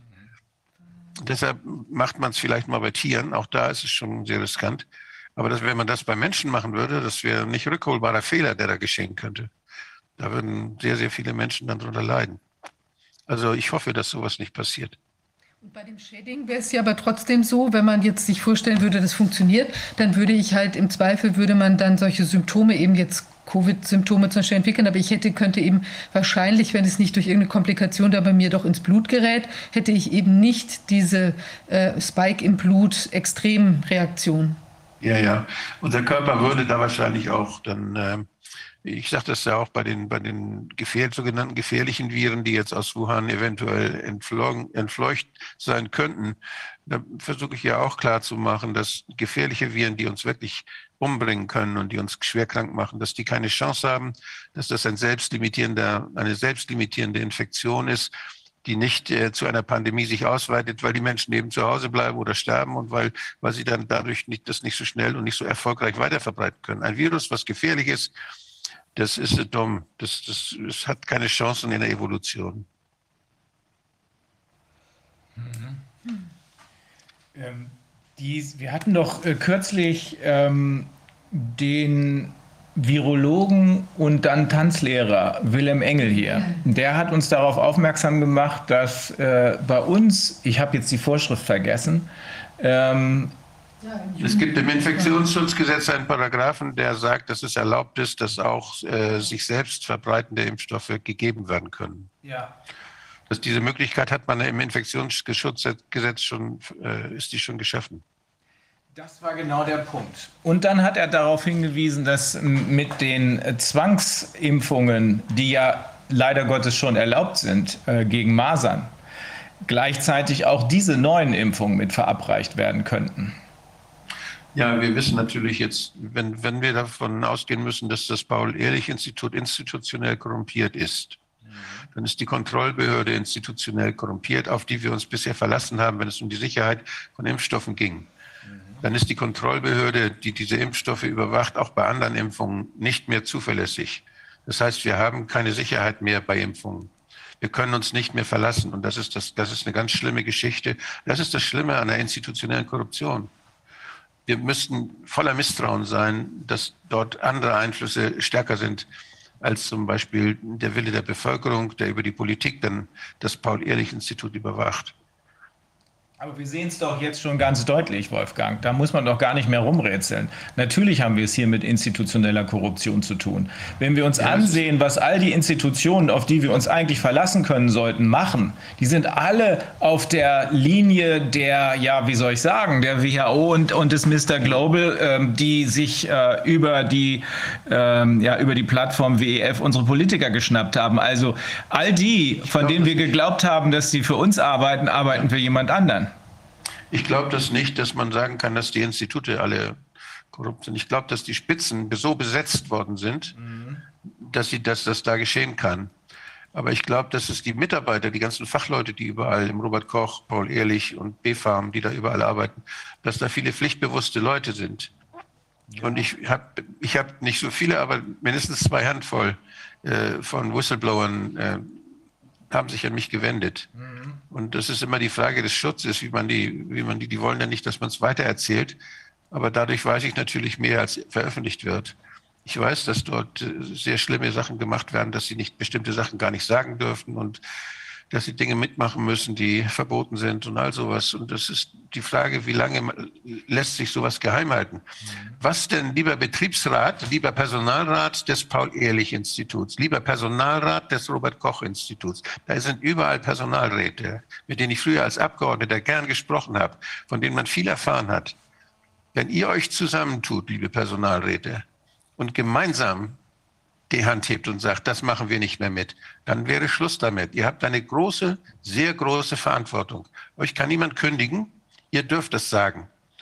Ihr seid meistens auch Beamte und ihr seid dadurch auch geschützt, wenn Ungesetzliches geschieht. Mein Appell an die, an die Personalräte beim Paul-Ehrlich-Institut, beim Robert-Koch-Institut, beim BfArM, macht den Mund auf, tut eure Pflicht. Und äh, gibt es, wenn, wenn, wenn du sagst, dass da schlimme Dinge geschehen in den Instituten, kann man das, also kannst du das andeuten, ohne jemanden zu gefährden? Nee. Das sind meistens Erlebnisse, die dann berichtet werden, die ziemlich konkret sind und die, das, das kann ich hier jetzt nicht nehmen. Aber die in Richtung gehen, dass die Leute von oben erpresst werden, irgendwelche Dinge zu tun oder, oder Informationen zu unterdrücken, sowas in der Art. Ja, oder, dass sie, oder dass sie Anweisungen kriegen, wie sie sich verhalten sollen, gegen, wie sie Dinge ausdrücken sollen, wo sie, wo sie sich nicht drum kümmern sollen, all solche Sachen. Mhm. Oder wie sie Dinge benennen sollen, wie sie Dinge klassifizieren sollen, auch das, sowas gibt es. Mhm. Ja. Ja, ja, also dass das, äh, dass das so läuft, das ist sichtbar. Ich meine, wir sehen es in der Justiz, das haben wir vorhin lang und breit diskutiert, wir sehen es in der Medizin, aber es gibt immer noch Leute, die nicht mitspielen. Ich habe heute Morgen in den E-Mails ähm, eine, ein Schreiben einer Firma, ich finde es jetzt nicht wieder, einer Firma bekommen, die ausdrücklich ihren Mitarbeitern zusichert, wir machen da nicht mit. Wenn hier einer krank wird, dann ist uns völlig egal, ob geimpft oder ungeimpft, der kriegt seine Lohnforderung. Vorzahlung. Also das gibt es auch und ich glaube, das gibt es auch immer mehr. Dennoch glaube ich, dass die Frage, ob wir es mit institutioneller institutioneller Korruption zu, zu, zu, tun haben, letztlich eine rhetorische ist. Ich äh, bin allerdings auch deiner Meinung, dass nicht, natürlich nicht alle Mitarbeiter des RKI oder der Charité äh, korrupt sind, sondern die Spitzen. Da, wo, die, ähm, wo Mr. Global sozusagen seine Gewehr, Gewehrsleute installiert hat, da ist die Korruption zu Hause. Und das ist ja genau der Grund, warum es unterhalb oder in der, äh, bei der Mannschaft möglich sein sollte, zu meutern. Das halten die Spitzen nämlich nicht aus. Es wird versucht, dort Macht zu installieren, an der Spitze unserer Regierung, die Frau Merkel dahin zu setzen, die, mit, die mitmacht hm. oder Minister, die mitmachen und äh, Kandidaten, die, die wohl mitmachen werden, dahin zu setzen, die gewählt werden sollen, die vorzubereiten.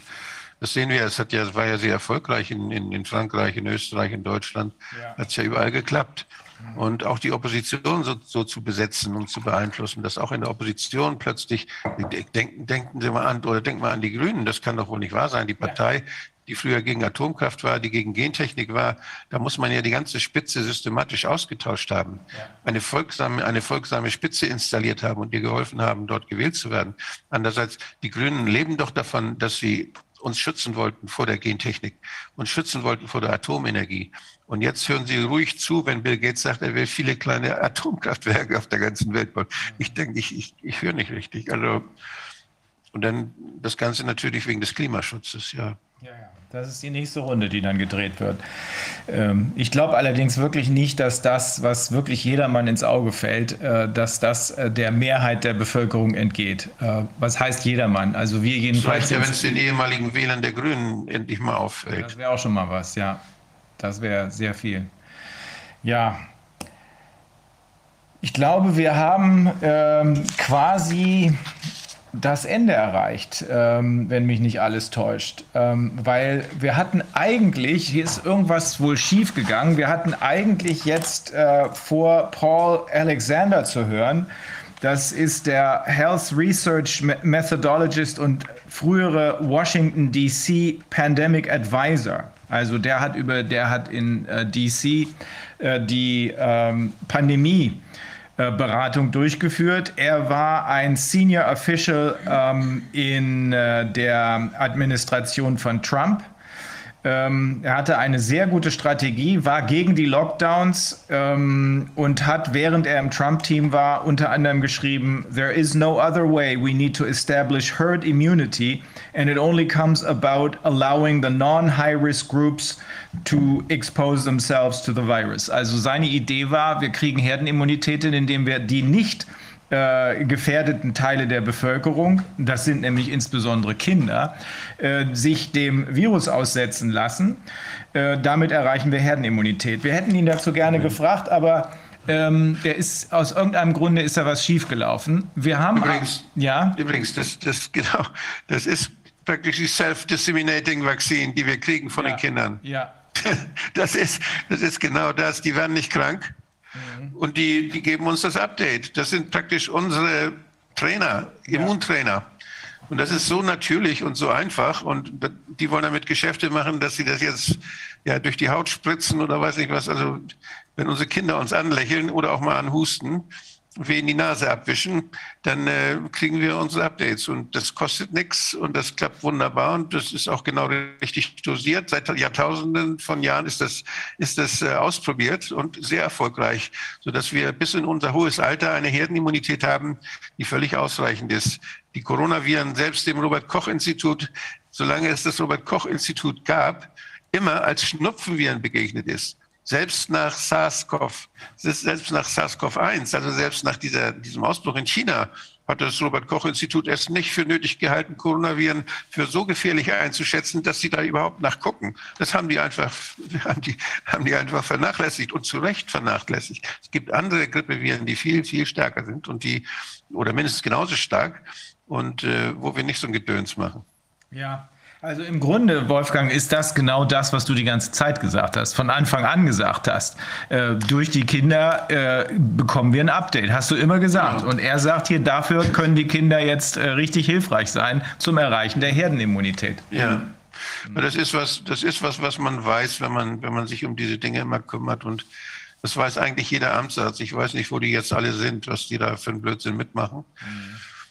Das ist die Grundlage der, der jugendärztlichen Tätigkeit gewesen, der Schulärzte, der, der, der Amtsärzte. Wenn sie uns vor Infektionen schützen wollen, dann haben sie das im Hinterkopf gehabt, dann wussten sie, wo sie ansetzen müssen.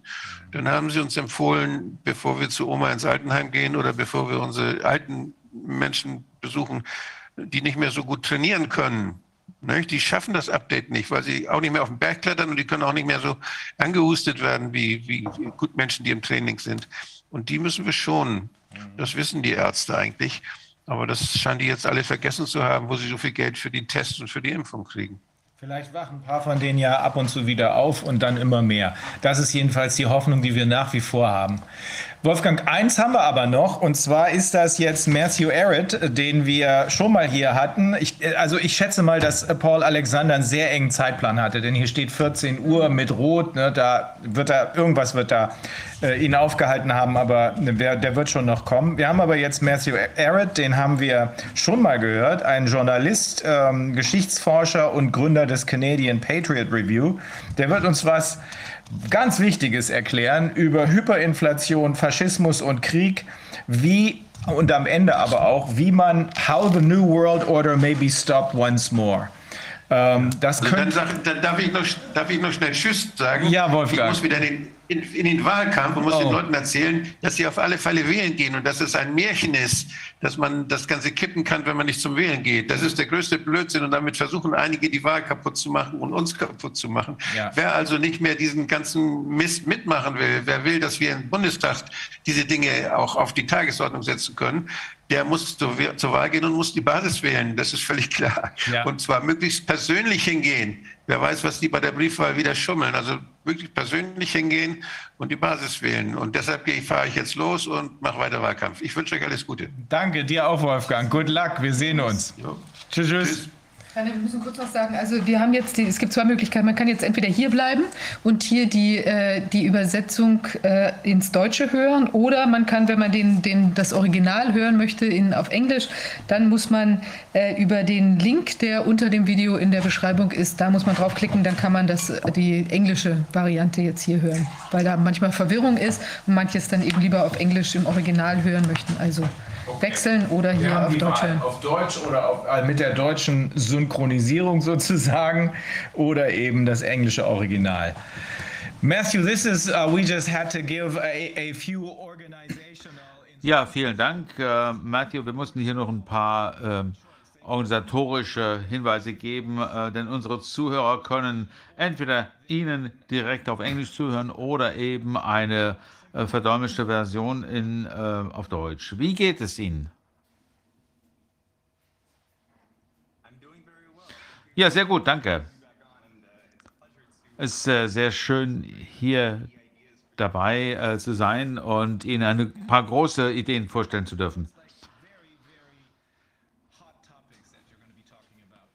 Ja, vielen Dank. Wir können nicht warten. Es klingt nach sehr interessanten Sachen.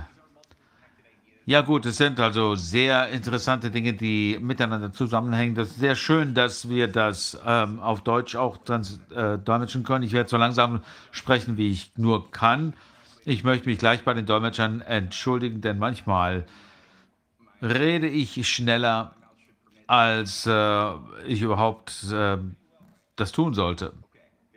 Nee, das läuft im Moment schon sehr gut. Okay, vielen Dank.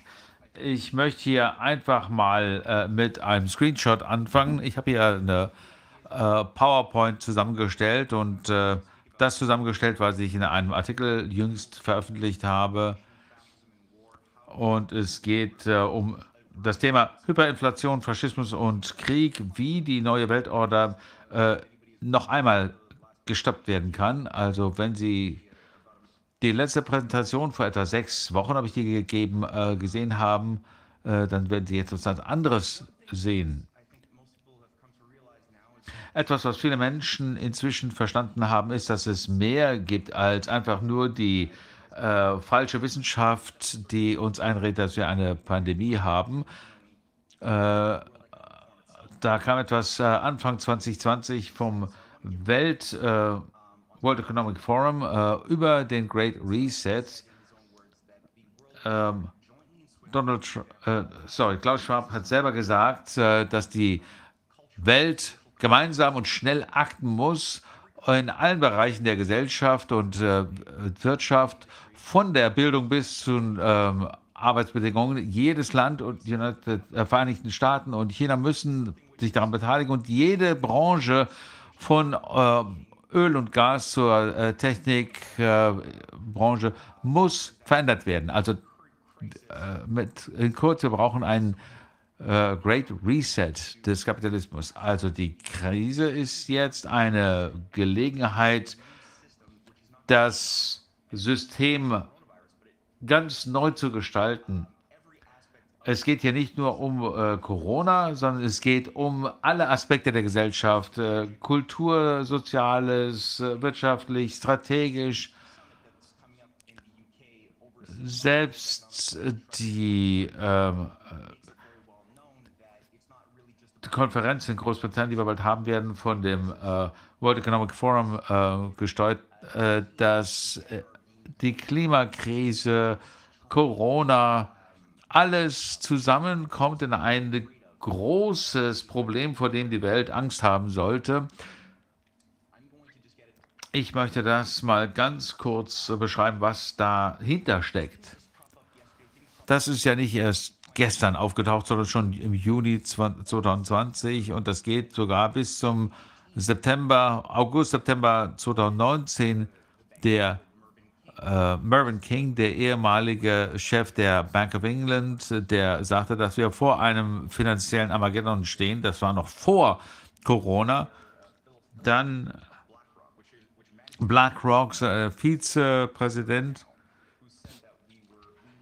sagte, dass wir eine äh, finanzielle, äh, globale Änderung des äh, Finanzregimes brauchen. Und zwar vor einer Konferenz von Zentralbankern. Also hat das Ganze im August 2019 angefangen? Nein, natürlich nicht.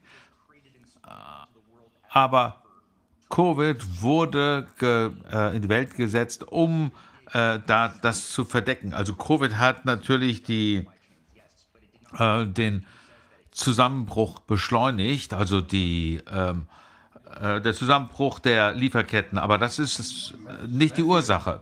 Sie kann ich kurz unterbrechen. Ich habe schon lange eine Frage, die ich gerne beantworte. Wenn Sie das Bild zeigen von Klaus Schwab, was äh, hat er da eigentlich an? Ist das irgendwie so eine Medaille, die er da hat? Glaubt er, dass er irgendwie Darth Vader ist oder so? keine Ahnung, er bedient wirklich dieses Ding von Austin Powers, keine Ahnung. Okay, gut. Entschuldigung für die Unterbrechung. Ich, ich dachte, Sie, du weißt das, Sie wissen das. Nee, leider weiß ich nicht, was äh, in seinem He Kopf sich da äh, tut. Aber ich weiß, was Sie, was Sie meinen. Naja, gut der Zusammenbruch des Systems war bereits schon von einem Jahrzehnt äh, im Gange. Das ist schon ein zwölf Jahre alter über, oder ein Überblick über zwölf Jahre äh, des äh, Krebses der Derivate. In den frühen 80er Jahren wäre man ins Gefängnis gekommen, wenn man äh, ähm, auf solche Junkbonds geweckt, äh, gewettet hätte das ist heute üblich. Die Deutsche Bank ist da ganz äh, tief involviert. Auch JP Morgan äh, ist da sehr stark äh, involviert. Über 80 Billionen äh, Dollar. Das sind im Prinzip unterschiedliche äh, Schulden, die ähm, abgesichert sind, äh, mit denen gewettet wird auf Spotmärkten, äh, äh, Future-Märkten, ähm, Rohstoffmärkten und so weiter. Und wenn man das wirklich mal so äh, eine Übersicht äh, schafft, das war schon zehnmal so groß vor zehn Jahren, vor zwölf Jahren, wie das Weltbruttoinlandsprodukt. Und äh, seither gibt es immer mehr, es gibt noch mehr Schlupflöcher, äh, Schlupflöcher. Es ist wirklich sehr schwierig zu äh, berechnen, wie viele es gibt im System. Es ist sehr schwer, das alles zu messen. Aber das ist im Wesentlichen eine äh, Blase. Ähm, Unternehmensschulden, ähm, dann die äh, schlechten Hauskredite und so weiter. Und äh, wir werden in der Zukunft noch einen Zusammenbruch sehen, wie nie zuvor. Dazu haben wir noch das Problem, dass äh, Covid 24 äh, Milliarden an äh, zusätzlichen Schulden geschafft haben. Und im letzten Jahr sind die öffentlichen äh, Schulden um 4% gestiegen. Äh, und ähm, Herr Landau äh, hat gesagt, dass wir am äh, Rand eines Zusammenbruchs des Finanzsystems stehen. Und seine Lösung ist natürlich bescheuert. Er wollte, äh, er will einfach die äh, Zinssätze anheben wie in den 80er Jahren und das hat die kleineren mittleren Unternehmen in den äh, Ruin getrieben. Und äh, das hier äh, ist aus einer äh, Publikation, die ich vorbereite. Es geht um den Clash der Zweier Amerikas was wir uns anschauen müssen, was unter, äh, hinter den äh, Derivaten steht, ist der Zusammenbruch der Realökonomie. Bis in die frühen 70er Jahren hat sich diese Veränderung vollzogen. Also das ist jetzt ein Überblick von 1947 bis 2009. Da äh, ist der, äh, ähm, die Produktion zusammengebrochen mit etwas, was man als Fire-Wirtschaft äh, äh, bezeichnet. Also das sind Versicherungen und andere Finanzprodukte im Vergleich zu ähm, ähm, produzierendem Gewerbe. Das heißt, wir haben äh, bis 1985 äh, um die äh, 18 Prozent äh, noch der ähm, äh, Produktion durch produzierendes Gewerbes. Ähm, also was wir sehen können, ist der Zusammenbruch von äh, Industrie und Landwirtschaft, äh, während gleichzeitig die Dienstleistungen immer weiter steigern. Das geht wirklich zurück bis in die 70er Jahre. Da hat man 30 Prozent der äh, Arbeiter und Arbeitnehmerinnen, die in der, im produzierenden Gewerbe tätig waren und ag, äh, agroindustrieller Komplex. Und äh, Dienstleistungen. Seit den 70er Jahren hat das wirklich die Wirtschaft übernommen. Das heißt, wir haben seither eine Dienstleistungs- und Verbraucherwirtschaft. In den frühen 70er Jahren war der Gedanke, dass die, äh, der Dollar äh, äh, äh frei handelbar werden sollte. Bis dahin war er, hatte er einen festen Wechselkurs und äh, da wurden halt eben entsprechende äh, Projekte umgesetzt in Nordamerika und Europa. Und unter George Shultz, Henry, Kiss äh, Henry Kissinger und Mr. Brzezinski äh, mit der äh, drei trilateralen äh, Ausschuss gegründet von Rockefeller. da wurde gesagt, okay, wir hatten eine industrielle Wirtschaft, das ist vorbei, jetzt ist postindustriell angesagt. Der Dollar wird sich jetzt in äh, seinem Wert, äh, der Wert wird durch den Markt äh, bestimmt. Äh, dabei wird das Öl mit einbezogen ähm, und es wird massenhaft Deregulierung geben und ein äh, Fokus auf das Verdienen von Geld jetzt, keine langfristigen Projekte wie in der Vergangenheit, Infrastruktur und so weiter.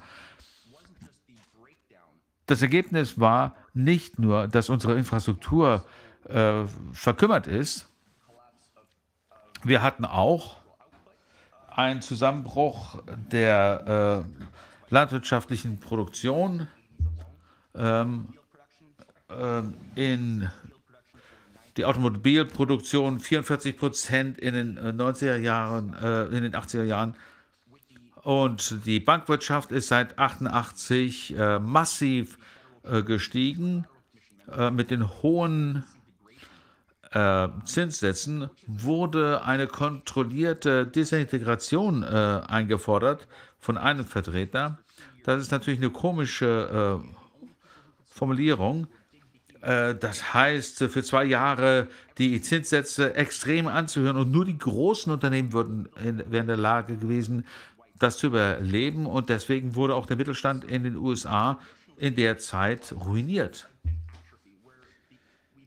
Also wir hatten hier eine Atrophie äh, der, äh, des, der Industrie und ähm, seit äh, 1987 wurde das dann normal, mit Derivaten zu handeln.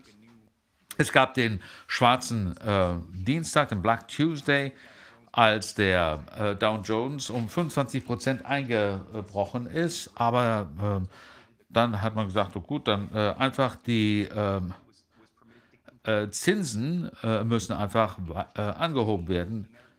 Wir können wissen, dass die Infrastruktur muss ähm, wieder auf einen äh, sicheren äh, Standard zu bringen, müssen 4 Billionen investiert werden in den USA.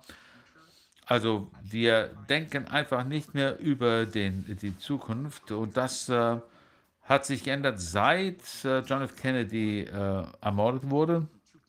Auch Forschung und Entwicklung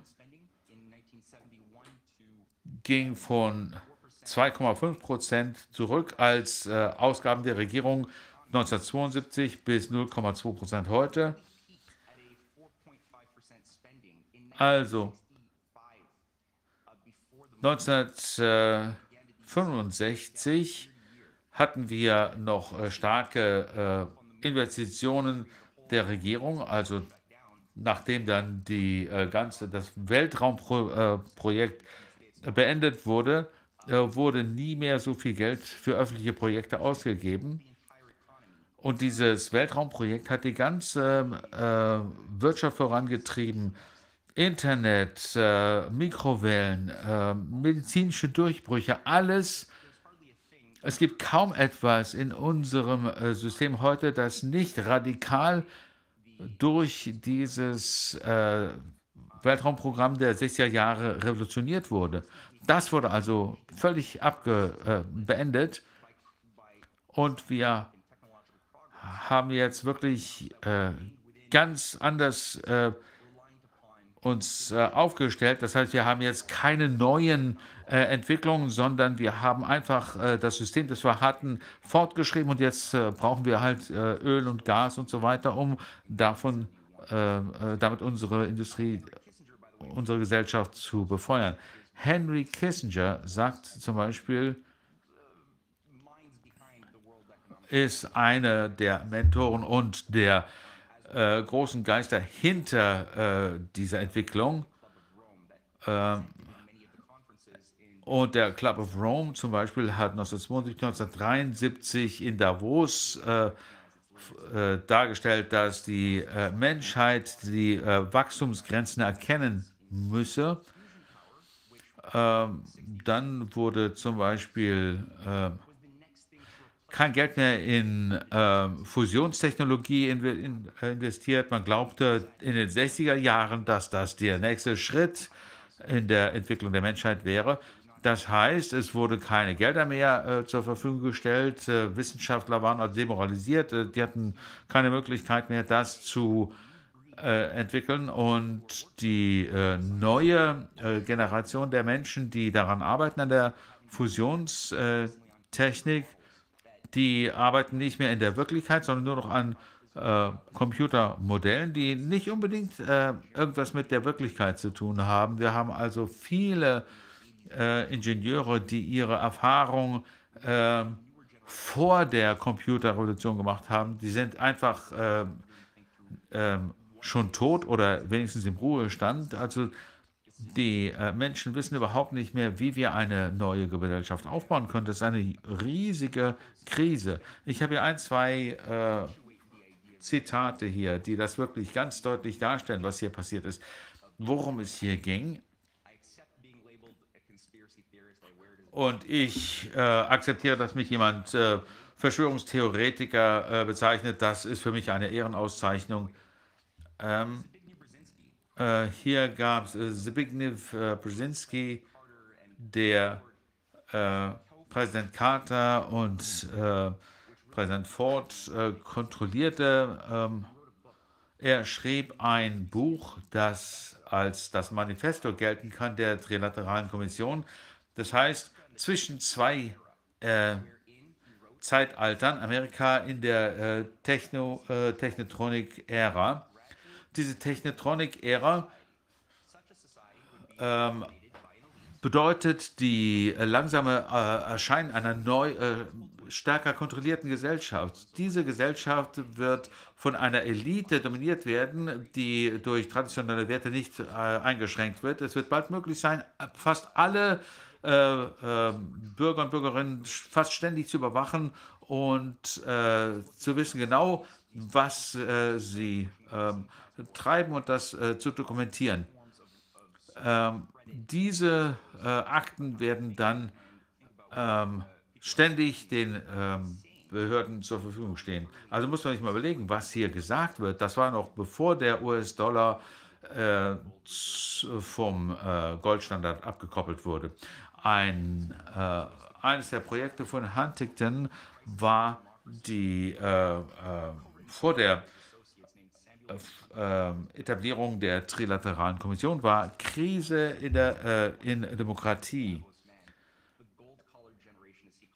Er äh, nannte das 2004 die Goldgeneration. In seinem Buch schrieb er von 1975, wir haben erkannt, dass es möglicherweise wünschenswert ist, Wirtschaft, äh, das wirtschaftliche Wachstum zu begrenzen. Es gibt aber auch möglicherweise äh, Grenzen, die äh, für die Demokratie wünschenswert sind. Äh, eine Regierung, die äh, nicht genügend Autorität hat, wird auch äh, nicht in der Lage sein, die notwendigen Opfer von den Menschen einzufordern. Also das ist das, was Regierungen jetzt machen müssen. Sie müssen von den Bürgern Opfer folgen. Das ist der einzige Sinn, den Sie äh, in den Regierungen sehen. Das heißt, äh, die, der verlängerte Arm ähm, der äh, Kapitalisten, dass sie den Menschen Austerität aufbürden, aber nicht von ihnen irgendwelche äh, ähm, Opfer einzufordern. Das, ist, das füge ich jetzt hinzu. Das heißt also, die Demokratie wurde ja ursprünglich eingerichtet, um uns genau vor diesen soziopathischen Strömungen zu äh, schützen, die äh, die Freiheit der Menschen einschränken sollten. Darum ging es ja bei der amerikanischen Revolution, um diese äh, Dominanz zu überwinden. Ähm, Äh, dieser Mensch wurde als Mentor äh, von äh, Klaus Schwab bezeichnet. Das war ein äh, Mitbegründer des World Economic äh, Forum, Maurice Strong. Er hat viel gemacht in seinem Leben. Nichts davon war wirklich gut. Äh, und was wirklich sehr weitsichtig war, war etwas, was er in einem Interview sagte. Und ähm, ihm gehörte ein Unternehmen, das viele der äh, Wasserressourcen in den USA äh, kontrolliert. Er ist auch der Mitbegründer des Club of Rome in Kanada und er hat äh, überlegt, wie er ein Buch schreiben äh, würde. Was, wenn eine kleine Gruppe von äh, Führungskräften weltweit zum Schluss käme, dass die wichtigsten Risiken für die Welt aus den äh, reichen Ländern kommen und wenn die Menschheit, die Welt überleben soll, dann müssen diese reichen Leute einen ähm, Vertrag unterzeichnen zeichnen, um den Auswirk die Auswirkungen auf die äh, Umwelt zu verringern. Würden die das machen? Die Antwort war nein. Das würde diese Gruppe beschließen. Die reichen Länder werden das nicht machen. Sie werden sich nicht ändern. Also um den Planet zu erden, dann muss diese äh, Gruppe entscheiden, ist es nicht die einzige Hoffnung des Planeten, die industrialisierten Zivilisationen zu, zum Zusammenbruch zu bringen? Ist das nicht die Verantwortung, die wir haben? Das ist ja fast schon ethisch, fast religiös äh, in seinem Hass gegenüber Menschen. Wenn Menschen Freiheit haben, wenn wir Zugang haben zu äh, unsere vollen äh, Fähigkeiten, unsere, weil wir äh, gute Ausbildung hatten, eine gute Kultur haben, eine Gesellschaft haben, die in eine Zukunft geht, dass wir etwas, dass wir alle eine Zukunft haben, was, äh, wie wir Dinge machen äh, können, um Probleme zu lösen, dann äh, ist ja unser Ziel natürlich, die Wachstumsgrenzen zu überschreiten. Ist ja nicht, äh, wir sind nicht damit zufrieden, was wir vor 100 Jahren erreicht hätten können.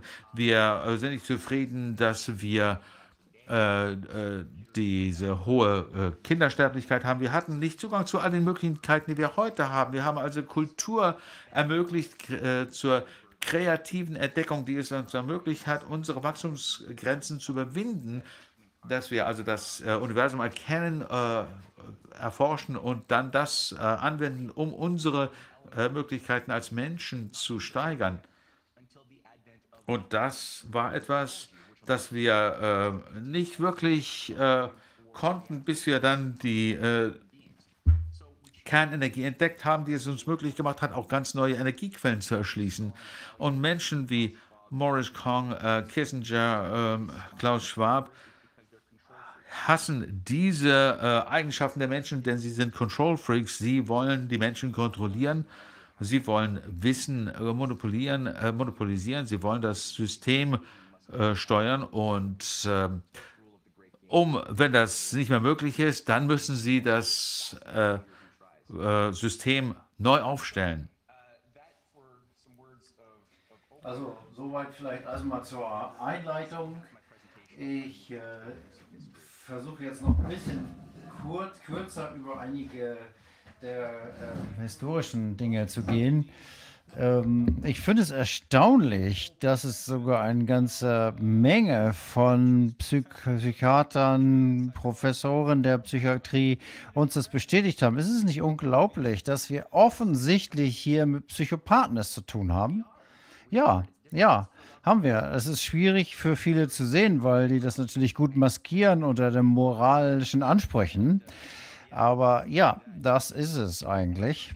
Und es zeigt auch sehr gut, dass äh, Moral etwas ist, was sehr emotional ist. Jemand, der sehr stark fühlt zu Dingen. Das heißt aber nicht, dass er was Böses tut dadurch, sondern diese na, Emotionen, die müssen sich eben, die müssen reifen, sie müssen verstandesmäßig reifen und harmonisiert werden, damit wir sicher sind, dass wir niemanden anders damit schädigen. Souverän zu sein heißt, dass jeder innerlich zu den Entscheidungen kommen muss, was äh, gut für ihn ist, was für die ähm, Umgebung und die Gesellschaft ist in der Vergangenheit und in der Zukunft. Und ähm, bei einer äh, Verbrauchergesellschaft ist es so, dass es jeden von der Kontinuität des Gesamten abschneidet. Wir können also alle frei unsere Identitäten ähm, organisieren.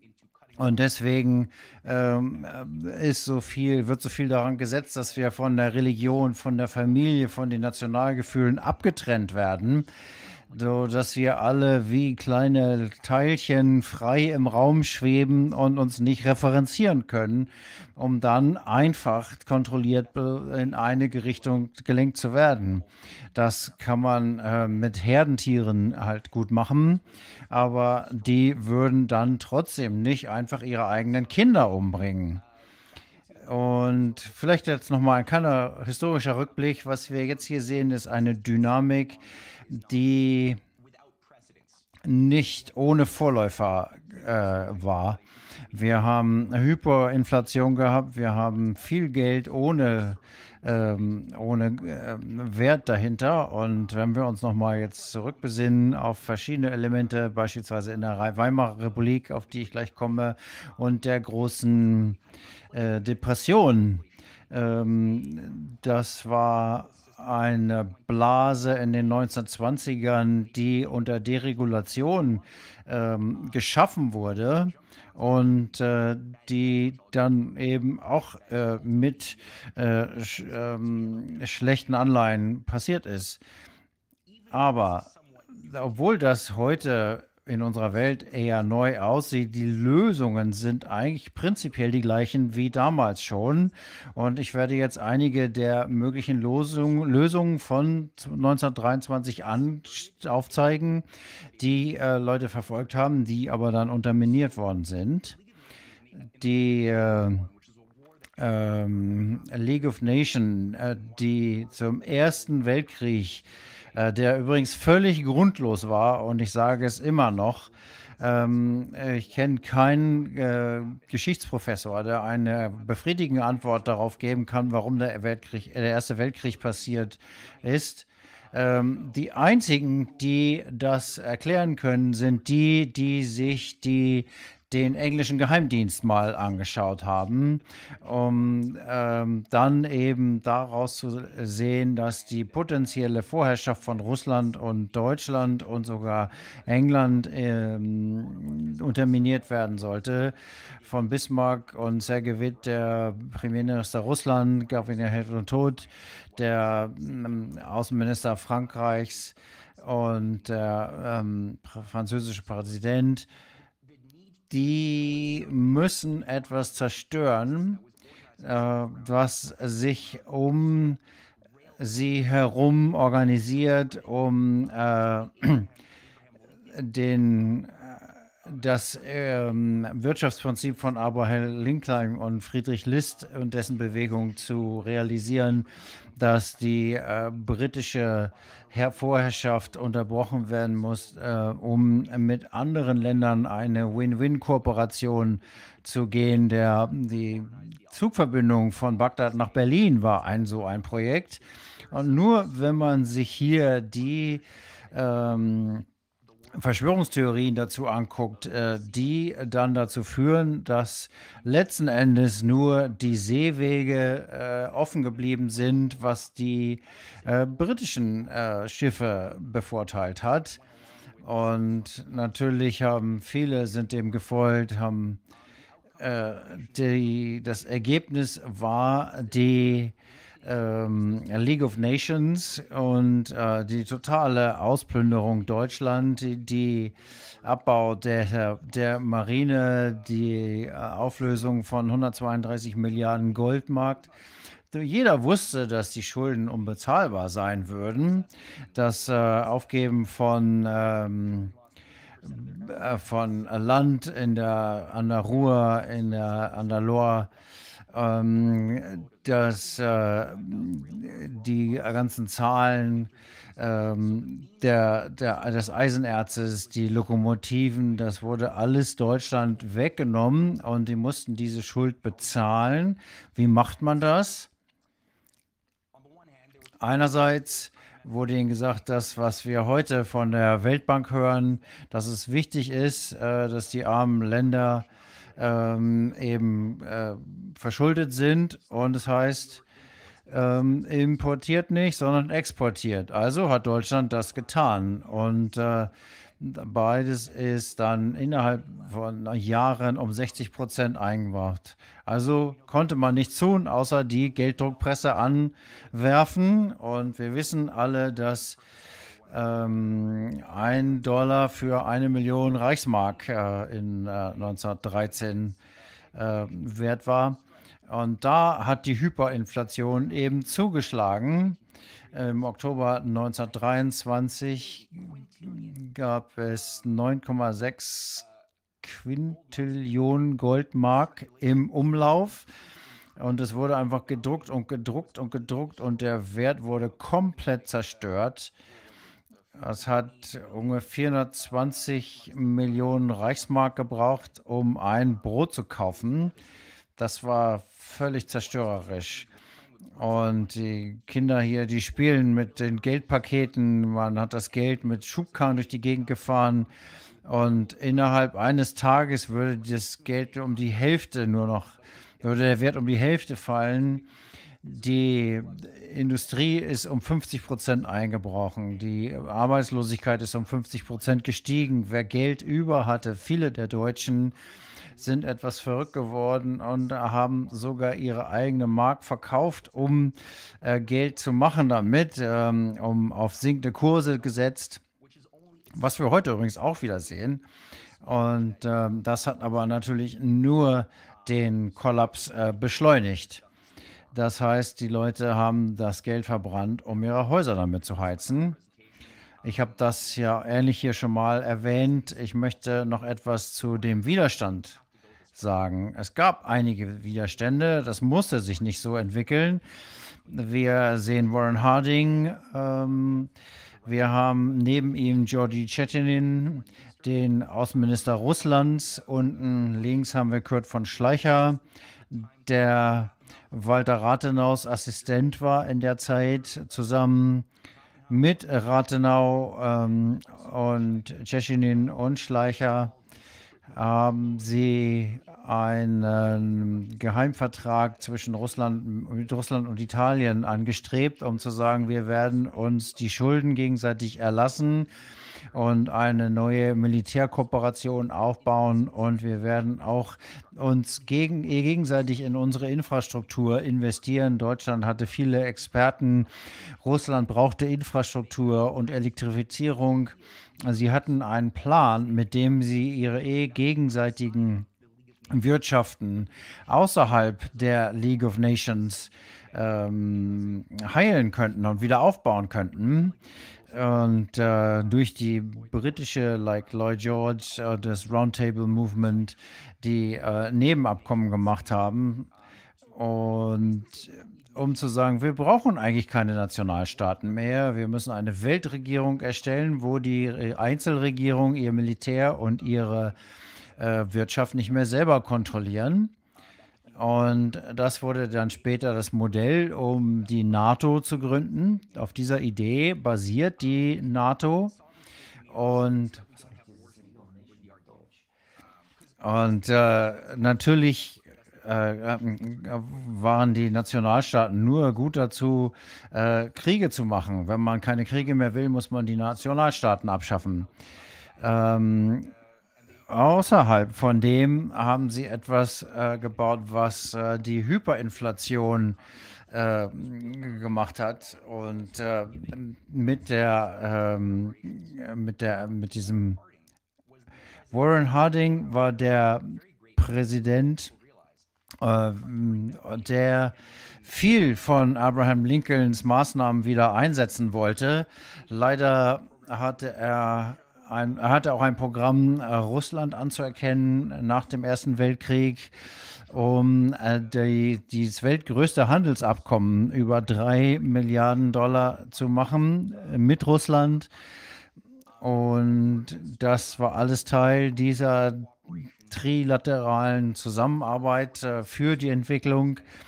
Äh, leider hat sich das ja historisch dann äh, nicht durchgesetzt, nachdem Rathenau dann ähm, äh, erschossen wurde. Und das war eine Terroristengruppe, die über 300 ähm, Politiker in nur vier Jahren getötet hat. Äh, das ist eine Riesenzahl. Und ähm, es hat lange gedauert, dahinter zu kommen. Ähm, sie haben verschiedene kleine paramilitärische Gruppen gesicht. Das äh, erste war die Freikorps, das war eine Militärabteilung in Deutschland und die haben eben anders unter neuem Schutz dann weitergearbeitet. Ähm, Warren Hardin hat seine Präsidentschaft leider auch nicht überlegt. Er ist äh, 1923 vergiftet worden. Und äh, da natürlich wurde keine Autopsie durchgeführt, aber wir wissen anhand der Art, die er gestorben ist, dass danach die US-Wirtschaft von JP Morgan übernommen worden ist. Und Leute wie Coolidge, die einfach nur das getan haben, was wir in verschiedenen in den letzten Jahren gesehen haben. Die äh, Spekulanten wurde Tür und Tor geöffnet, die Leute konnten spielen und das Ergebnis war eine neue Blase. Und die, äh, es wurde die Roaring 20er, die goldenen 20er genannt, weil genau da diese Blase wuchs. Und äh, das ist der Grund, warum äh, das äh, so gelaufen ist. Gibt es ein äh, Buch zu, dass es ähm, organisierte Kriminalbanden, ähm, die das gefördert haben, also die goldenen 20er, da gab es Broker, Stockbroker konnten sich mehr Geld leihen, als sie hatten, um damit zu spekulieren. Und äh, das hat mit 1,5 Milliarden angefangen und ist dann bis auf 5,7 Milliarden äh, angestiegen, um dann ähm, das Vierfache den Wert der Wirtschaft zu übersteigen. Und dann 1929 hat äh, jeder von ähm, der privilegierten Kunden, ist jeder der privilegierten Kunden von JP Morgans angerufen und hat gesagt, sie mussten plötzlich ihre Schulden zurückzahlen. Und damit wurde dann die, gegen die Bankenpleite. Die einzigen, die das nicht erfahren haben, waren die, die auf der Liste der bevorzugten Kunden von JP Morgans waren, weil denen wurde die Gelegenheit gegeben, ihre Aktien vorher zu verkaufen und dann das äh, für Pennies zurückzukaufen. Ähm, und das ist natürlich auch dann in den Gerichtsurteilen, Gerichtsverfahren 1933 und 1934 gekommen.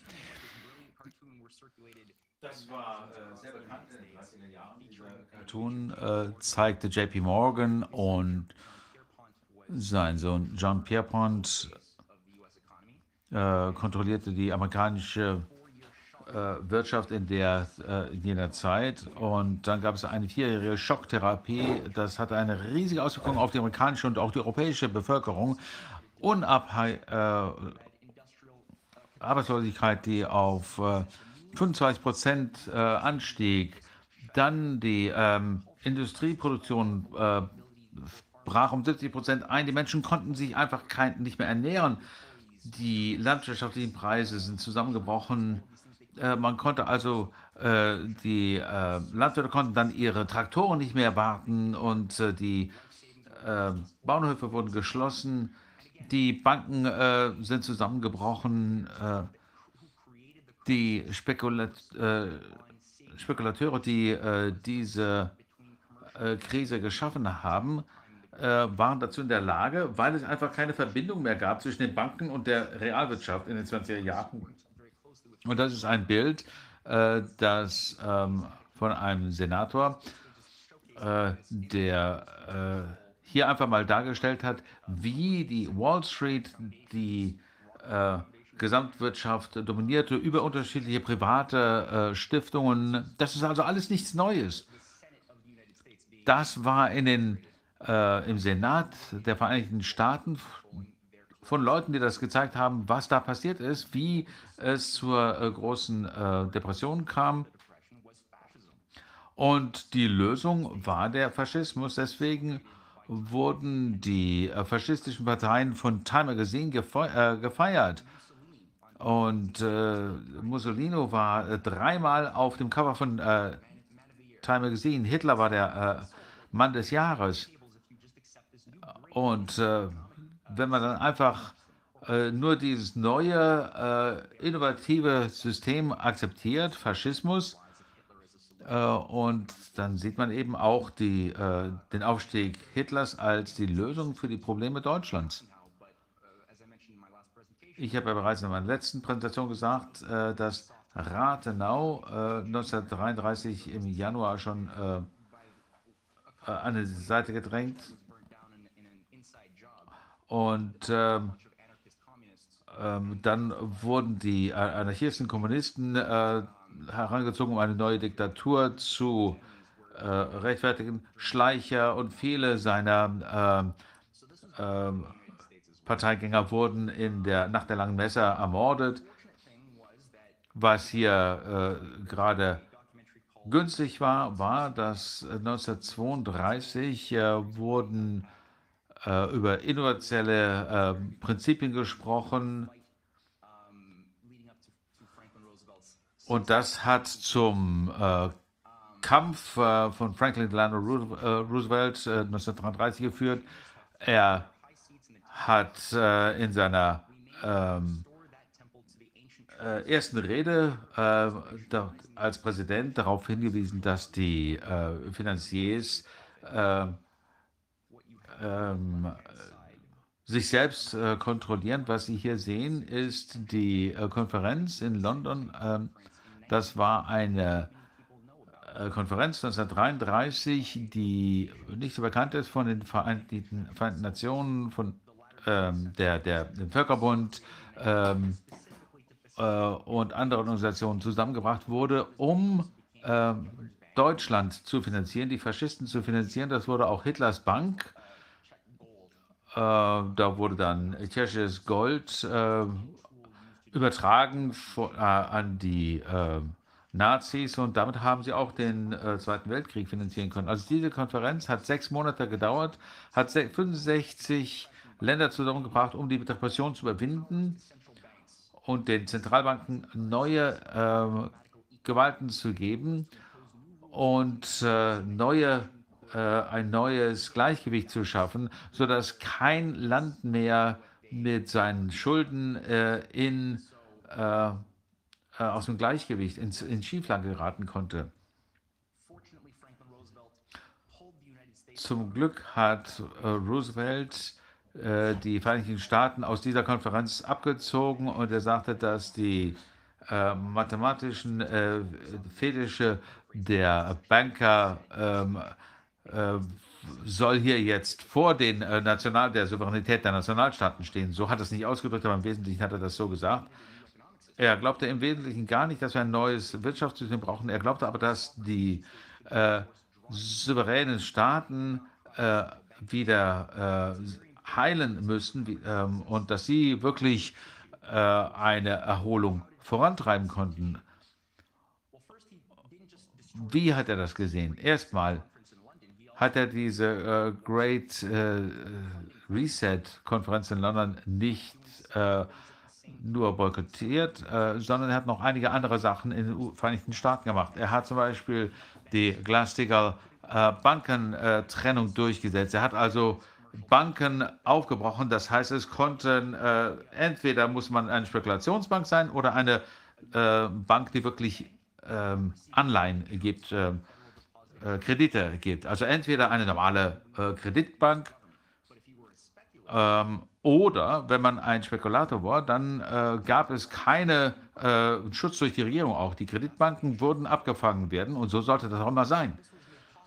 Das war möglich durch Ferdinand Pecora, der die Macht gegeben, äh, die Macht bekam, in äh, JP Morgan äh, in die Bank zu gehen und die äh, Bücher zu prüfen. Und das hat er gemacht mit einem Team.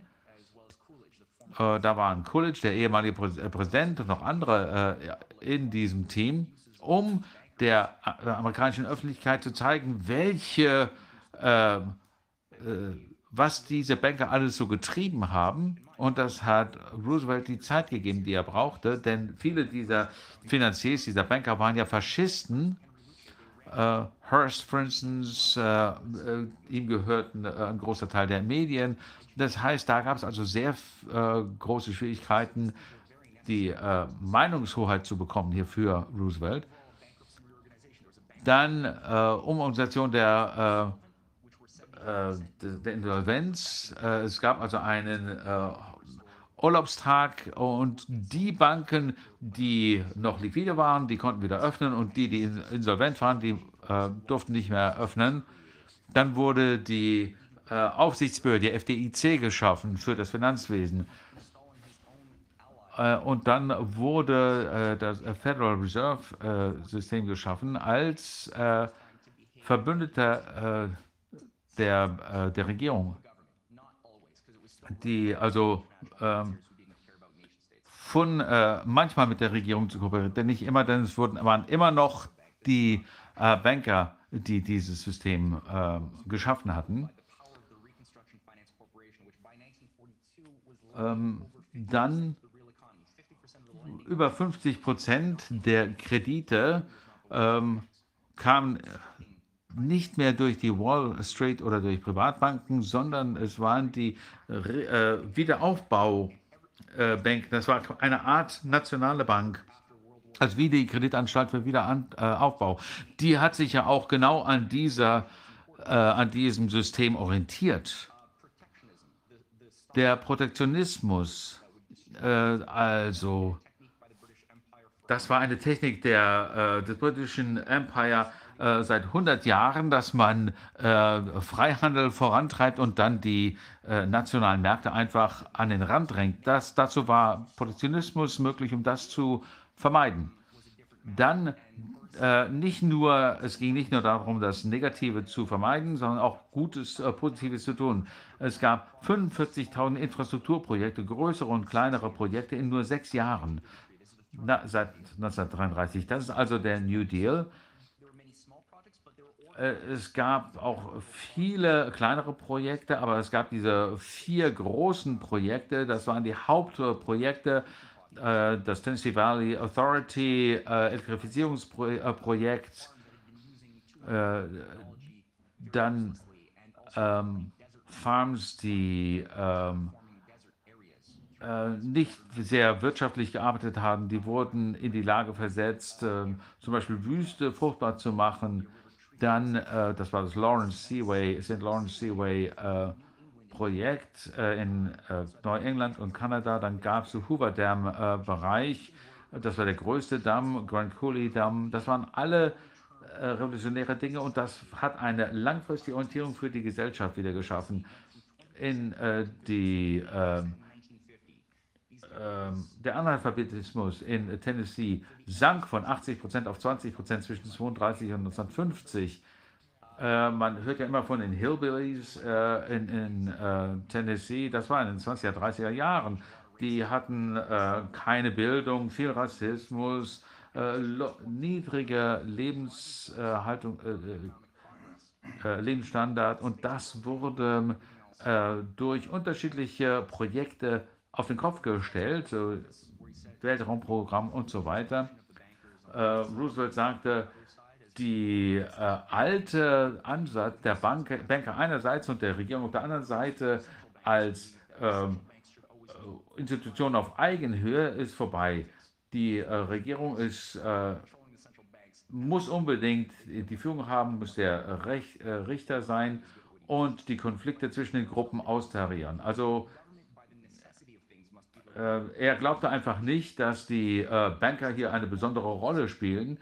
Äh, er ging davon aus, dass alle Gruppen, einschließlich der Banker, austariert werden müssen. Und das war natürlich nicht, was bei den Bankern so, bei seinen Feinden letztendlich so populär war. Und 1933 Februar wurde ein äh, Freimaurer aus Italien, Giuseppe Masada, ermordet. Eine Frau, äh, er wollte Roosevelt erschießen und eine Frau in der, ähm, ähm, im Publikum sah seine äh, Waffe, sah die Waffe in seiner Hand und äh, schlug sie ihm aus der Hand. Und dann gab es einen General Smedley Butler, äh, ähm, das, den kennt man vielleicht aus, äh, der Dokument, äh, aus dem Dokumentarfilm von Michael Moore, The Corporation. Er hatte auch einen, äh, das Projekt, äh, äh, die Regierung zu übernehmen. Also es waren äh, Kriegsveteranen, die ihre Boni nicht erhielten und man hat versucht, ihn dafür einzusetzen, das White House zu stürmen und ihn als faschistischen Diktator einzusetzen. Und äh, er ist zum Kongress gegangen und hat äh, das offengelegt und äh, glücklicherweise war er ein Patriot, aber das war schon äh, nah dran. Also Roosevelt verstand wirklich seine Gegner in, ähm, inzwischen ganz genau und er wollte ihnen keine Möglichkeit geben, äh, ihm die äh, das Heft aus der Hand zu nehmen. Und 1946, 47 haben die Banker versucht, wirklich die, den Kredit äh, für die Regierung ähm, zu, äh, für die Wirtschaft, die äh, Realwirtschaft äh, abzuschneiden. Bis zum Ende des Zweiten Weltkrieges mussten viele seiner äh, Gegner äh, nachgeben. Und die Frage ist natürlich das Paradox, dass diejenigen, die äh, Hitler und Mussolini finanziert haben, letztendlich sie äh, bekämpft haben. Naja gut, sie wollten nicht die äh, zweite Geige spielen in dieser neuen Weltordnung. Hitler hätte die Briten ähm, ausradieren können. Das hat er nicht gemacht, weil er die Briten immer als die äh, als Arier quasi angesehen äh, und er wollte sie in der neuen Weltordnung haben. Äh, das wurde, glaube ich, äh, beschrieben nach einem Meeting äh, mit Hitler im 1937. Äh, er wollte, dass die Briten weiterhin großen Teil von Afrika, von China weiter verwalten, weil die das gut machten und die amerikanischen Faschisten hätten ähm, den ähm, hätten Amerika äh, das heißt JP Morgan und so weiter, hätten dann eben äh, Amerika und Deutschland, Italien. Äh, ähm, Deutschland hätte viel, einen großen Teil der eurasischen Masse. Die Russen wären dann die Lieferant von billigen Arbeitskräften. Italien vielleicht ein Teil in Europa, ein Teil Europas und in Afrika, im Mittelmeer. Also eigentlich sehr dezentralisierte äh, Regierungen mit enger Kontrolle über, äh, über äh, die Wirtschaft. Hitler wollte einfach nicht der, die zweite Geige spielen. Wir hatten hier so eine Maschine und die Briten können äh, Partner sein. Einige wollten das. König Edward VIII. wollte das. Er hat ja äh, Elisabeth den, den Hitlergruß beigebracht. Und er galt immer als der faschistische König äh, Englands durch den ganzen Zweiten Weltkrieg hindurch. Also wurde er zum äh, Rücktritt äh, gezwungen und es gab eine Entscheidung im House of Lords, in, ähm, dass man äh, das äh, Anti-Nazi-Image von äh, Churchill nicht ähm, opfern wollte und FDR hat sich dem entgegengestellt. Also deswegen sage ich, das müssen wir jetzt äh, noch einmal die neue Ordnung äh, aufhalten. Das ist einmal äh, geschehen, aber die haben das schon seit langem probiert. Es gibt einfach zu viel Macht in der äh, Händen der Oligarchie wenn sie das äh, nicht schon mal, äh, wenn sie äh, sich hätten durchsetzen können, dann hätten wir das schon mal gemacht haben. Die sind jedes Mal äh, gestoppt worden. Das zeigt auch, dass wir in der Lage sind, als Menschen dieses Böse zu überwinden und dass wir das immer weiter machen müssen. Aber es ist auch wichtig, diese Geschichte zu kennen. Ich liebe dieses Bild hier äh, von Stalin, Roosevelt und Churchill. Man hat immer Churchill und Stalin auf äh, äh, jeweils zur Seite. Und ähm, obwohl Roosevelt Stalin ähm, halt große Probleme mit ihm hatte, mochte er ihn, er hat aber Churchill nie getroffen. Und deswegen hat Churchill auch diese ähm, Eröffnung einer zweiten Front äh, vorbereitet. Also Churchills Aufgabe war es, nochmal die neue Weltordnung nach dem Zweiten Weltkrieg vorzubereiten. Es gab hier wirklich gegensätzliche Trends. Also Roosevelt war nicht der beste Kumpel von, äh, von Churchill, egal was uns die Geschichtsbücher sagen. Elliot Roosevelt äh, schrieb ein Buch, das heißt, wie er es sah.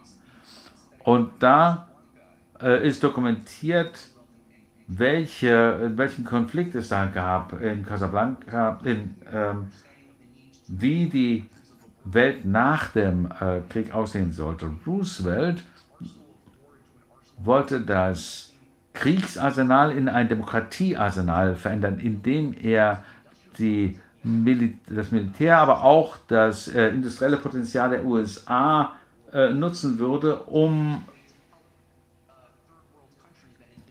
Drittweltländern zu helfen, die von, äh, durch den Kommunismus äh, missbraucht worden waren, um eine moderne Infrastruktur aufzubauen. Äh, das kann man, also dieses Buch kann man online kostenlos lesen, as he saw it, wie er es gesehen hat. Ich habe hier nur ein bisschen was, äh, einen kleinen Ausschnitt genommen. Man muss den äh, New Deal internationalisieren und damit ein neues äh, System für Indien, Südamerika nutzen.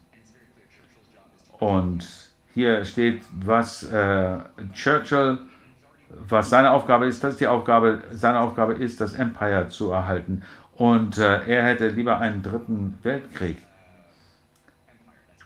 Also, nein, nein, Entschuldigung, er arbeitet, er spricht hier äh, vom Krieg gegen das Empire. Ähm, er sagt, ähm, äh, ich sage, woraus dass es darum geht, dass Millionen von Menschen wieder zurück in ähm, halbe Sklaverei rutschen sollen. Äh, glaubt das nicht. Er lehrt, dass Amerikaner äh, im, äh, heute im Pazifik sterben würden, wenn es nicht äh, aufgrund der kurzsicht, kurzfristigen ähm, was die Franzosen und Briten, äh, Briten und äh, Holländer äh, kurzfristig an äh, Gewinnen aus Asien holen wollen. Ein Satz, Elliot, ähm, und dann werde ich dich hier rausschmeißen. Ich hab's die Nase voll. Und das möchte ich sagen, als wir den Krieg gewonnen haben, wenn, äh, wenn wir den Krieg gewonnen haben, werde ich mit aller Macht daran arbeiten, dazu zu sorgen, dass die Vereinigten Staaten nicht in eine Position äh, geschoben werden, wo sie äh, die imperialistischen Ambitionen Frankreichs unterstützen müssen. Also der Gedanke war, die Spekulation auf äh, äh, Währungen und Rohstoffen zu beenden, indem die äh, Wechselkurse festgeschrieben werden mit dem US-Dollar als, äh, ähm, als Ankerpunkt.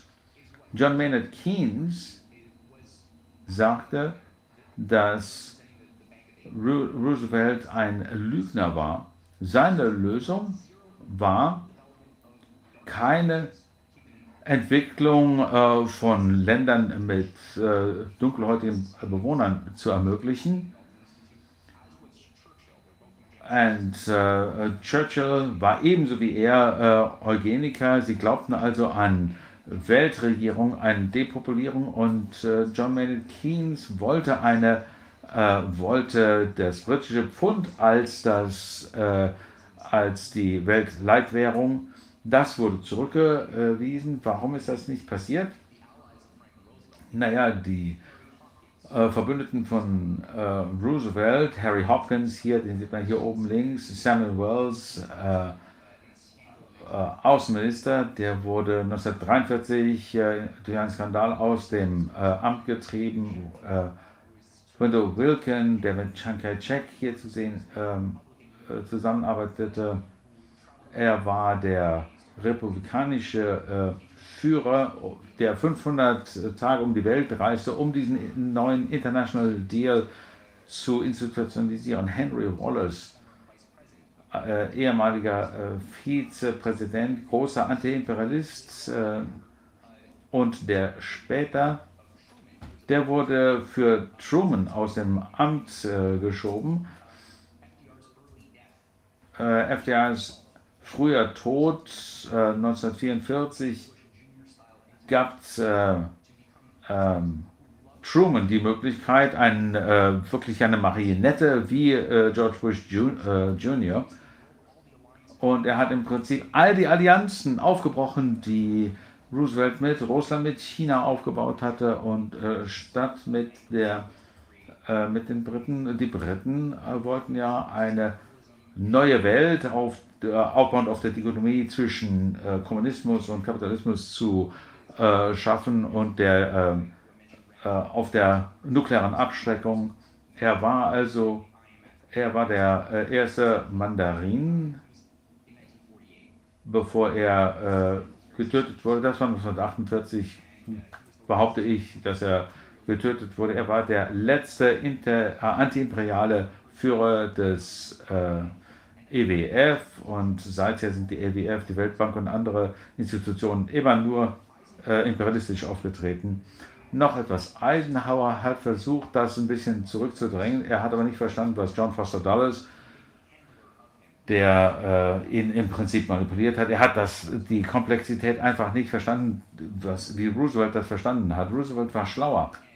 Aber 1960 hat äh, Eisenhower über, sein, äh, über den industriellen, äh, militaristisch industriellen Komplex gesprochen, das kennt ja wohl jeder. Und äh, dann äh, Eleanor Roosevelt hat dann äh, dazu beigetragen, äh, John F. Kennedy darauf vorzubereiten, äh, was er hier erben würde. Und äh, in drei Wochen wird das hier, wird sein Artikel ähm, veröffentlicht werden. Ähm, ich möchte hier noch ein bisschen schon Preview geben. Die ähm, das Erbe von FDR, das ähm, äh, überwinden wurde. Ähm, und viele waren hier Teil, äh, Teil dieses Kabal, äh, diese äh, nukleare Abschreckung und so weiter viele dieser äh, der Nazis äh, wurden ja auch dann äh, in die äh, amerikanische und den äh, britischen äh, Intelligenz ähm, Geheimdienstapparat integriert. Aber es ging, ähm, es ging darum, Kennedy versuchte, die Gedanken der großen Projekte des New Deal zurückzubringen, dass die Menschen wieder über die Gesellschaft nachdenken, was sie äh, der Gesellschaft beitragen können. Nur so kann man eine wirkliche äh, freien Bürger äh, schaffen. Das war langfristig das Idee. Seine letzte Rede vor den Vereinten Nationen 1963, bevor er äh, starb, hat er eine Rede gehalten, die äh, wirklich toll ist. Und es geht darum, er äh, rief auf zu einem gemeinsamen äh, Weltraumprogramm zwischen Russland und den USA. Und er sagte, warum gewinnen wir nicht den Kalten Krieg äh, und fangen an, uns wieder zu trauen, wir zusammenzuarbeiten und das äh, Universum gemeinsam äh, zu nutzen. Und damit wären dann die neuen äh, Regeln neu zu schreiben. Khrushchev sagte, dass er, er das nicht unterstützen wollte. Aber äh, John F. Kennedy sagt, äh, spricht hier über FDR. Er sagt, wir in den Vereinigten Staaten und Europa glauben beide an die äh, soziale Gerechtigkeit und den Fortschritt unserer Menschen. Wir beide glauben an die Demokratie und was wir die ähm, äh, Graswurzeln äh, nennen. Wir wollen das, individuell, das Individuum vor den Staat stellen, die Gemeinschaft vor die Partei die, das öffentliche Interesse vor das Private. Also beides ist geheim, äh, ist äh, heilig. In den 30er Jahren, als es zu großer äh, ähm,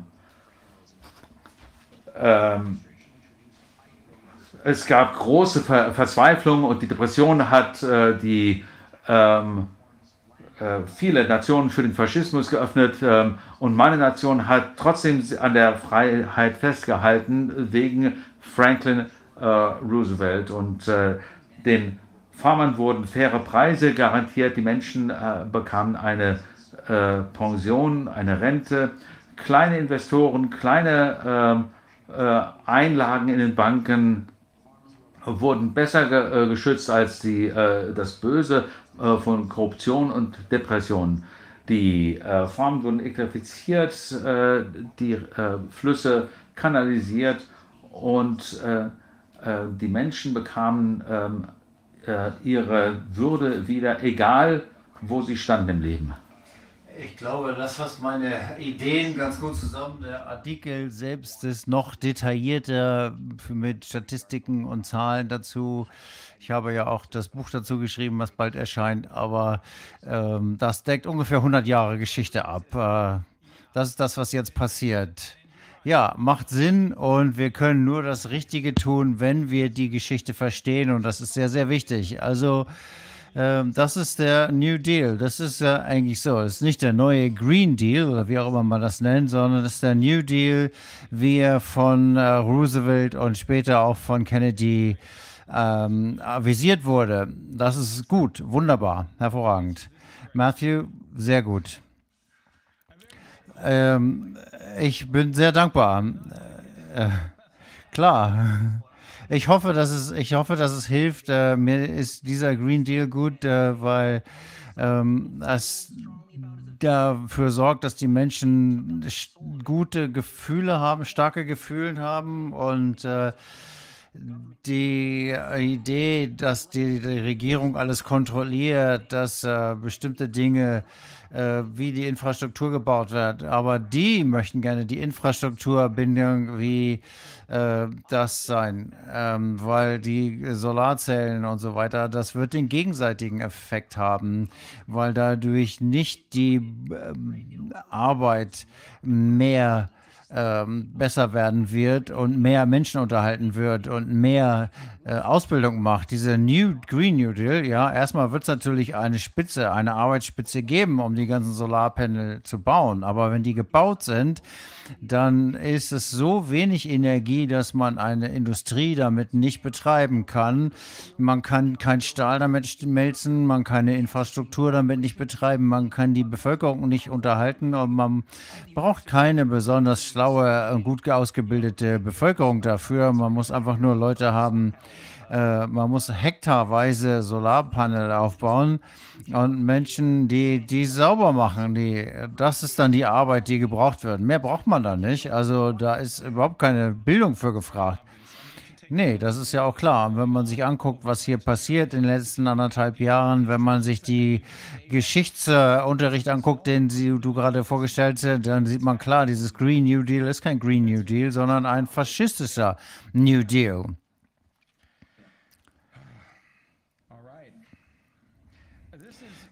Das ist sehr wichtig und ich kam, das ist eigentlich ein perfekter Moment. Dann wir werden äh, ja am Sonntag Wahlen haben und ich hoffe, dass möglichst viele Menschen das hier sehen und äh, es noch angucken werden, bevor sie an die Urne gehen. Ich denke, das ist sehr erheiternd, äh, erleuchtend und inspirierend, wie kann man, wie kann man das besser machen? Perfekt. Das könnte man, hätte man, hätte sich besser sagen können. Und äh, wenn äh, man sich diese großen deutschen Staatsmänner angucken, äh, Herrhausen wurde ähm, ermordet. Warum? Weil er als äh, Leiter der Deutschen Bank diesen Geist der Entwicklung wieder herbeiführen wollte. Er hat das gemacht und er wollte das machen. Er wollte diesen Geist der internationalen Zusammenarbeit fördern in großen Projekten, weil er gesehen hat, dass das der einzige Möglichkeit ist, diese dieses ganze Schlechte zu machen. Man muss den Ländern helfen, eigenständig zu sein, eine kräftige Wirtschaft aufzubauen und den Menschen eine Zukunft zu bieten und den Menschen eine Zukunft zu bieten. Das ist trifft immer noch zu. Ja, und das hat ihn am Ende umgebracht. Ja. Die denken immer, es war die RAF, aber wer hat da die äh, Fäden gezogen? Das ist die Frage. Ja, äh, einer meiner Kollegen hat gute Arbeit gemacht. Er schreibt bei Sputnik News.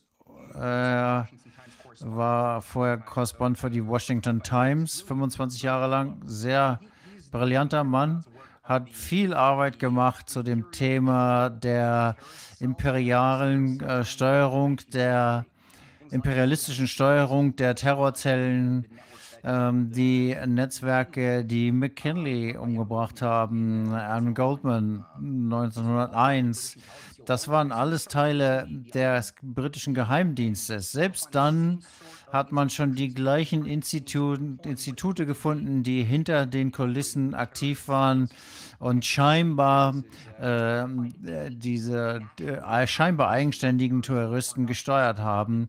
Und äh, das ist heute immer noch genauso. Man findet das offensichtlich überall und nichts ist nicht so schwer. Man muss äh, sich schon, man muss schon dran vorbeischauen.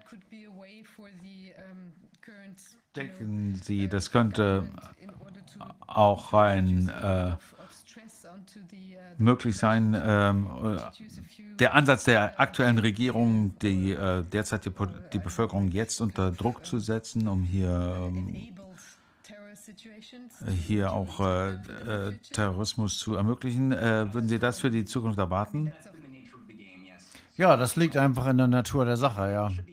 Denn es muss den Menschen schon klar sein, das, was mich jetzt gerade bewegt, sind diese Kriegsspiele, die vom, äh, in den letzten Monaten vom ähm, WEF gemacht worden. Also äh, Cyber, Cyber Panopticon, das äh, sieht ja sehr ähnlich aus wie dieses Pandemiespiel von äh, to, äh, 201 ähm, äh, sehr fiktiv, was passiert, wenn ein Terrorist oder ein äh, diktatorischer Staat ein, äh, unsere Elektrizitätsnetze ne, Netze, äh, angreift und äh, GPS-System angreift und das Internet angreift. Das sind einfach Szenarien, die kann man mal durchspielen.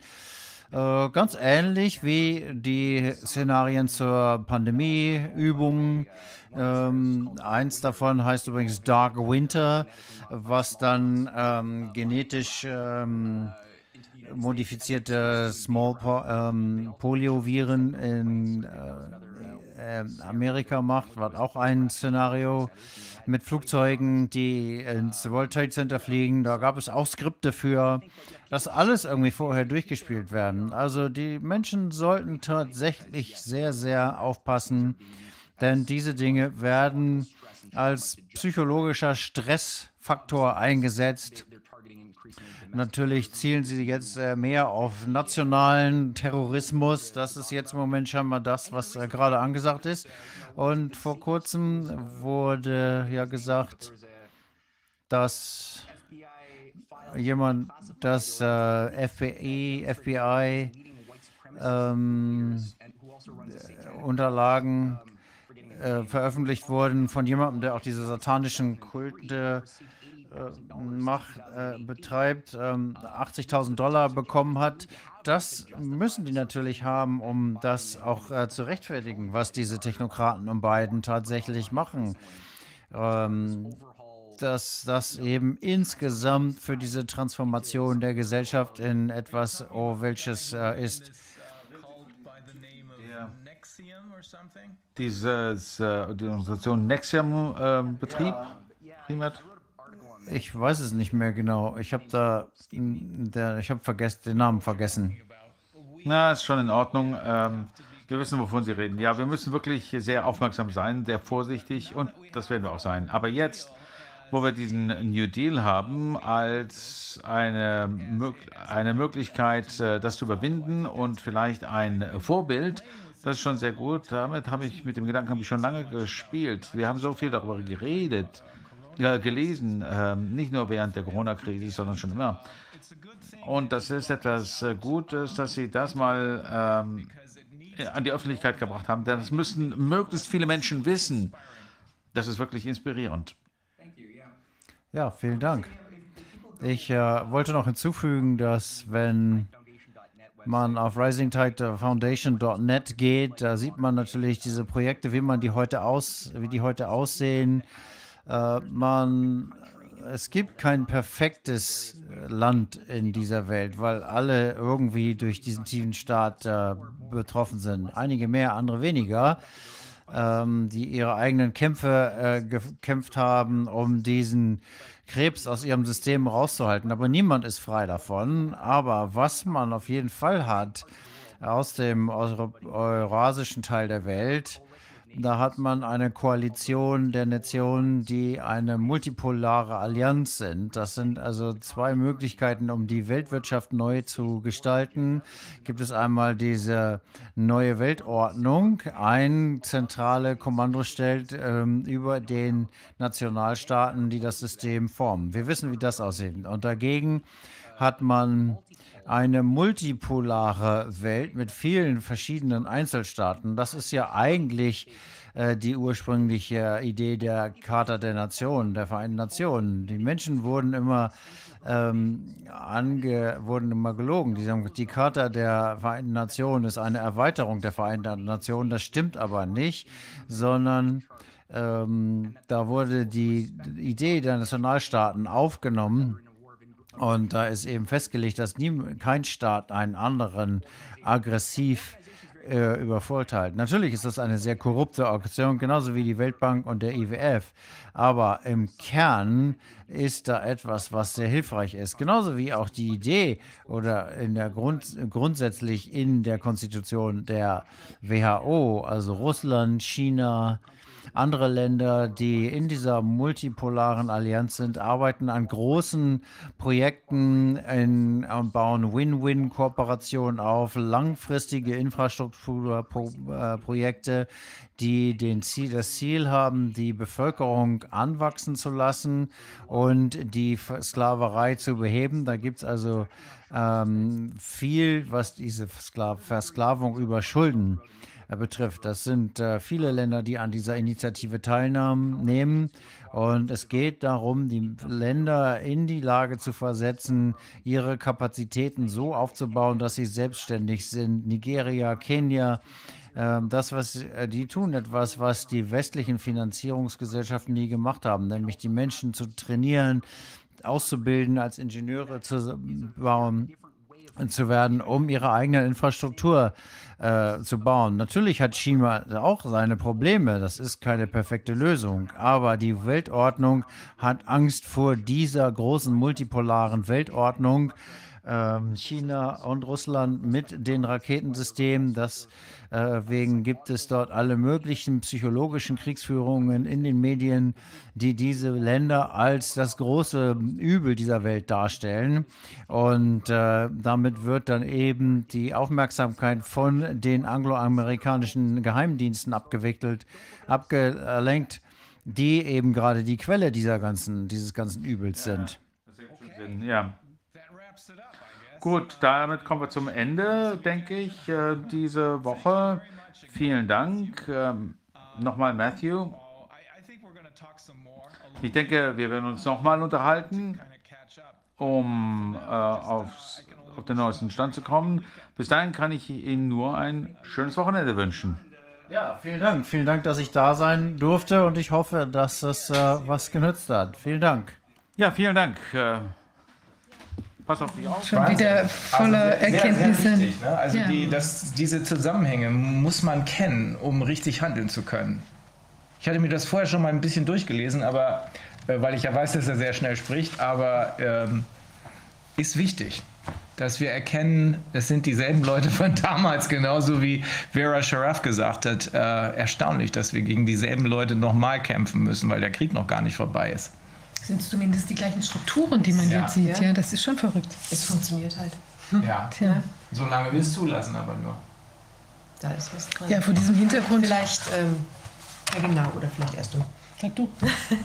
nee, ich wollte noch eine kleine Ankündigung machen. Wir sind gerade dabei, ähm, etwas aufzuarbeiten, nämlich ähm, zum Entgeltfortzahlungsgesetz, was ja jetzt da durch die Presse gegangen ist und ja. ähm, das eben dem 56 Infektionsschutzgesetz äh, gegenüberzustellen, um zu schauen, wie kommt man da jetzt raus und äh, wo kann man überhaupt noch lang gehen?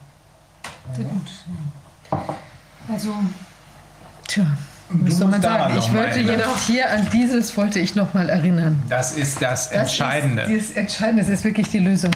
Aussteigen aus der ganzen Kiste. Nicht mitmachen, einfach weggehen und die Sache wird in sich implodieren. Ja, also. I do not consent. I do not consent. Vier Worte. It's as easy as that ich mache nicht mehr mit oder ich bin nicht einverstanden. Ja. Ich bin raus. Ja, das ist, glaube ich, das, was wir alle sagen, alle sagen müssen, dann hört das auch auf. Alle Kollektive, wir sehen, so viele Leute sind an allen Ecken und Enden. Die sehen es, die sind halt irgendwie in der Klemme. Aber wenn alle sich wirklich da rauswinden aus der Kiste, dann ist das auch ganz schnell vorbei.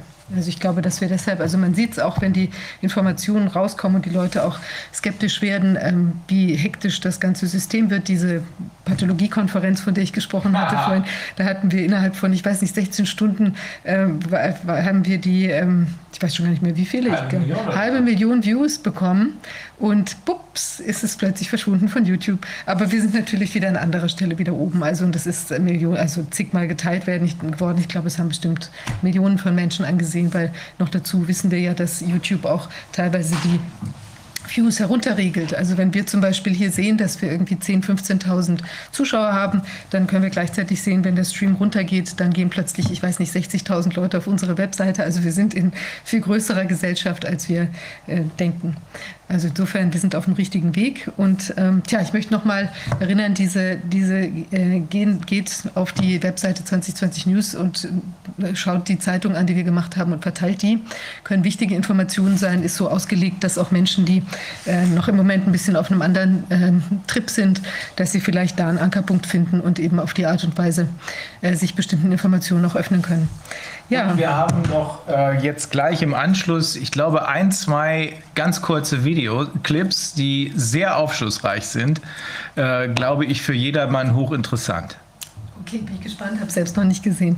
Also in diesem Sinne nochmal Erinnerung, äh, spenden, wer was ähm, ja, uns unterstützen möchte bei der Arbeit, das wäre äh, toll, weil wir eben doch auch ähm, ja, beschränkt, beschränkt sind mit dem, aber genau, und insofern wäre es super und auch Open Media, die ja an dem Film weiterarbeitet, noch an diesem mhm. Ausschuss Behind the Scenes Film, den ich sehr interessant ja. ist, auf den ich mich schon freue, oder nicht nur Ausschuss, sondern eben, wie will man sagen, Widerstand ja. Behind the Scenes, ähm, ja, die freuen sich auch über Unterstützung.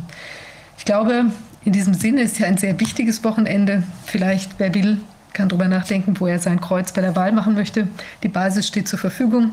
Und ähm, tja, was wollen wir sagen? Wir sehen uns nächste Woche wieder und es geht natürlich in jedem Fall weiter. Und ich glaube, wir sind wirklich auf einem richtigen Punkt. Ich glaube auch, dass die Sache mit dem, was jetzt über die Impfungen herauskommt, immer mehr herauskommt, das wird, äh, wird der ganzen Sache auch den Stecker ziehen. Ja, können wir nur jedem noch ein schönes Wochenende wünschen. Genau, ein schönes Wochenende. Bis nächste Woche. Tschüss. Tschüss. Liebe Mitmenschen, mein Name ist Thomas Binder. Ich bin praktizierender Kardiologe und Internist in der Schweiz, hatte meine Doktorarbeit in Immunologie und Virologie geschrieben und bin stolz darauf, Mitglied von Aletheia, Medizin und Wissenschaft für Verhältnismäßigkeit und von Doctors for Covid Ethics zu sein, die beide für die Wiederherstellung der Wissenschaftlichkeit, auch Realität genannt, der Vernunft und der Menschlichkeit eintreten. Das angebliche Corona-Killer-Virus ist Nonsens. Die angebliche Epidemie von nationaler oder internationaler Tragweite ist Nonsens. Die Durchführung von RT-PCR-Tests an gesunden Menschen ist Nonsens. Das Corman-Drosten RT-PCR-Testprotokoll ist Nonsens. Die Diagnosekriterien für die Krankheit Covid-19 sind Nonsens. Anti-soziale Distanzierung, Quarantäne, Isolation, Kontaktverfolgung, Masken, Schulschließungen und Ausgangssperren, auch Lockdowns genannt, für asymptomatische, früher gesund genannte Menschen sind Nonsens. Die unnötigen, unwirksamen und unsicheren seriellen experimentellen mRNA- und DNA-Injektionen sind Nonsens. Jeder Medizinstudent muss im zweiten Jahr die Grundlagen der Epidemiologie studieren. Dort lernt er, dass bei Ausrufung einer Epidemie von nationaler Tragweite sofort eine Studienkohorte zur longitudinalen Überwachung gebildet werden muss. Diese Kohorte repräsentiert die Demografie der Bevölkerung und dient dazu, die Fallzahlen, den Schweregrad der Erkrankung und den Status der Immunität gegen den Krankheitskeim der die Epidemie verursacht, hier durch Bestimmung von Antikörpern und T-Zellimmunität zu verfolgen. Obwohl es mehr als ein Jahr her ist, dass die WHO die Covid-Pandemie ausgerufen hat, existiert eine solche repräsentative Überwachungskohorte in ihrem Land nicht. Entweder gibt es unter ihren Ministern, ihren Gesundheitsbehörden und deren Beratern niemanden mit dem Wissen eines Medizinstudenten im zweiten Jahr, oder sie werden völlig getäuscht. Die Epidemie ist fake, aber die repressiven Maßnahmen, die sie hervorgebracht hat, sind real. Sie bedrohen unsere Freiheit, unsere Lebensgrundlagen und sogar unser Leben. Eine Endemie eines gemeinen Beta-Corona-Erkältungsvirus wird mit PR, PCR und Masken in eine Pandemie eines Killer-Virus aufgeblasen und mit seriellen, unnötigen, unwirksamen, unsicheren, experimentellen mRNA- und DNA-Injektionen bekämpft. Je größer der Dachschaden, desto schöner der Blick auf die Sterne. Liebe verantwortungsbewusste Mitmenschen, wacht auf, steht auf und kämpft. Friedlich, aber entschlossen. Wenn nicht für euch selbst, dann für die Zukunft eurer Kinder und Enkelkinder. Lasst uns alle gemeinsam diesen unethischen, ungerechten, unmenschlichen Wahnsinn beenden. Jetzt. Bevor ich zum Thema Bundestagswahl am Sonntag etwas sage, möchte ich Sie kurz in meine Überlegungen einweihen, die ich gerade in meiner Position als verantwortlicher Leiter der Donau 3 FM Redaktion habe. Ich denke daran, in die Redaktion von Donau 3 FM einen neuen Spirit zu bringen. Grund ist meine durch meine Führungsposition gegebene Verantwortung für den Gesundheitsschutz aller meiner Mitarbeiter und Kollegen. Aus diesem Grund würde ich gern alle Raucher in der Redaktion zukünftig mit folgenden Einschränkungen belegen. Erstens. Rauchende Kollegen und Mitarbeiter sollen sichtbar ein farbiges Armband tragen, damit sie besser von den Nichtrauchern zu unterscheiden sind. Zweitens. Sollten rauchende Kollegen erkranken, erhalten sie, solange ihre Erkrankung in irgendeinem Zusammenhang mit ihrem Rauchen gebracht werden kann, keinen Lohnausgleich mehr. Drittens, auch nicht rauchende Kollegen, die sich zufällig bei rauchenden Kollegen aufgehalten haben und danach ebenfalls erkranken bzw. nachweislich mit Tabakrauch in Kontakt gekommen sind, also zu Passivrauchern geworden sind, werden zunächst 14 Tage ohne Lohnfortzahlung zu Hause isoliert. Viertens. Raucher wie Passivraucher oder auch Menschen, die in einer anderen Umgebung waren, in der auch geraucht worden sein könnte, müssen sich einem hochsensiblen Anti-Rauch-Test unterziehen, der zwar generell Rauch auch in kleinsten Dosen mikrobiologisch nachweist, aber nicht, ob es eigenkonsumierter Tabakrauch war oder ob dieser Rauch zu einer Gesundheitseinschränkung führt. Fünftens. Für diejenigen Raucher, die nicht mehr länger mit diesen Einschränkungen leben wollen, haben wir zusammen mit einem namenhaften Hersteller eine experimentelle Rauchentwöhnungstherapie entwickelt. Diese hat in ersten Studien mit vielen Probanden, aber wenig betroffenen erkrankten Rauchern eine nahezu 95-prozentige Wirksamkeit ergeben. Die zahlreichen, teils schweren Nebenwirkungen der Therapie sind zwar bekannt, stehen aber derzeit nach meiner Auffassung und Auffassung des Herstellers leicht unter dem Nutzen der Therapie. Über Langzeitfolgen der Therapie kann aufgrund der Kurzfristigkeit des Einsatzes nichts gesagt werden, deshalb gibt es auch erstmal keine. Sechstens. Vorsorglich wird diese experimentelle Rauchentwöhnungstherapie auch Nichtrauchern angeboten, damit sie gar nicht erst in die Versuchung kommen zu rauchen. Siebentens. Diejenigen, die diese Therapie nicht durchführen wollen, müssen mit weiteren Einschränkungen, offenen Anfeindungen der Kollegen und weiteren Vorgaben durch die Programmleitung rechnen. Aber ich möchte deutlich betonen, dass es natürlich rechtlich keinen Zwang gibt, die experimentelle Rauchentwöhnungstherapie durchzuführen. Aber als Verantwortlicher für alle Mitarbeiter und Kollegen appelliere ich nachdrücklich an die Solidarität aller und behalte mir vor, irgendwann doch eine Pflicht zur Therapie einzuführen harter Tobak, nicht wahr? Und jetzt gehen Sie mal in sich und ersetzen Sie das Wort und den Kontext Raucher gegen zum Beispiel Homosexueller, Dieselfahrer, Muslime oder Ungeimpfter. Merken Sie was? Warum lassen wir uns von Menschen, die eigentlich unsere Gesellschaft leiten und führen sollen, so auseinander differenzieren und gegeneinander aufhetzen? Warum lassen wir es zu, dass uns Politiker unveräußerliche und unverhandelbare Grundrechte wegnehmen und einschränken, damit sie sie uns gegen Wohlgefallen teilweise und nach ihrem Gusto zurückgeben können? Warum sollte man solche Menschen und Parteien wieder und wieder wählen oder Medien konsumieren, die dieses perfide Spiel mit uns Bürgern weiterspielen? Diese Frage können Sie sich gerne stellen, bevor Sie am Sonntag oder bei der Briefwahl Ihre zwei Kreuzchen machen.